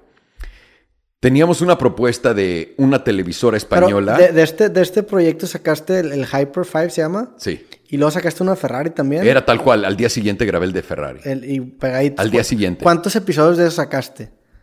De, ok, de esos dos hice solo esos dos y de ahí me agarré y hice otros más. Hice cuatro o seis más. Ok. Y no pude acabar toda la temporada de todo lo que queríamos hacer. ¿Y los otros cómo se ellos. llamaban? Se llamaba, la, el show se llamaba Banging Gears. Ok. El, el Hyper 5 era de... ¿De qué, qué- qué carros? Es que yo soy un bien ignorante en carros, güey. Hyper 5 eran los cinco hipercoches más rápidos del mundo. Entonces, los... cinco coches más rápidos y caros del mundo era un Pagani Huayra de eh, 3 millones de dólares, era un Bugatti Veyron de 4 millones de dólares, era un LaFerrari que ahorita vale 4 o 5 millones de dólares, era un Porsche 918 que vale entre uno y medio y dos millones de dólares y un McLaren P1 que vale dos millones, tres Y millones todos de dólares. esos estaban en California y los trajeron ahí a la pista. Le hablé a todos mis cuates que tenían uno y les dije, me los Vaya, mandas todos, yo pagué por todos los camiones que fueran a recogerlos, etcétera, y vámonos. Y me la rifé. Y con el... ¿Qué tanta raza había involucrada detrás? Mucha. ¿De qué? ¿A o qué sea, te de- refieres? operando cámaras, todo. tu En realidad al principio sí, porque tuve que contratar a 15, 20 personas para hacer eso. Y ahorita si lo fuera a hacer, puedo, puedo hacerlo con dos o tres personas. Sí. Porque también la tecnología ha evolucionado que tenemos drones y tenemos eh, Steadicam en diferentes bla, bla, bla. Y también hemos hecho un formato más eficiente del mismo formato. Sí. Entonces cambiaría completamente. Pero al principio yo hice esos dos shows diciendo, y esta fue mi, esto, ¿no? Mi, mi oración a todo. Fue de, ojalá que alguien vea esto y diga, hay que contratar a este güey. Y de ahí también me llevaron a hacer audiciones para Top Gear y me llevaron a hacer todo lo... Qué cabrón, güey. Sí, sí, sí, estuvo durísimo. Pero también al mismo tiempo pasó lo de los coches, donde de yo ser cliente de coches me cambiaron a la lista de influencers, si lo quieres ver así, y las redes sociales tomaron toda la importancia de cómo vendían coches. Y cuando hicieron eso, pues me lo explicaron McLaren muy bien cuando fui con ellos. ¿A quién vas a contratar primero cuando estás anunciando un coche? ¿A James Bond, a un gringo o a un mexa? James Bond. Gracias. y después al gringo Y después el y después al mexa. Entonces, cuando pasó eso, me dejaron de vender coches a mí. Ford me habló, esto se los puedo decir porque Ford me pagó una fortuna para trabajar ver, por ellos. otra vez esa parte que no entendí. O sea, pasó un punto en donde empezaron a buscar influencers. Los... Bueno, cuando yo empecé a hacer lo de los coches, no existía lo de marketing, influencer marketing ni nada de eso. Sí. Era de las agencias no entendían por qué puta madre es un Está en cabrón. pañales, 100%. Correcto. Entonces, cuando la voltearon, cuando me empezó a ir cabrón, ya las, la- los grupos de coches empezaron a contratar gente de marketing para tratar con su programa de influencers, si lo quieres ver así. Y cuando lo vieron así, cambié yo de ser cliente, porque yo, por, por ejemplo, con Mercedes específicamente, a Mercedes yo he comprado más de 70 coches de más de 100 mil dólares cada uno. Tú. Yo, personalmente. ¿Para ti o...? Para mí. Ya. Y eso- esos coches que los tienes y luego los... Los compro y los vendo. Por, la, gente, la gente dice, ¿por qué no te quedas con el coche? ¿Por qué no lo tienes por tanto? Quiero tener la experiencia. Ya tuve el coche, Sí. lo manejé, me la pasé de huevos, lo saqué Yeah. a todas las cenas. Quiero el nuevo. Son quiero saber qué. novias. Quiero saber qué es. Sí. Ni siquiera mis novias. Mi mujer estaba preocupada de eso al principio cuando empecé a salir con ella porque era de, güey, cambias de coche cada dos semanas. ¿Qué pedo con esto? ¿Me vas a cambiar a mí en dos semanas? Es de no. Me gusta la estabilidad. En ciertas cosas, Claro. me gusta. No, güey, pero, pero perdón. ¿Quién quiere tener la experiencia de tener 59 Sí, mil claro. mujeres que le armen de pedo diario? Sí, las los carros no tienen una... Es un carro, Es un güey. carro, es un objeto. claro. Sí, no quieres. No es comparable. Imagínate, si te gusta la moda, no te quieres poner 59 mil playeras para ver cuál es la mejor. Sí. ¿Por qué no te gustaría saber cuál es el mejor coche de todos? Entonces, rotas, rotas, rotas, rotas. Y hay veces que compraba por épocas el mismo coche una y otra vez. Porque el coche seguía siendo el mejor. Y ese, esa compraventa le perdías lana. O sea, cuando la vendías, lo vendías un poco más barato. Mucha. O sea, no, no era una inversión, era No, más- era esto un- es lo que la gente no entiende. Me decían, ay, este güey está haciendo dinero vendiendo coches. Estaba perdiendo dinero cada que vendía coches. Había muy pocos coches Sí, o en sea, los era un que... lujo 100%, ¿no? Completamente. Había coches en los que les ganaba y les ganaba en grande. Pero la gran mayoría se iba al pito todo, porque cuando compras un coche nuevo, ¿qué pasa? Claro, se evalúa. Pero a los que les ganabas son a los viejos. No. Les- o, o- o a cuáles les ganas, güey. Tenía como un sistema donde sabía cuál le iba a ganar y cuál le iba a perder. Intentaba balancear mi A los que eran edición limitada que sacaban 100 o algo así. Correcto. Ok. Entonces intentaba balancear mi, mi cartera Sí, sí. al año. Decía, puta, si este año me fue bien, el próximo año me puede ir mal. Entonces voy a comprar pura pendejada. Y el próximo año me tiene que ir bien, entonces voy a comprar lo que tenga que comprar para que me vaya bien, pero que quiera. Sí, y el, el tener tú el estatus de tener seguidores en redes sociales, obviamente si tú inflas, un- o sea, si tú vendes un carro y vas a vender tu carro, le Es gen- peor. la- la- No, ¿el Chile? es peor. ¿Por qué? Porque la gente lo ve como, este es el carro de ese pendejo. Ya, al Chile. Sí, sí, sí, sí. Siempre fue peor. Una vez que yo vendí el carro la primera vez, el segundo comprador lo compraba por un chingo más. ¿Por qué, güey? Porque ya no tenían la... Porque yo compraba coches épicos. También algo que la gente nunca, nunca dijo como de, ah, bueno, este güey sí hizo esto, fue, yo fui el primero que tuvo un Porsche Carrera GT en, en, en rosa. Ok. Cuando el rosa no era popular para nada en los coches y ahora se volvió popular. ¿Cuándo se volvió popular? Cuando compré mi Carrera GT hace, Pero, ¿hace cinco cuánto? años, cuatro años. ¿Y ahí no había Porsches GT rosa? Nada, nada. Había un coche rosa y ya. Y ahorita todo el mundo está pidiendo su Porsche rosa. ¿Y qué fue lo que hizo que cambiara, güey? El hecho de que yo le enseñara el puto coche. Sí, que, lo empezaron a ver. No, no es porque yo lo haya hecho, es porque el color es cool y todo el mundo tenía miedo de salir con algo diferente y llamar la atención. Pero tú comprabas un carro y hacías mucho contenido alrededor de ese carro, güey. Sí, claro. Pues Sí. eran, eran mis vlogs, era Sí, como sí. de, es- este es mi coche y usaba los coches como de en medio y usaba el blog como de, les voy a enseñar todo lo que yo tengo que hacer teniendo todas las chambas que tengo que hacer, pero pues me iba en el coche para llegar aquí, y luego me prestaban este otro coche lo que llegaba acá y me iba a otro país y así. No era como tanto de coches, sino de mi vida. Ya. Porque también, pues, ¿cuánto puedes aprender de un coche tal cual? Es un coche, Sí. tiene cuatro llantas, acelera tal cual y cada año todos son mejores, tiene Sí. mejor suspensión, mejores frenos y mejor aceleración. A fin de cuentas, si te voy a resumir todos los coches en el mundo, es tal cual. Sí está bien cabrón que tiene una vigencia de... de, de... Como los teléfonos, güey. Claro, como lo, hace un video de, no mames, este es el iPhone 2, ahorita ya está el 13, ya no podría hacer contenido de este porque ya hay un 13 que es así mejor, güey. Qué pena, Sí. qué pena. Si tienes el viejo, qué pena. Justamente que era. iba, iba a comparar los coches con los gatos, pero no, los gatos sí siguen siendo vigentes toda su vida porque son bonitos los gatos, y, y- pero el coche solamente es un año. No, y lo tienes que comparar con tecnología. Y aunque esta vez... y por- tiene que ser el topeado, o sea, el, el máximo, ¿no? Y esta vez por primera vez en la historia, has visto, ah, ¿te gustan los Teslas o no? Pues poco, güey. ¿Por qué?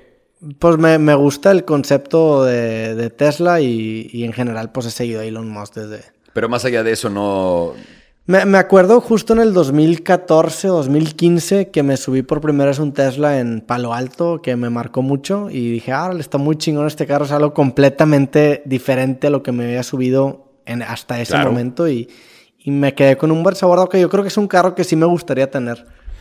Ok, para que, para que, para que veas todo esto, el contexto de cómo veo eso, ¿no? De los Tesla comparado con un coche normal, etcétera, por de dónde viene la, la plática. La primera vez en la historia donde podemos ver un coche que no sea año a año, que quieras el último modelo, el último, es Tesla. Porque ese hijo de perra ha creado un coche que puedes actualizar y se vuelve mejor cada año. Sí. Ningún coche en la historia, cada que compras un coche de cierto año, valió madres, porque pertenece ese año y se queda tal cual. Pero este hijo de puta vino por primera vez, Elon Musk, y dijo, vamos a cambiar eso. Este es tu coche y cada año lo voy a mejorar, con software y con hardware. Y es la primera vez que tienes un coche que se vuelve mejor a través del tiempo. Y eso todavía no ha sido apreciado en el mercado, Pero según yo. lo de, lo de hardware, ¿cómo es? ¿Vas a la agencia y te cambian literalmente el hardware? O Sí, güey, Es modular cuando- 100%. No es modular 100% porque todo tiene que ver con limitantes de acuerdo al tiempo en el que estés y si encuentras algo nuevo que es mejor, lo vas a usar. Ok. Porque, por ejemplo, Tesla tuvo, y esto fue lo que me pasó a mí, compré una modelo X, que es la camioneta que hace con las alas así Sí, sí, de sí. gaviota. Eh, compré una modelo X y la compré porque dije, algún día este coche se va a manejar solo. Y al año que lo compré, Tesla anunció, todos los coches se van a manejar solos, menos los de atrás de este año. Ya, o sea, para- como el iPhone y como, como las Macs, literalmente, que se Pero de- actualizan hasta cierto OS. Exacto, pero después el hijo de puta salió y dijo, bueno, sí podemos ponerle este kit de cámaras a esos coches y esto, pero yo ya había vendido mi coche. ¿Qué año era el tu coche? 2014-2015. Ok, de los- ¿cuándo- De los cuándo? primeros. Sí. Yo hice el primer video, me hice un video del sistema del el aire purificador. ¿Ok? ¿Sabes ese sistema, no? No, no, a ver. Los Teslas grandes, los caros, el X y el S, tienen un sistema de purificación de aire, donde 99.9% de todas las partículas de aire de afuera no van a entrar al coche y se van a quedar. Entonces, si tienes un ataque nuclear, por ejemplo, es lo que te Ya. vende Tesla en, te puedes quedar en tu Tesla, Puede ser una base de... poner esta, esta madre y nada de eso va a entrar a tu coche. sí, ya me acordé de ese pedo, sí. Entonces yo dije, esto sería muy interesante si lo puedo enseñar poniéndome pacheco en el, en el coche. Y invito a muchos cuates, nos ponemos pachecos con unos churros gigantes, vemos todo el humo, prendemos esto y a ver si puede sacar todo el humo. Y sacó todo el Sí, lo humo. sacó. Sí, claro. Y le pegué a todo, le pegué a todo. Salió en todas las noticias, en todos lados. Y era cierto. Me voló la cabeza que un coche por primera vez trajera este tipo de tecnología. Y el hecho que trajera eso, que se manejara solo, que... ¿Qué, qué tanto, ¿Qué tanto ese tipo de videos puede justificar el costo de un carro, güey?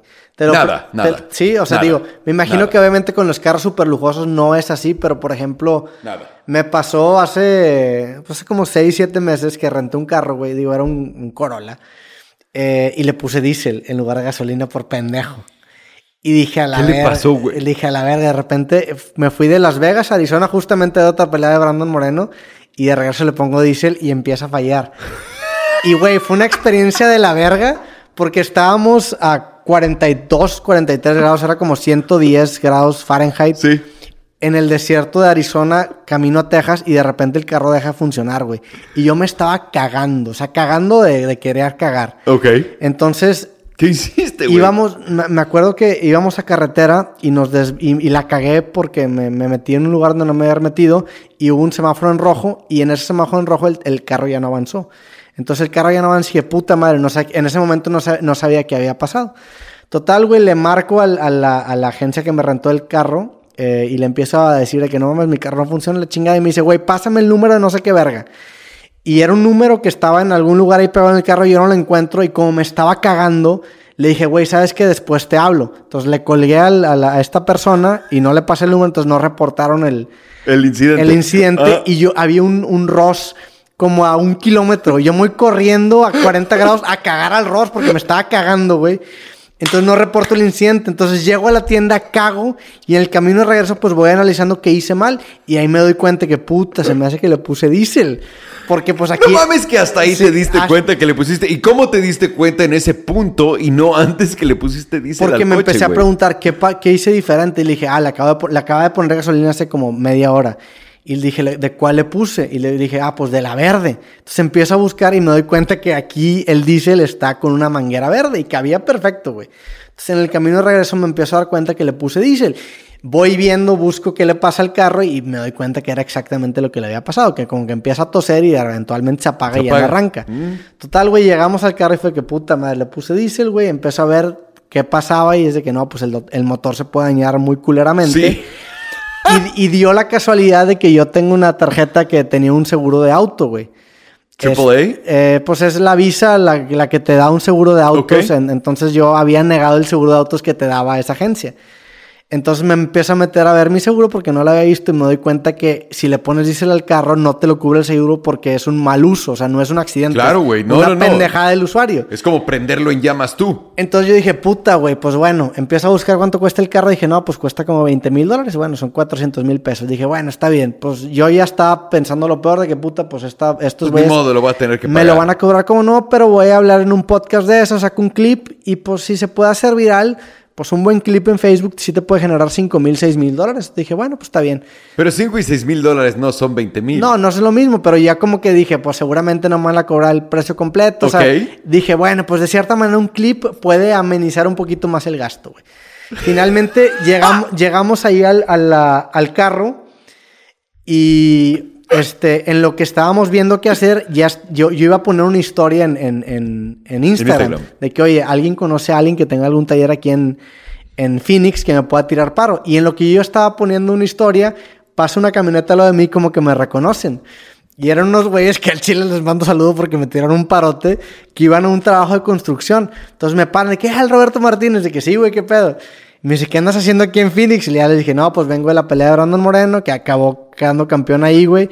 Y pues yo iba de regreso a Las Vegas para regresarme a Monterrey. Y me dice, no mames, ¿y qué te pasó? No, pues le puse diésel. Y la cara de este dato de que no mames, qué pendejo estás, güey.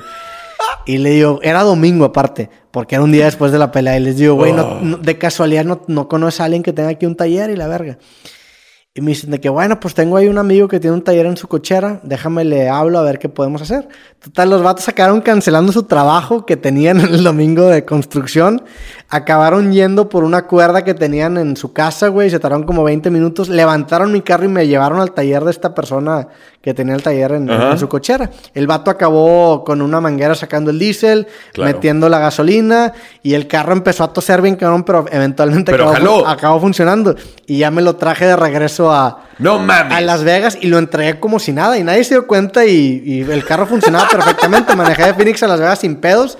Me acuerdo que estaban todos los pinches, las, las foquitos del tablero prendidos, güey. Y dije, a la verga. Y, le- y me dicen, porque el vato tenía el, el aparato ese que apaga los focos ahí. Claro. Y no pudo con todos, pero me dice, güey, se van a acabar apagando, confía en mí. Conforme pasaban el- los, los- las horas, empezaron a apagar y lo entregué como si nada, güey. No es cierto. Pero lo que iba a contar esta historia es que dije, güey, pues está bien, la cagué de la verga, pero un buen clip me va, me va a amortiguar bastante este, este putazo de... ¿Y lo, oh, dirías que lo hizo? ¿Qué cosa? El, ¿El clip? Pues no, digo, no me acabaron cobrando nada. Ahí te va, pero... O sea, acabé de acuerdo a lo que el carro acuerdo- tarde. De acuerdo a lo que pensaba. Yo, yo dije, me van a cobrar 12 mil dólares por, por haber cagado el carro. ¿Lo hubieras cubierto? Pues digo, con el clip no. Ponle que en el mejor de los casos, con un buen clip hubiera sacado 6 mil dólares, pero te quita el 50%, que 6 mil dólares, digo, duelen, pero los pagas. Dices, Pues está bien, 6 mil dólares. Esto es lo que la gente no entiende. Yo tuve un coche, me compré un McLaren Senna. Me costó un millón y medio de Sí, bueno, dólares. eh, eh, guardando todas las proporciones a 20 mil dólares a un millón y medio de dólares. un ¿verdad? millón y medio de dólares. Y la gente decía, este cabrón quemó el coche por las No, vistas. Así es, ahí sí no hay forma. ¡No mames! ¿Cuánta? O sea, Sí, no, no hay ¿cuántas? manera, güey. Tengo que tener más vistas que Bad Bunny o que Justin Bieber en su video musical. Más aparte vender mi alma al Sí. diablo para poder compensar tantito lo que costaría quemar ese maldito coche. ¿Cómo se te quemó, güey? ¿Solo? Tal cual. Iba, estaba... ¿No es Fórmula 1? Eh, no, la neta casi no. Estaba, estaba manejando, fuimos a, de Malibú a mi casa. Y Malibú a mi casa quedaban 20 minutos. Y eh, estaba viendo un amigo mío que también estaba a punto de tener un hijo. Y pues tengo bastantes amigos que nos gustan los coches. Y mi cuate traía un Ferrari nuevecito, un 812. Entonces manejamos de Malibú a mi casa. Y en lo que íbamos manejando de Malibú a mi casa, que yo vivía en Calabazas, mi cuate me habla justo cuando estábamos a punto de entrar a Calabazas. Me dice: Mi mujer, que está embarazada, a punto de explotar, básicamente, quiere, tener, quiere comer Taco Bell. Podemos soy ir a Ta- Taco Bell, güey. Como chingados, ¿Tú no, güey. Por supuesto. Bueno, ahora, ahora que estaba en... Que fui acá a Dallas, en la primera noche pedí como 10 burritos de taco. Yo siempre pido el combo 7. Yo- El combo 7 es una steak quesadilla con un crunchy taco. Ah, Es una- es- la neta... a mí me gusta el Crunch Wrap Supreme y las Eh, chalupas sí. dobles, güey. Sí, la neta son muy buenas, güey. Pero te da una. A mí me da cruda ya de solo comer eso. Sí, claro, es terrible. El siguiente día no te muy. Completamente. Terrible. Yo, yo pedí 9 burritos y 40 salsas. No mames. Porque yo sí le, al, por burrito me como como unas 4 o 5 salsas. Y no me trajeron las 40, me trajeron como 30. ¿Qué te pasa en el estómago al día No, siguiente? terrible. O sea, ahorita Claro. que me- cuando me preguntaste que si no te enfermabas del estómago cuando viajabas, me iba a ir por esa tangente que pues es que como pura mierda. O sea, generalmente como pura mierda. La última vez que fui a Las Vegas, ven- ya ves que venden, hay, hay como un challenge que venden una gomita, la más picosa del mundo en una caja. ¿Nunca la has visto? No, güey. Hay una, hay una empresa que se dedica a vender cosas picosas y hay, hay como un paquete donde te viene una papita que te cuesta como 15 dólares es la papita más picosa del mundo. Una papa. Una papa, es una papa el empaque. Y hay uno que es una gomita, es un, un gummy bear. Ok. es una dinamita. Hice un challenge de comerme el gummy bear. ¿Y qué te pasó? No, no, te- todo el día me lo arruinó diarrea por tres días, güey. Así, al punto, a ese punto. A ese punto. Tengo un video, ahorita te lo enseño, güey. O sea, grabamos, documentamos el- el- la experiencia de probar esa gomita. La y- gente, ha- hay veces que nosotros como seres humanos no entendemos lo que es algo que pica. Sí, no, no, no. Fui a un, ¿has ido a Fogo de Chao? Sí, claro. Restaurante, restaurante brasileño, etcétera. Tenemos ahí anécdotas, sí, sí. Estaba con Steven Soderbergh y con su cuate. Ok. Y su cuate es un chef y hace todo esto y etcétera. Scott. mi ignorancia, pero ¿quién es Steven Soderbergh que tiene un apellido que siento que es importante? Soderbergh, Ajá. ¿has visto Ocean's Eleven? Ok, sí, sí. Ocean's 12, eh, el director de todas sí, sí. esas películas es él. So Soderbergh, no, eh, estoy, estoy con él por Scott. Está intentando hacer una película y quiere levantar dinero y lo estoy ayudando en todo eso. Vamos a cenar a fuego de chao. Soderbergh está en su pedo con no sé quién platicando. Yo estoy platicando con Scott. Y de la nada traen chiles a la mesa. Y Scott agarra y dice, pero se le está dando de mega, ay, es que estos chiles y no sé qué. Y, le digo, pinche Scott de mierda, güey. No tienes huevos. Y porque eres un gringo blanco, no puedes comer chile. Y me dice, Ale, si le das una mordida a eso, te vas a morir. Digo, ahí te va. Pinche marica. ¿Qué eran, qué eran Ghost Peppers o qué? No sé qué, no me acuerdo. No me acuerdo. Esto fue literalmente 2009. Ok. Agarro el chile, le doy una mordidota en medio del restaurante y en mi vida, en mi vida, Sí, no, no, no. me había enchilado a ese grado. que se me se empezó a cerrar la visión como si te fueras a desmayar. Empecé a sentir como si alguien me estuviera tirando agua helada encima y mis piernas Sí, como no. popotes delgaditos. Y no sabía qué estaba pasando, güey. Y, y yo me imagino que me vieron, que me trajeron leche corriendo y agua en los meseros y me dieron y no me desmayé por eso. Pero ahora, ah, trayéndonos al, al presente, fumo un chingo de marihuana, pero un chingo, más de lo que la gente puede entender que puedo absorber. Y los picantes no me saben, güey. No mames. Nada, nada. Puedo comerme algo que me vaya a picar y afectar culeramente y no me voy a dar cuenta hasta que me vaya a afectar culeramente al día siguiente. No, no, no, pero es- bueno, esta gomita, te, te invito. Esto es literalmente algo que me vaya a matar inmediatamente, que me lo coma aún así. ¿Tú crees? Hay, hay, hay un índice de picor que son. el- sí, el- sé cuál los es. Por supuesto. Bueno, es, esta a- creo que tenía como 9 millones de Scoville. No mames. Que son 900 veces más picoso que un jalapeño. Güey, era una mamada, era una puta. Ve, te voy a enseñar el video. Era una gomita. Nada más para que veas cómo me estaba yendo la verga. O sea, fue hace muy poco. Yo, a mí me mandaron una. Y O es- sea, yo, yo, yo tengo un buen aguante para el chile. O sea, generalmente el, el- el habanero lo tolero. O sea, Igual. Soy una persona que le gusta mucho ponerle salsa a la comida. güey. Sí. Ve. Y te De trajeron aquí vamos a- esto. El día de hoy estamos en Las Vegas. Es este. Nos topamos este, esta gomita, esta caja que solamente tiene una gomita dentro. Es una gomita, güey. Y hay- Y hay uno que te venden una marca de papas. Esta es la gomita más picosa del mundo. Ok. Y luego, ve. La abro, güey. empieza- Aquí tienes ¿Y cómo huele? Nada, o sea, no, parece inofensiva. O sea, ahorita que la veas, ve, es una gomita y nada más. No tiene- es cierto. tien- tiene una- Espérame, güey. Tiene una dinamita, güey. O sea, tiene una dinamita la gomita. Dale close up a la gomita. Es una gomita normal con una dinamita. No es cierto. Por TikTok, síganme para acá. 9 millones de Scoville, 9 millones de Skulls sí tenía. picoso con jalapeño. 900 veces más picoso que un jalapeño. Inmediatamente cuando la probé dije, Qué gran error. sí. Desde la primera mordida sabes que estás en pedo. Ve, ve cómo me iba la verga. Ni siquiera es un pico rico. Te- Aparte es un picor químico, güey, que ni siquiera disfrutas. Por ejemplo, un chile, un chile habanero. Fueron nueve minutos valiendo madre, güey. O sea, realmente fue un picor Que- Enséñame, que- más como el final. que yo subestimé. sí, no, güey, fueron nueve minutos. O sea, no podía ni hablar. ¿Te, te enseñar el último minuto de ese video? Hasta me traje Sour Patch para aliviar un poquito, comí chocolates. No mames. Hasta me, me paré al baño, güey, regresé. ¿Cuál fue el punto donde dijiste esto ya valió madre? Desde que la probé. Desde- que la probé entendí. inmediatamente. Sí, en- desde que la probé dices, no mames, esto es un picor químico que nunca... Has experimentado. Nunca Había- has sí tenido. había experimentado alguna vez. De sabor sí lo uno de 10, la sabe terrible. Sabe terrible, o sea, no es un buen sabor. Pero vea, esto ya, estás hablando que son 8 minutos 35. Sigo muerto, güey. Es de las cosas con más picante que he probado en mi vida. Y solo fue una gomita. Y ya, este es mi review, vale 10 dólares.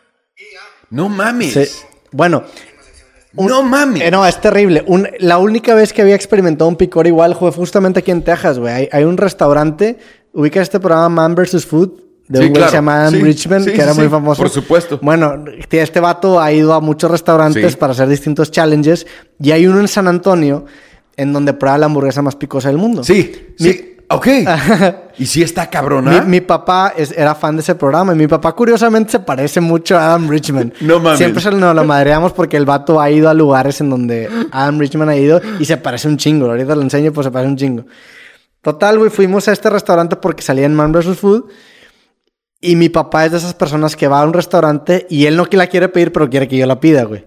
No sé si me puede resetear, porfa, la, la cámara que va a madre. Entonces, mi papá, llegamos a este restaurante y, y, pues con mi papá como que, oye, güey, pues esto fue hace como 10 años, tenía Ajá. 18, 19 años. Mi papá, llegamos al restaurante y que, oye, pues pídela, güey. Y yo de que no quiero. Entonces estamos en el restaurante sentados y en la mesa de al lado me acuerdo que había un asiático. Y el asiático pide la hamburguesa. Y la hamburguesa te la traen dividida en cuatro cuartos, chiquititos. Entonces, eh, nosotros estamos llegando y el vato le llega la, la- la- hamburguesa. la hamburguesa y me acuerdo que se come un cuartito y el vato empieza a sudar y a tomar agua y va al baño y no para y son como cinco minutos del vato así valiendo verga, pero duro, güey. Pasan los cinco minutos y el vato nada más deja un billete de 20 dólares y se va a la chingada No es cierto. y ahí deja el plato. No es cierto, Y me güey. dice mi papá, oye, pues ahí dejo el plato, y que no lo va a agarrar, güey. No es cierto. Pues ahí dejo el plato, nada más agárralo y a ver qué pedo. Total, me, dice, me convence eventualmente y agarro yo el platito y nos traemos los tres cuartitos que, que, que quedaban. Y me dice, Tu papá es un puto Sí. guerrero, güey. y para aparte me dice, pruébalo. Yo ya habiendo visto el, el, el güey este asiático, dije, yo en mi ignorancia mexicana de tener un orgullo muy de que no, yo aguanto mucho el picante, digo, este no aguanta nada ni de pedo. Agarro uno de los cuartos y le doy como una mordida de la mitad, o sea, me comí un octavo de la hamburguesa. No mames. Un picor inmediato, químico, que nunca había experimentado antes, porque aparte, o sea, era una carne y tenía una capita de... De- exactamente esa chile, madre. De ghost Ajá. peppers y mamadas. Sí.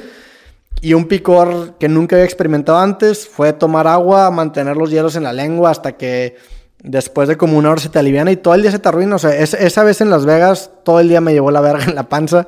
Después fuimos a comer corn dogs y no sé qué chingados Claro. así para TikToks también. Y no fui el mismo a raíz de esa experiencia hasta que el siguiente día vas al baño y hasta todo el culo, güey. O sea, te arde. No, pero arde. Ar- te arde. Arde. Es ácido, cagas ácido. Sí. Realmente cagas ácido. Bueno, eso me pasó con esa hamburguesa y con esa gomita, güey. No mames. Sí, no, no, es, es un picor Durísimo. químico. Químico, es químico. Te- No es natural.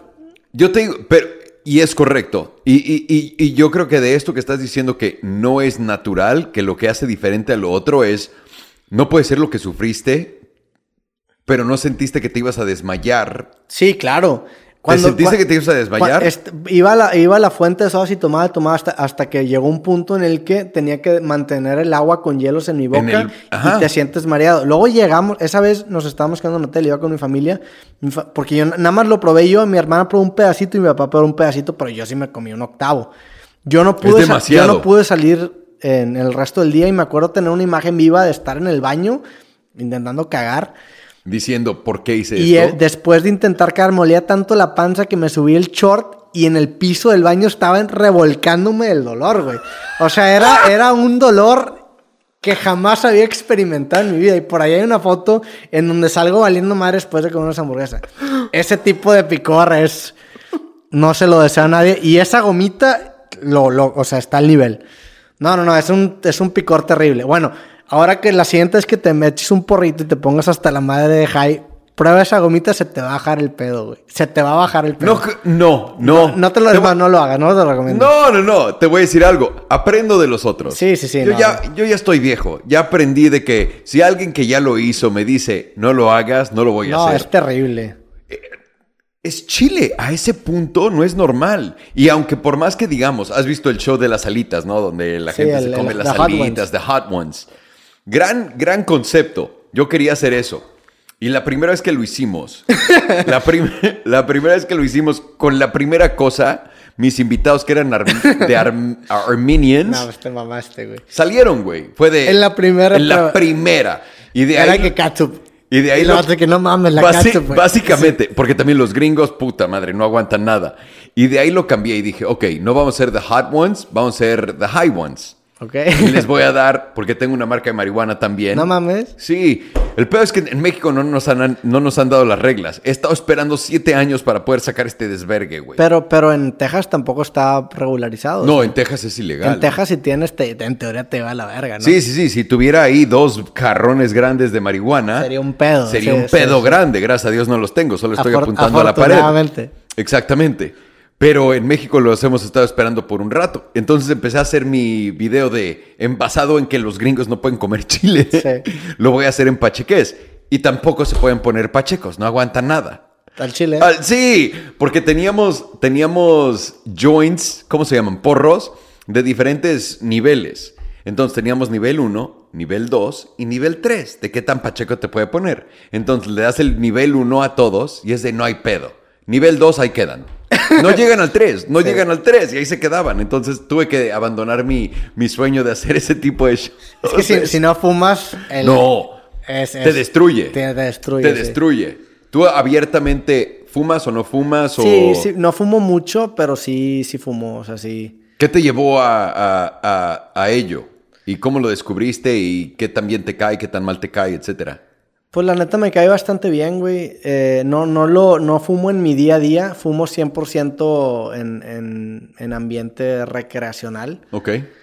Eh, y, y me gusta, güey, o sea, me, me gusta porque me, me apaga una parte del cerebro muy de querer controlar todo.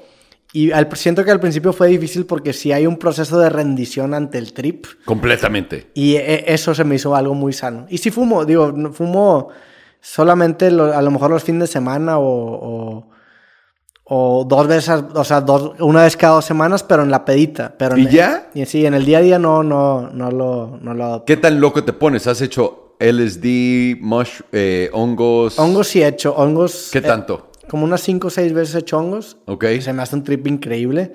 El trip de hongos está bien cabrón porque yo siempre que hago hongos digo, no mames, ¿cómo puede ser que esto exista?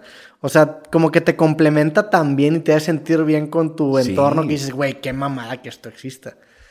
LSD nunca he hecho.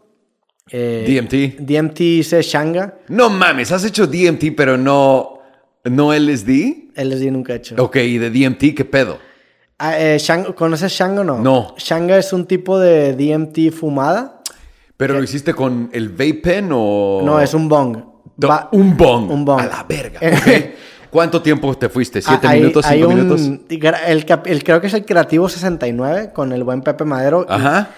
El vato, este, en, en ese momento estábamos como que en un momento difícil personalmente, tanto él como yo, güey. Ok.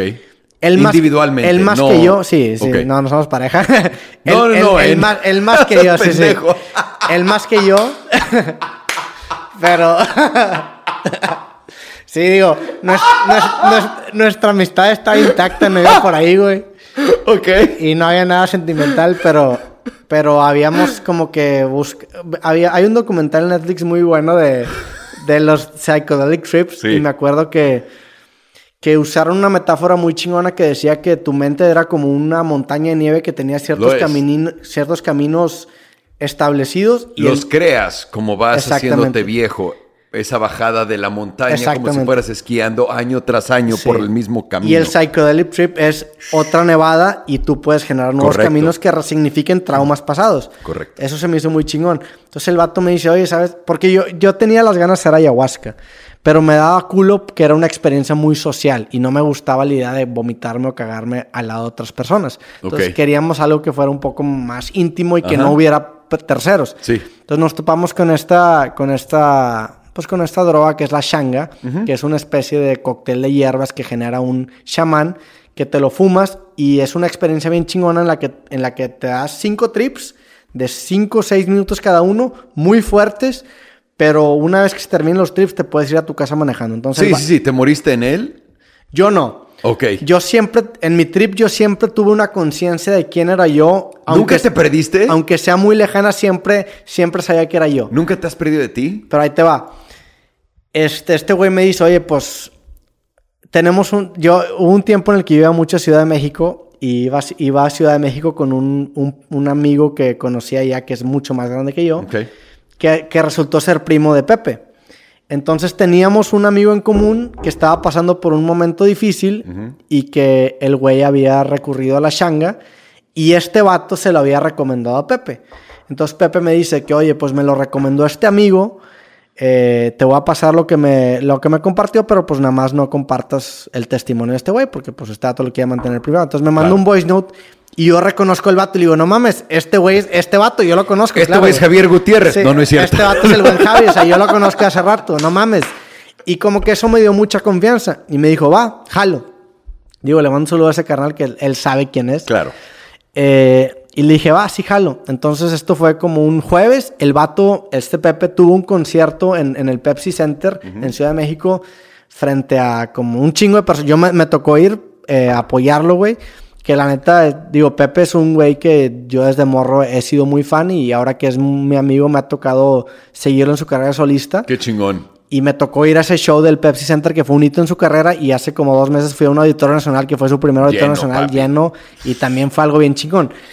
Entonces, esa vez, güey, me dijo, sí, sí jalo ir a hacer este pedo, nada más déjame que pase este show para no confundir la emoción del high de ese Claro. puto show en el Pepsi Center enfrente de 10.000 personas con el trip.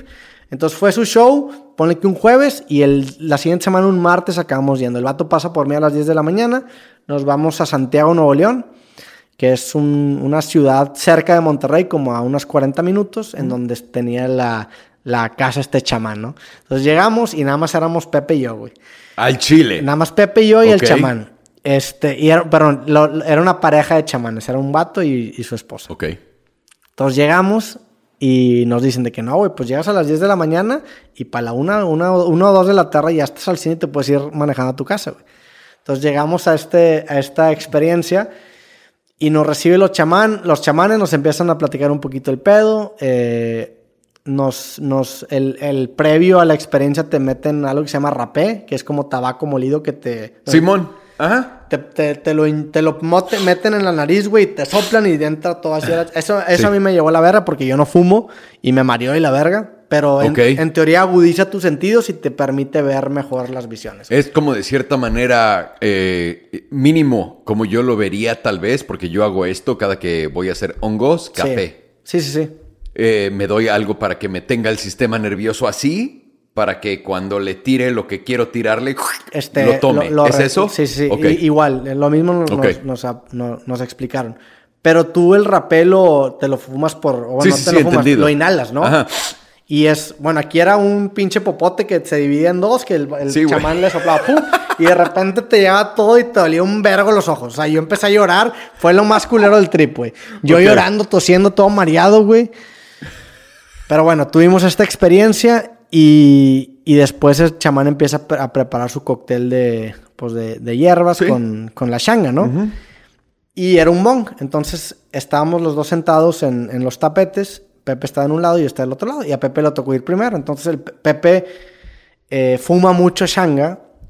Porque el chamán creo que había dicho que fumaras de 3 a 4 toques. Y el vato fuma 1, 2, 3, 4. Y como que Tres no seguidos siente, te matan, Y le sí. acaba dando como 7, güey. Ok, por eso ese güey se murió. entonces de repente se acaban le acaban como siete y ya como que le quitan el bong y ahora sí le pega y empieza a decir no mames, no mames, no mames, no. Y se acuesta y yo veo al vato retorcerse y casi llorar. Digo, a la verga. Y como que me asusta mucho en mi trip. ¡No! Y en el primer trip yo nada más le di dos para, pues para estar bien mientras este güey valía verga. Ajá. Entonces el vato sí tuvo una experiencia que se perdió completamente. Digo, en el capítulo lo platica que el güey empezó a ver colores nazis, vio a gente derritiéndose. eh, me empezó a buscar en el trip y como que me veía a mí mismo, pero no me identificaba. Y perdió completamente una noción de quién era se y no se acordaba de cuánto tiempo pasó. El güey creyó que estaba lagrimeando así bien cabrón y realmente no estaba llorando tan cabrón. O sea, el vato sí tuvo una experiencia donde se perdió completamente. A mí eso me acabó culiando. Entonces el vato vale verga. Mi primer trip estuvo muy tranquilo. El segundo trip de este güey estuvo un poco más tranquilo y yo ya le doy un poco más fuerte. Y tuve una experiencia muy bonita en la que, en la que me acuerdo que tenía una de esas cobijas típicas de, del tigre, que son de esas cobijas. Ajá, claro, güey. Y me acuerdo que veía las, las rayas del tigre fluir como si fueran venas. Tenía una manzana a lo de mí y la veía como si fuera carne humana, güey. Veía las hojas de los árboles expandirse y crecer hacia el nivel de un punto. O sea, fue una experiencia muy bonita en, el- en la que siempre supe quién era yo, pero muy diluido. ¿En qué te ayudó? Eh, ahí te va. ¿Tiene qué? Mi, mi tercer trip, yo, yo ahí tenía un problema emocional un poco personal y mi tercer trip fue el más fuerte, fue el que más fuerte le di. Lo di acostado con los ojos cerrados y en, en, en mi trip con los ojos cerrados vi una ceremonia indígena, güey. Y era una pareja de, un- de dos chamanes que se parecían mucho a los chamanes que, que nos estaban guiando el trip, pero estaban dando vuelta como que una fogata y luego de repente se paran y, un, y la señora como que me empieza a agarrar el corazón y se empieza a meter a mi corazón y empieza a volver a salir. Y fue un trip así como de dos minutos en donde yo sentí una sanación, güey. ¿Qué digo? Es una puñetota mental, pero a mí me ¿Fue funcionó. la señora la que lo hizo? No era, no era igual a la señora que... ¿No era que- un duende? No, no era un duende, era una señora gordita. ¿No viste duende? Que se, no, no, no, que se me quedaba, vi un chingo de mandalas, pero no duendes. Ok. Que se me quedaba viendo a los ojos y de repente entraba y salía, y entraba Ajá. y salía. Fueron como dos minutos así. Y luego te ponían como que una, una especie de música que amenizaba muy cabrón el trip. Y sentí una sanación en, en cuestiones personales y, y, y eso fue el, para mí el trip. Ya el cuarto trip fue un poco más tranquilo. Me acuerdo ver esa misma fogata, pero apagada. Y no vi nada más que mandales y la fogata. Y el quinto trip ya fue muy tranquilo. Pero esa fue la única experiencia que tuve con DMT.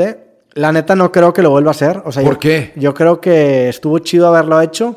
Pero qué tan puro es eso comparado con lo que todo el mundo habla de, de DMT. Ese es la, la- la versión más light que puedes tomar de DMT. Exacto. 100%. Porque si te quieres tirar al pito, Sí. te vas a fumar los cristales tal cual como salen.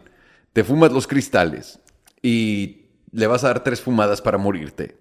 Y vas a desaparecer por 70, 120 ¿Tú has años. hecho DMT así? No, todavía. Me muero de ganas. Yo para que veas, hongos dos veces a la semana, tres veces a la semana. Todas las semanas. ¿Tengo qué? Y no, no te da cruda muy fuerte ¿De qué? el siguiente día. ¿Cruda de qué? O sea, no te quita, no te, no te mata la serotonina y el siguiente día estás apagado.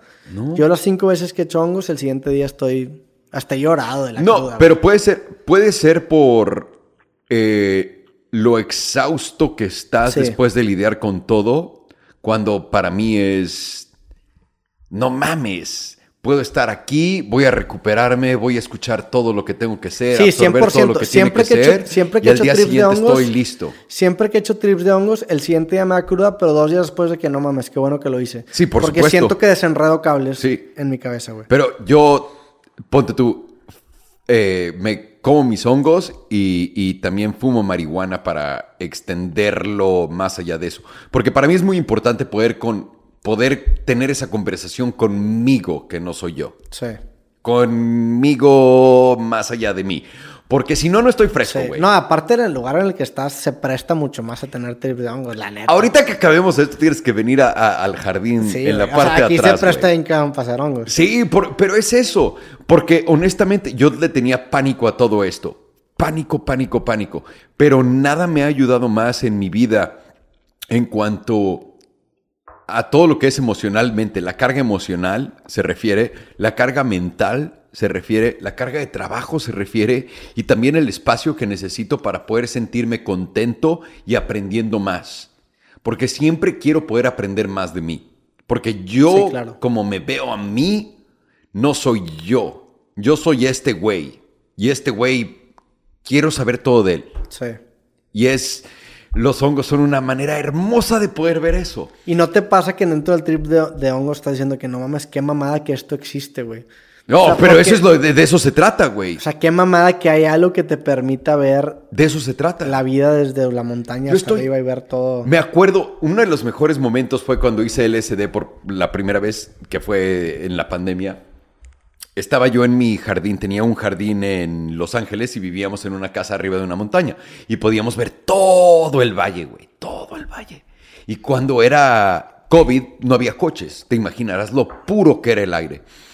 Y yo le tenía pánico a morirme. Pánico, pánico, pero así terrible a morirme y toda la vida lo he tenido.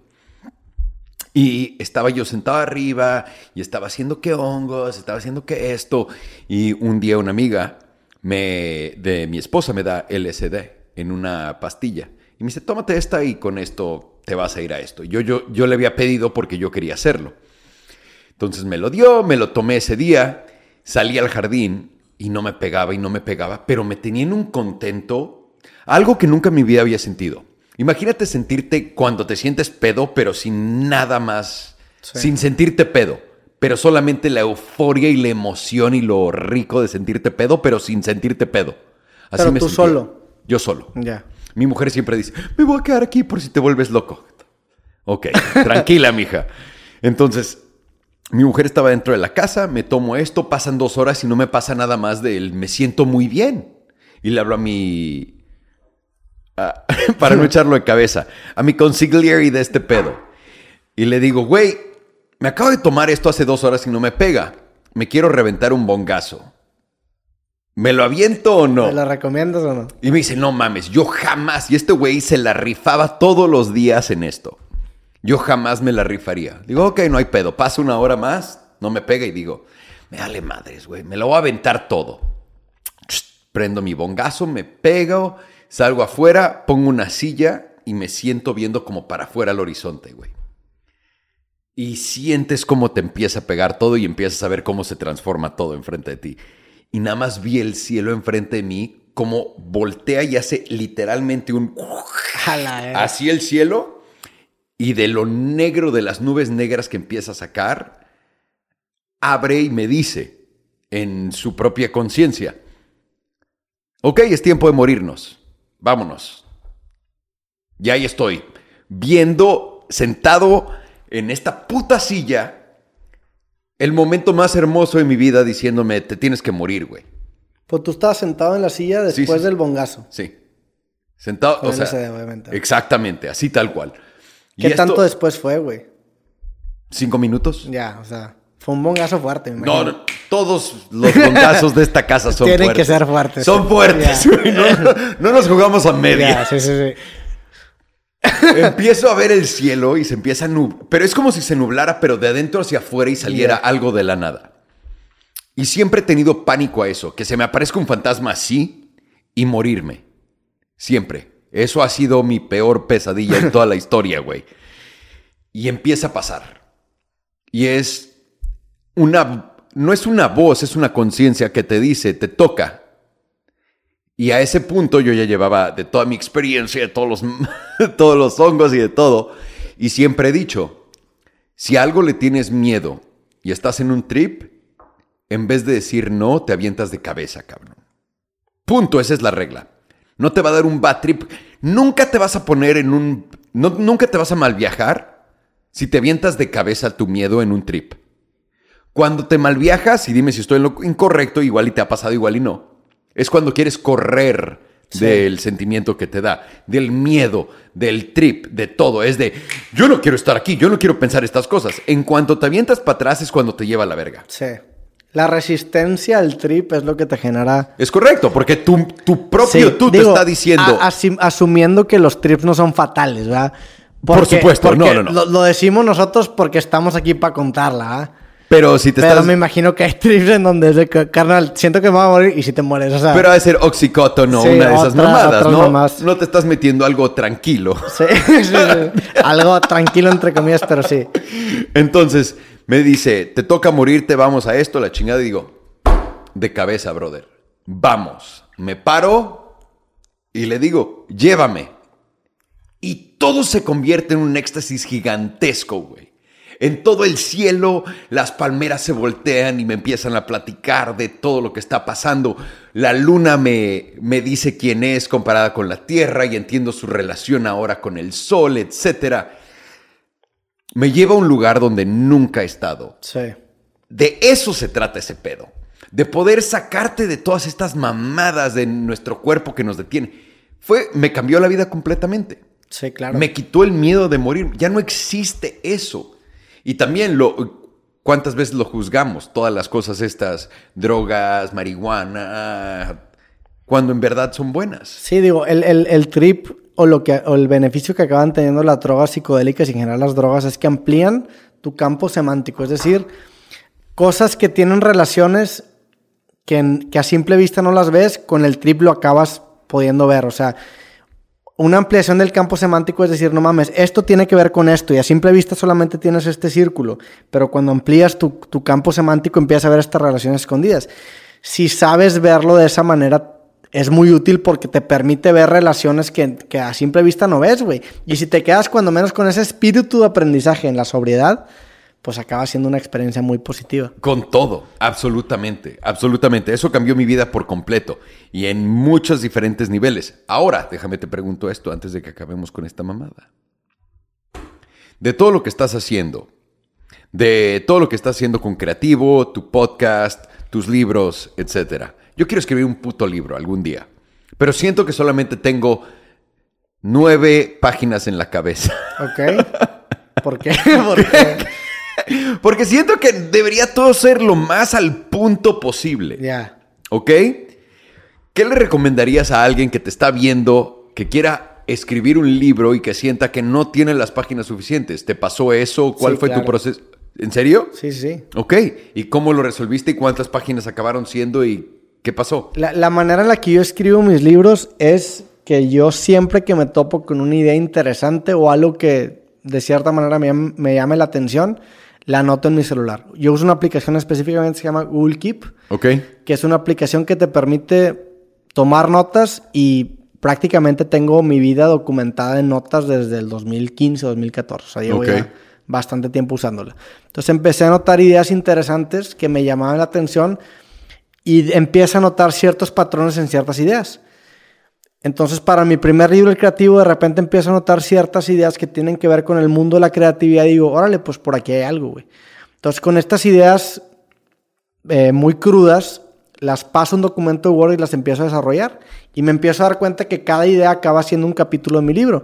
Y obviamente hay ciertas ideas que se comen otras ideas en el sentido de que hay ideas repetitivas. Por supuesto. Y hay ideas que, que Van acaben, encima de que la otra. acaben dentro del capítulo, pero a fin de cuentas acaban complementando un algo. Entonces yo empiezo a, empiezo a desarrollar estas ideas sin saber qué es lo que iba a escribir, güey.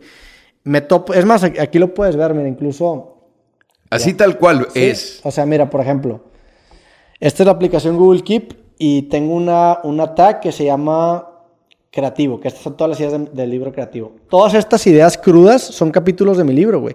Y estas ideas van tanto de cosas temáticas como crear espacios que te inspiren, hasta ideas visuales. Por ejemplo, la portada del libro creativo está basada en la portada del, del- del libro, del, del disco de Hasta la raíz de Natalia Furcade. No mames. Entonces empiezo a notar estas ideas crudas que no tienen relación aparente, pero las empiezo a desarrollar. Y una vez que las desarrollo en un documento de Word, empiezo a notar, otra vez utilizando este sesgo de decir de que puta, pues todo está relacionado, utilizo... Ahorita hablábamos, hace rato hablábamos de que qué es primero, el, el ángulo o el producto. Bueno, desarrollas todo, ya tienes el producto. Encuentra el ángulo para poder encapsularlo y venderlo como un todo Ok. eso acaba siendo el título del libro. Entonces yo desarrollo estas ideas sin saber qué chingados estoy desarrollando y una vez que las termino digo, pues bueno, es un libro que trata de creatividad, vamos a ponerle creativo. Y así es como yo escribo los libros. El segundo libro, o el tercer libro, perdón, que saqué, El arte de perder, es igual, güey. O sea, tú te puedes meter al, al- al proyecto Perder y la referencia visual es esta, güey, la- las ideas crudas están aquí. Desarrollo estas ideas y eventualmente encuentro el ángulo para poder vendértelas como un libro. Y así es la manera en la que yo escribo. Para el nuevo libro que quiero sacar el próximo año es igual. O sea, el nuevo libro ya tengo, si te fijas, ya tengo las ideas. Si te fijas, hay un, hay un, hay un tag que se llama Perder, que es el libro, que es el libro Sí. de arte de perder, el creativo, y uno que se llama L. L. Este todavía no tiene título, pero ya están las ideas. Y es, es cuestión de desarrollarlas, escribirlas como, como capítulos y. y ¿Qué tanto desarrollas cada idea? Pues lo que al, yo, yo me voy por drafts. Yo, yo, por ejemplo, el, el último libro, El arte de perder, fueron creo que nueve drafts hasta que ya tuve el, el- el diseño final. Y el primer draft que yo escribo es, yo uso mucho la idea de, de que el- tengo una idea principal y al principio es escribe lo primero que se te venga a la mente sin importar la ortografía ni la gramática. Entonces es como un, un pinche flow de ideas hasta que eventualmente dejo de escribir. Ese es como mi primer draft. Una vez que tengo ese machote de texto es empezar a reducir, pulir y cada draft acaba siendo como hacer un poco más chiquito el primer draft hasta que eventualmente tengo algo que es bastante conciso. Nunca en mi vida había platicado con alguien que me, me contara cuál es su proceso Sí, creativo para crear Que un e- libro. Es, es- es un proceso, la neta, no muy común. No, Porque no la, nada. la Nunca gran había mayoría, escuchado este. La gran mayoría de los autores es de que, puta, quiero escribir un libro que trate de esto y lo, lo empiezan a desarrollar. Yo al revés, yo, te, yo desde que a la madre, tengo 200 ideas que hablan de este tema o no sé ni siquiera de qué hablan, vamos a desarrollarlo y vamos a rezarle al Dios que tú quieras que van a tener una narrativa. No, porque es más fácil hacer eso. Claro, 100%. En, en realidad puedes hacer, literalmente es como una temporada de videos, si lo quieres Sí, ver sí. así, hablando de ciertas cosas y juntándolos todos. Y ese ha sido siempre lo que yo he querido hacer, pero nunca he encontrado a alguien que me diga cómo puta madre ponerlo junto. Mira, ahí te va. El primer libro, el creativo, fueron, fueron como 120 ideas. Y esto lo saqué de, de David Lynch y de, de Spike Jones. Spike, Lee. Jones o Spike Lee, los dos existen. ¿Cuál es el, el que hace el, el que Spike hizo con Lee. Dr. Dre y todo eso? Spike Lee. Spike Lee. Bueno, tiene un masterclass. El, el, espérame, el director. Sí, el, de, el director, claro. Ok, Spike Lee. El, el David Lynch, para empezar, te dice que un feature film se compone de 120 ideas o de 100 ideas, algo así, de un número como 100 o 120. Y Spike Lee te dice que un feature film se, con- se compone de, el güey tiene una caja de plástico y cada vez que se, le ocurre, que se le ocurre una idea, llena un note card y lo empieza a meter al- a, la, a la caja. Cuando se llena la caja es porque tiene una... una Está lleno. Está lleno, entonces con eso tiene que armar un feature film. Para mí el número mágico fue 100 ideas. 100 ideas tengo lo suficiente para generar un libro. Entonces para mí el creativo, que fueron como 110 ideas, fue, güey, tengo ya 110 ideas, vamos a hacer algo. Empiezo a desarrollar las ideas y me doy cuenta que empiezan a tener una narrativa y le empiezo a encontrar un sentido a, todo el- a toda la macro historia y lo publico como libro. Para el arte de perder, que fue mi tercer libro o mi segundo libro que yo escribí porque el primer libro no lo escribí, lo compilé nada más. Sí. Eh, fue un poco más difícil porque yo, yo creo que ahí hice como 150 ideas y acabé haciendo, una vez que lo desarrollé, un documento de, 100 de, de como 40 mil palabras, pero empecé a depurar mucho porque muchas cosas ya, la- ya las había escrito en creativo. Ok. Entonces mi libro El arte de perder, de ser un documento de 40 mil palabras, acabó siendo como de 28 mil. Pero la idea es lo mismo, o sea, es, tengo un chingo de ideas, las desarrollo, encuentro la, la narrativa que las une por el sesgo cognitivo que tienes de contar una historia a todo. Y Y eso lo, lo aprovecho para, para contar una historia. Qué chingón. Pero sí, esa, esa es la manera en la que, en la que yo escribo mis libros, güey. Wow. ¿Sabes cuánta Siento gente que para ti te podría servir también. Eh, eh, esta es la forma. Esta es la forma, porque tengo todas las ideas y te digo, porque lo puedo poner en. Y la manera en la que yo lo veía era de. Hay un título y con ese título me tengo que ir a todo. no, es al revés. Pero si puedo todo juntar y luego encuentras ex- el ángulo, como el producto, güey. O sea, tienes un producto, Chingada ¿cómo madre. lo vendes? Claro. Yo cuando escribí el creativo no sabía que se iba a llamar creativo el libro. Tenía todos estos capítulos y dije, madres, ¿cómo chingados lo brandeo? Ah, pues como una carta de amor al proceso creativo. ¿Cómo le Claro. pongo? Pues creativo. Claro. Consejos para vivir de tu arte. Yo me voy a la inversa, porque de otra manera yo no podría escribirlo. Si tuviera un título y desarrollar, está cabrón. Me quedaría con las nueve páginas. Yo ta- eh, gracias. Sí, güey, Gracias. No, no, no, en serio. Porque ideas generaliza. Ideas en total son como nubecitas chiquitas que pueden generar una tormenta. 100%. Entonces, si puedes juntar todas esas nubecitas para juntar una tormenta grande que, influ- que tenga una influencia, influencia Sí, sí. En, en, en personas o en la historia o en la época o en la tradición, estás hablando de algo serio, güey. Sí, claro. Ok. A mí esa forma de operar me- se me hizo cabrón porque de otra manera no hubiera poder... No había, yo tengo No que aprender. Yo soy un, un te digo, soy un imbécil, tengo que aprender y tengo que aprender de otros porque no soy de esas personas que sacan ideas de la nada. Tengo que absolutamente buscar dónde puedo encontrar conocimiento y dónde puedo encontrar procesos para ver qué es lo que más me sirve para poder escoger algo. Porque tengo mucha curiosidad, quiero hacer muchas cosas, quiero hacer un chingo de cosas, pero tengo que tener una estructura para hacerlas, para poder ser lo mejor que pueda, porque es lo que he aprendido, que es lo que me lleva al éxito lo más rápido posible. Sí. ¿Tiene sentido? Sí, claro. Ah. Sí, tú eres, tú eres una persona que aprende mucho en cabeza ajena, ¿no? Te- tengo que. Sí. Eh, eh, y es parte, eh, para mí eso es parte muy grande de la vida, güey. Porque quiero aprender un chingo, quiero aprender lo más rápido posible, pero güey, si te quieres aprender a andar en una bicicleta, vas a tener que caerte de la puta bicicleta. Pero si puedo platicar con todo el mundo que se Sí. ha caído de la bicicleta y que me digan por qué chingados están cayendo de bicicleta, tal vez tenga un chance a no caerme de la bicicleta cuando saque mi bicicleta por primera vez en la vida. Sí, claro. ¿Tiene sentido Sí, alguno? yo, yo, yo me identifico con lo inverso. Yo al principio sí era una persona que le gustaba hacer todo de todo. Ajá. O sea, en mi tienda en línea, por mucho tiempo yo hacía todo, güey. Yo, yo utilizaba mucho la programación para sistematizar, pero yo hacía todo. Claro. O sea, yo hubo un punto en el que llegué a mi tienda en línea, al, al punto en el que ya me daba de comer y era yo solo.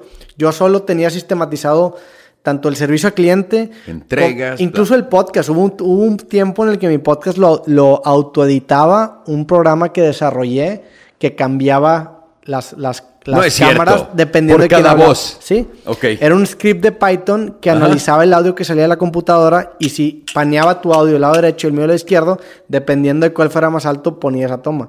Y me di cuenta que estaba chido, pero estaba muy robótico de repente los cortes y me gustó más. Ahorita, por ejemplo, ya hay personas que se dedican a editar el podcast, que les agradezco y les mandamos un saludo, porque son la base de este proyecto y son mucho más valiosos que cualquier programa que aprendí eso a la mala. ¿Sí? Pero al principio me, me costaba mucho delegar y ahora creo que estoy en un punto en el que ya me siento más cómodo precisamente rodeándome de gente que sabe más que yo y aprendiendo en cabeza ajena, que es clave para poder llevar tus proyectos al siguiente nivel. y para crecer Sí. en general. Porque si no, te estás ocupado en la misma pendejada todo el tiempo, Sí, toda sí. tu vida. ¿No? Si no, no crecemos, nos quedamos atorados en el, eso es lo que tengo que hacer todo el tiempo. Claro. Yo, ah, es lo mismo, eh, es la misma historia para todos nosotros, cabrón. La misma, misma historia para todos nosotros. De cómo queremos crecer, cómo queremos desarrollarnos, cómo podemos ser mejores. Y todos tenemos las mismas, los mismos bloques que no nos dejan entrar y poder crecer. Y las mismas soluciones para ello. Pero no todo el mundo ha probado todo. Sí. Todo el mundo tiene miedo de brincar a una de estas soluciones para poder acelerar o crecer su persona. Es cabrón. Voy a hacer un break para ir al baño, güey. Date, padre. Y bueno, regresamos al podcast después de una pequeña larga parada técnica, güey. Pequeña, exactamente. Me, me enseñaste un poco de tu jarrón hipotético de, de Wii. Estuvo, estuvo buena, güey. Fuimos- Bueno. Fuimos a cenar. Bueno, ¿y qué tal? Muy buen, muy, la neta, muy, me supo bastante bien el sushi. Y Delicioso. estamos aquí de vuelta ahora sí en el podcast. Estoy listo. ¿Qué habíamos, ¿En dónde nos habíamos quedado? No güey? mames, que me Sepa estás preguntando a mí, güey. Me estás preguntando a mí. No me acuerdo ni lo que hice hace. nada, nada. Pero. Hablábamos un poquito de los beneficios de las drogas psicodélicas, de cómo te, te permitían apreciar el, o expandir tu campo semántico y entender un poquito mejor las cosas. Digo, ¿podríamos cerrar ya con este tema? ¿Lo quieres hacer? Perfecto. Perfecto. De cierta manera, bueno, yo voy a empezar y voy a abrir la mesa diciendo, a mí me han ayudado muchísimo. A mí completamente me ha cambiado la vida.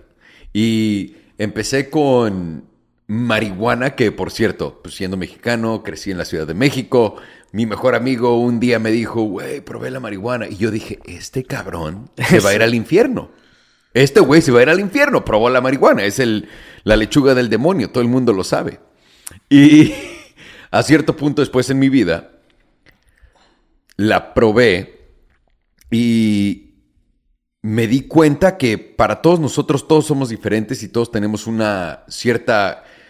eh, eh, te- tenemos algo que nos compone ciertamente químicamente en la cabeza que nos hace o más rápidos o más lentos o más intensos o menos intensos. Y yo quepo perfectamente en el rango de súper intenso, donde necesito eso para no ser tan cagante todo el día. Ok. ¿Te, te sientes que te relaja un poco en ese Me sentido? deja relajarme, me deja bajar, dejar de estar chingando a todo el mundo alrededor mío. Eso es básicamente lo que hace. Y lo probé y me hizo eso y poco a poco lo he incorporado a mi vida de manera más inteligente y de, y de muchas diferentes maneras. Y también me ha ayudado a entender y apreciar CBD y otros componentes que tiene, porque mi mujer y yo tuvimos un perrito que le dio un tumor en la cabeza y le dio cáncer a un Frenchie que tuvimos y nada le quitaba las, ¿cómo se dicen? Seizures. Las convulsiones. Las convulsiones, nada le quitaba las convulsiones.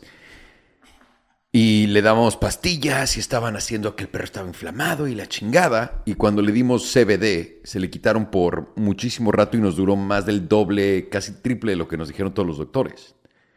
Y fue de, bueno, claramente aquí hay algo Sí. que tenemos que buscar más provecho. Y yo me obsesioné con eso y me fui que la marihuana y me dejó relajarme. Y la primera vez en mi vida que me acuerdo estaba sentado en el jardín y estaba viendo a un árbol y me le quedé viendo por 10, 20 minutos y fue de, wow, Sí. estoy aquí, güey.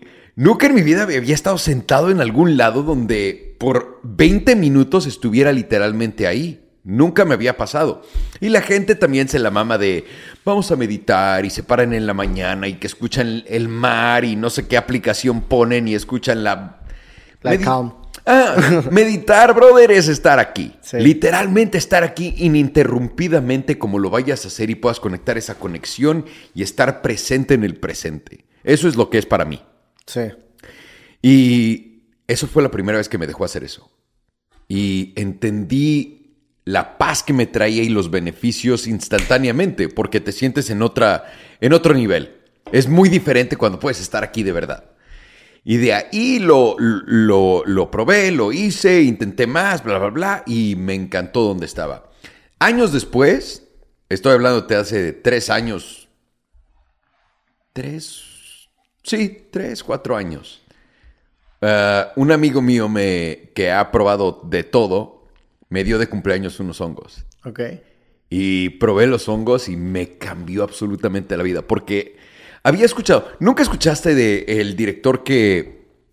¿Quién dirigió esa película de, de- de- ¿Cuál fue la de Jim Carrey? Que el güey... Ace Ventura. El director de Ace Ventura fue el que regaló todo lo que tenía, ¿no? No fue sé. él, no sabes quién fue. No. Fue uno de, eh, eh, o Ace Ventura o otra película de Jim Carrey de por ahí de esa época. Ese director, cierto punto, decidió regalar todo. Y esto fue antes de redes sociales, etcétera. Toda su fortuna, pero al fallecer, No. En vida. Gangster, en vida y, y vivió como en un, ahora sí, como en un coche, Ya. en un RV. Se fue a vivir en un RV y dijo que estaba más contento que nunca. Y todo el mundo fue de, güey, como puta madre, es alguien que tiene 130 millones de dólares. Y lo regaló. regaló todo y está contento. ¿Quién le está haciendo promoción a esto? Y lo veía y lo veía y lo veía y yo no creía en lo que fuera. Y, y hasta que lees el artículo, ¿no? Y te das cuenta. Y dije, yo creo que esto no puede ser posible. Y mientras más crecí, más escuché cosas de- alrededor de todo esto, me di cuenta de que yo era de los candidatos perfectos a caer en esa estupidez si lo fuera a hacer. Entonces tenía pavor de hacer hongos Y que regalaras todo a la y verga. que regalara todo. En tu trip, que regalaras todo. Y que. Pero es lo que yo me imaginaba, güey. de tu trip y dice que a la verga no tengo nada, güey. Es justamente lo que yo me imaginaba. Ya. Que te ibas a ir en un viaje Que y ibas a regalar todo. todo y a un día ibas a despertar y decir, no mames, güey, regalé todo mi dinero, ¿qué vamos a hacer? Sí, sí, yo, yo me, me proyecto en esa en ese tipo de pesadillas, obviamente. Siento que a cualquiera le pasa No. un miedo de que a la verga el siguiente día que tanto fue lo que... Pasa, o, eh, me ha tocado que amigos hemos tenido que ir a rescatar a otros países porque han caído en que fumaron algo que no sabían y eran esquizofrénicos y los llevó la Verguísima. chingadísima.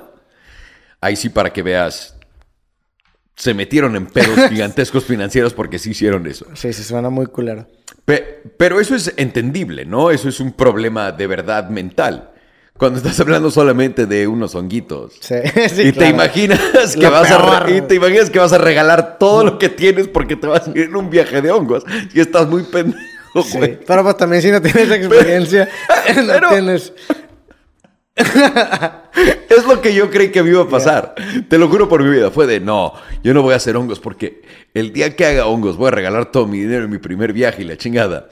Pues bueno, haces hongos y lo pruebas y lo pruebas y lo pruebas y pasa un año y te cambia lo suficiente y no te cambia de la manera que tú crees, pero te deja ser más. Porque puedes escoger más cosas, puedes entender más sensaciones, puedes entender más sentimientos, puedes puedes ser más abierto a todo ello mismo.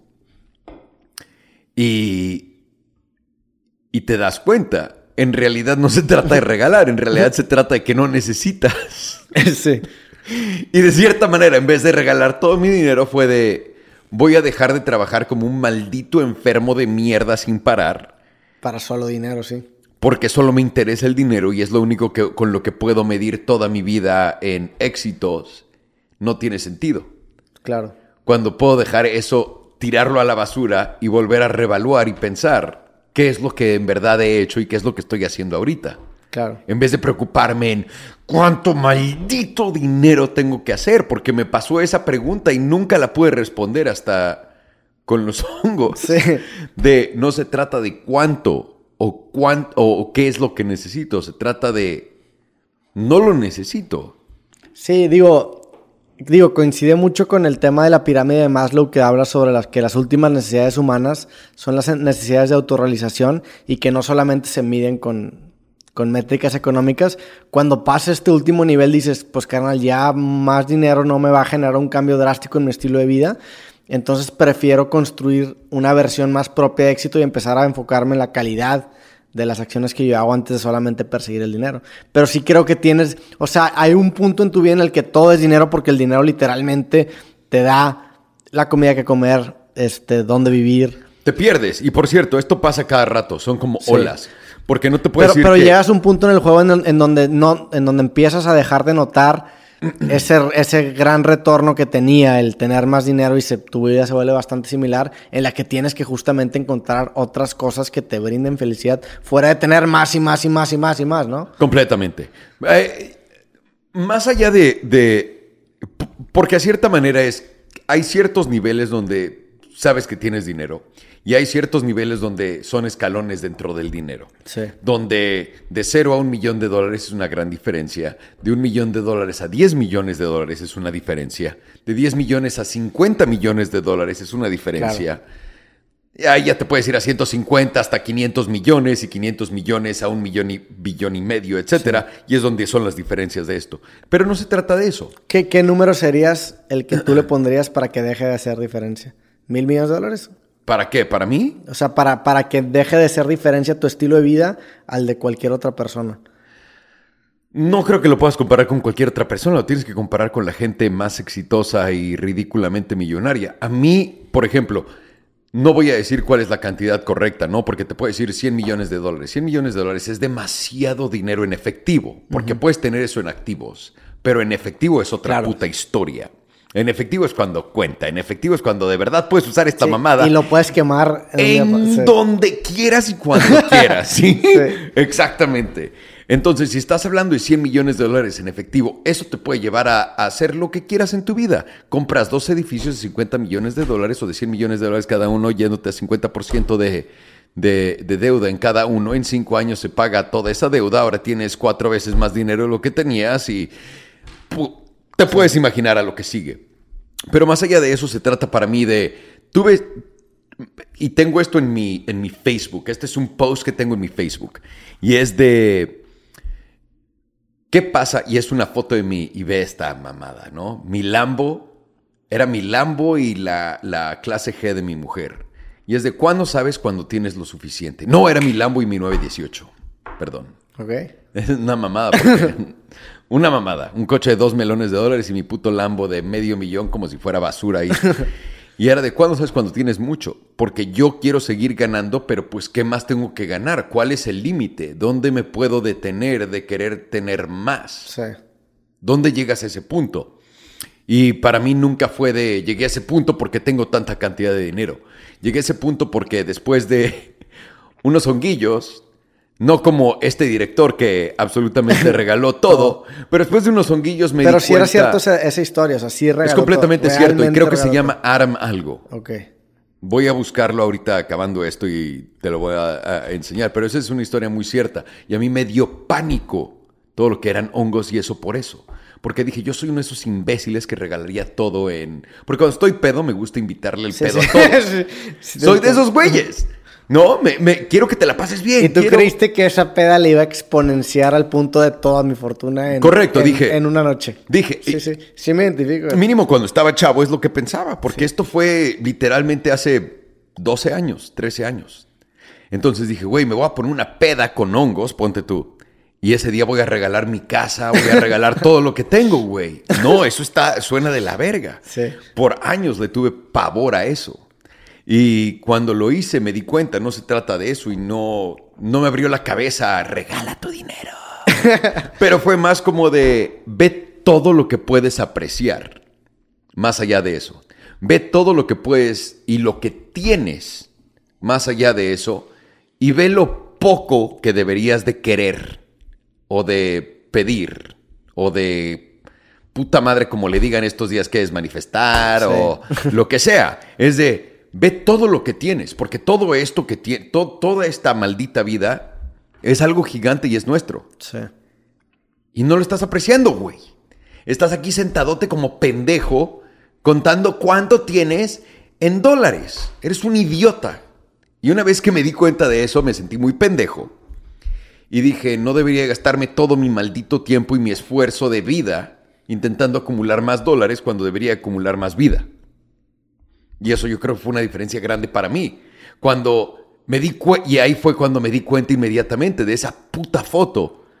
Cuando de- te detienes, no es cuando te das cuenta de, de qué es lo que te falta exactamente, pero de, es cuando te das cuenta de cuánto de verdad tienes extra. Claro.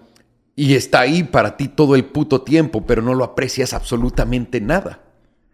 Eso fue un gran cambio para mí en mi vida. Y dejé de buscar, porque yo trabajaba, eran tres semanas de todo el mes, me estaba o de negocios, o intentando ah, eh, levantar dinero para algo, o trabajando haciendo videos de lo que puta madres fuera, porque tengo que hacer esto, tengo que hacer esto. Y durante la pandemia, sobre todo, fue como de. ¿Por qué? ¿Por qué quiero. ¿A, a quién, ¿A quién estoy impresionando? ¿A quién estoy intentando.? Claro. No sé. Perdió como todo el sentido eso y me dio más como el.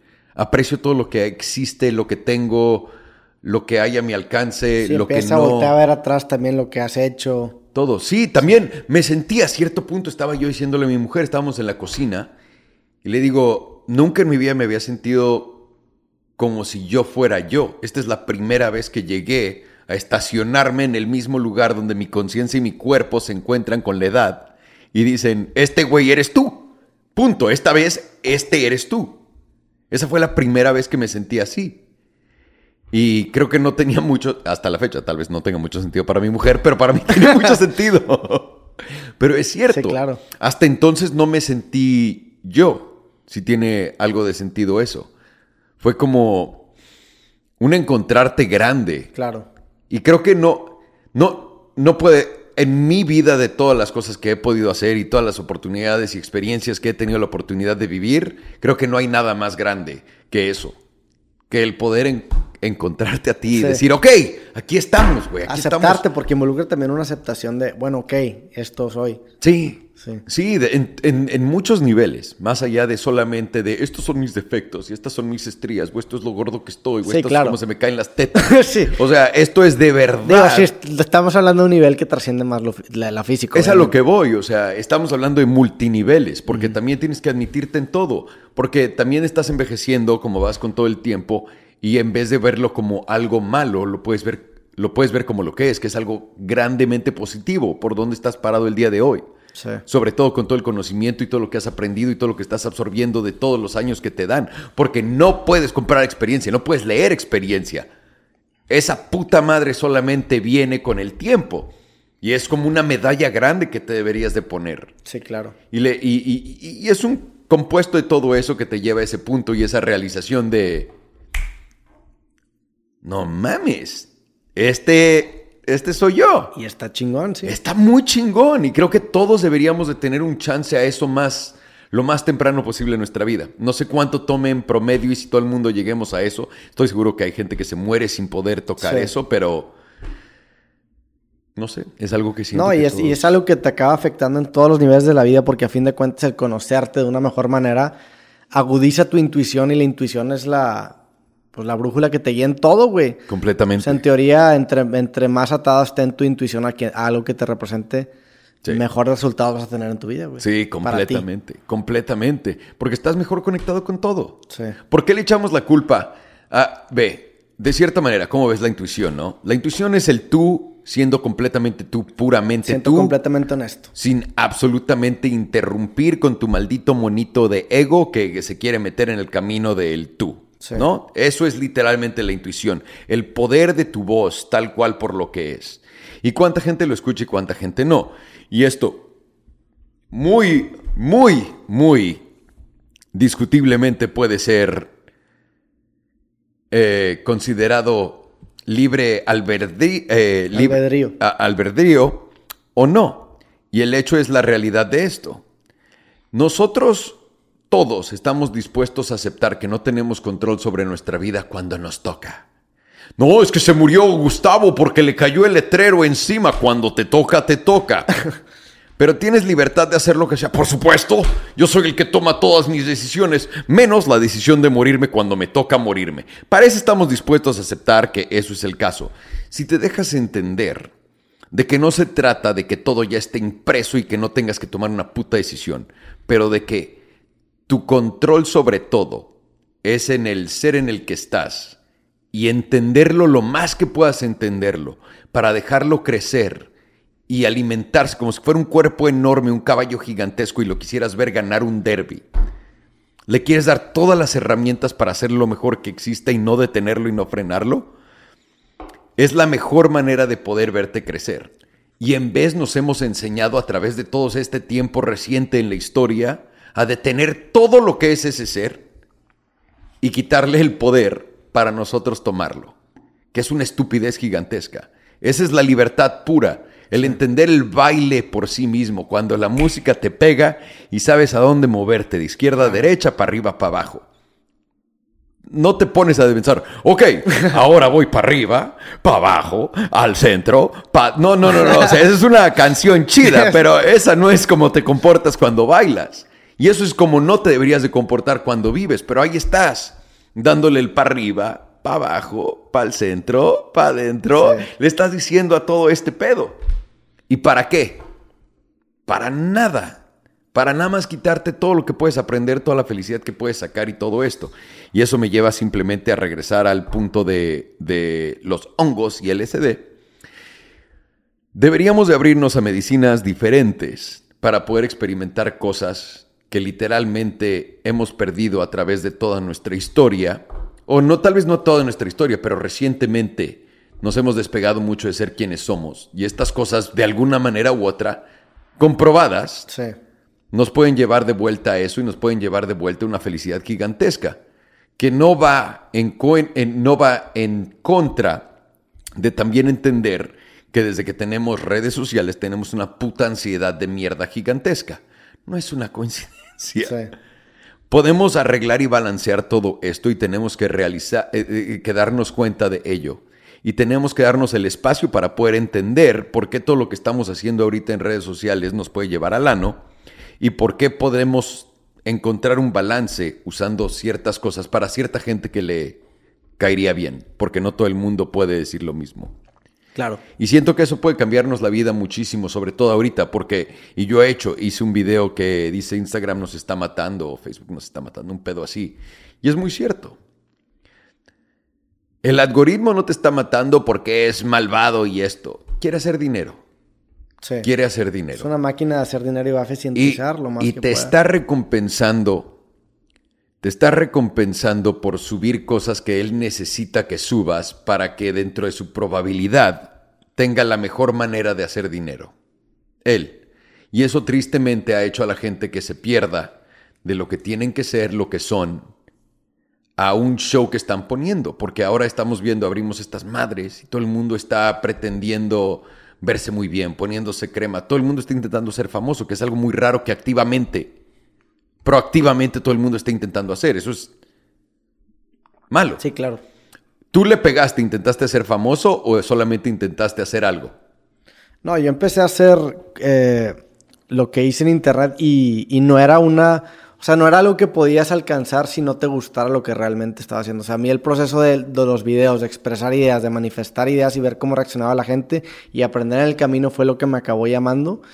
Y no lo hice en un principio solo por dinero, porque si lo hubiera hecho solo por dinero, yo creo que me hubiera rendido a los dos o tres años que a lo mejor no funcionó. Porque yo desde que empecé hasta que cobré mi primer cheque pasaron como ocho años, siete años. Sí.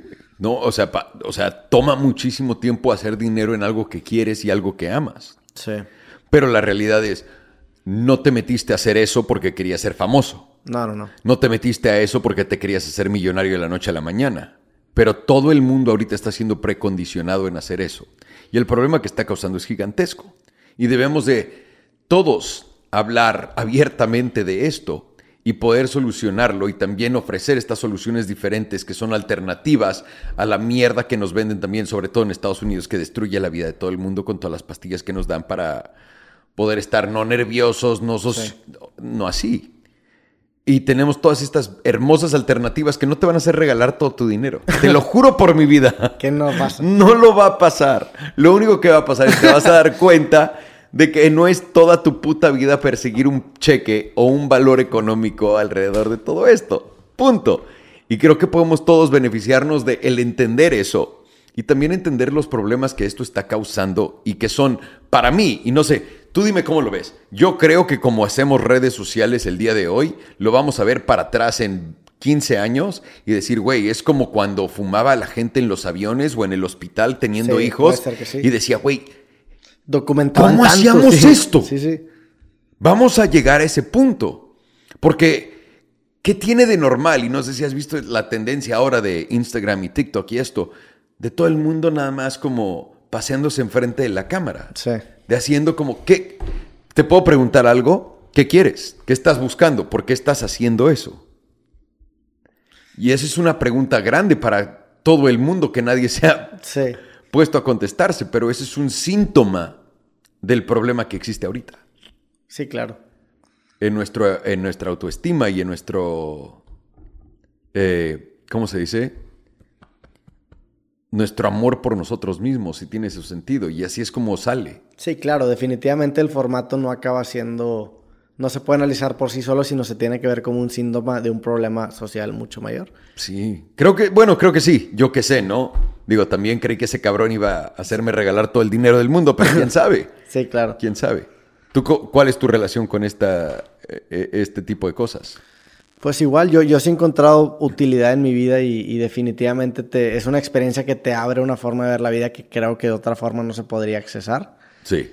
Y ¿Tú crees que antes no teníamos ese tipo de, de relación con el mundo? yo creo que antes definitivamente sí, porque no había, no existía el tabú ni existía la distinción de lo que ¿Estás se de puede hacer acuerdo? y lo que no, claro. Sí, simplemente estamos borrando todo lo que hemos aprendido Formas últimamente. de ver la vida las estamos enterrando. Y poder regresar a- a- al tú, porque es lo que es. Sí. Es triste que nos hemos engañado tanto a llegar a este punto, pero es lo que es, padre. Es Pues bueno, hermano, con esto terminamos el Venga. podcast de el día de hoy. La neta fue un gran episodio, bastante sub y bajas. Nos metí, digo, gra- grabamos como yo creo que unas 4 o 5 horas, güey, pero el, el- la experiencia duró 6 horas. Estuvo bueno. Carnal, la neta eres un tipazo, el chile aprecio un chingo que, Tú también. que, Muchi- no. que hayas aceptado la invitación, güey. Gracias a ti, gracias a ti por tu tiempo, en serio, se aprecia muchísimo y gracias por el mensaje y sobre todo, tienes tantas pinche gente que te sigue, güey, tanta gente que te ve y que le hayas escrito a tu tío, se aprecia un chingo. No, hombre, hermano, gracias Por aceptar la invitación y también gracias por la hospitalidad de, de- Lo que necesites de siempre, grabar aquí tienes acá. tu casa en Austin, güey. Estoy seguro que no va a ser la primera vez y la última vez, perdón, la última vez que grabemos. Eh, obviamente abierta la invitación a la parte 2. Cuando vengas a Monterrey, si es que te das una vuelta para allá, Te voy a caer, pero por unas carnes. sí, güey. Nos echamos unas carnitas y Por luego nos echamos una platicadita. Listo. O al Chile en cualquier otra ocasión, canal. Ya sabes que ahí tienes Listo. un buen amigo en Monterrey. Gracias. Y pues bueno, a toda la gente que escuchó o vio este episodio creativo, les agradecemos, les mandamos un abrazo. Gran episodio, definitivamente memorable aquí en Austin, Texas. Carnal, un gustazo y gracias otra vez. Igualmente, y perdona a todo el mundo que tuvo que ver esto. No, hombre, seguramente la gente lo disfrutará igual que yo. A todos, sobres y nos vemos en el próximo capítulo. Chiflidos. Tienes que poner subtítulos para los chiflidos. Sí, tú sí sabes más chiflar, güey. Ah, bueno, he practicado toda mi vida, güey. Hola, soy Roberto Martínez y te quiero recordar que este episodio completo y todos los demás de mi podcast creativo están disponibles totalmente gratis en YouTube y en Amazon Music. Por allá nos vemos.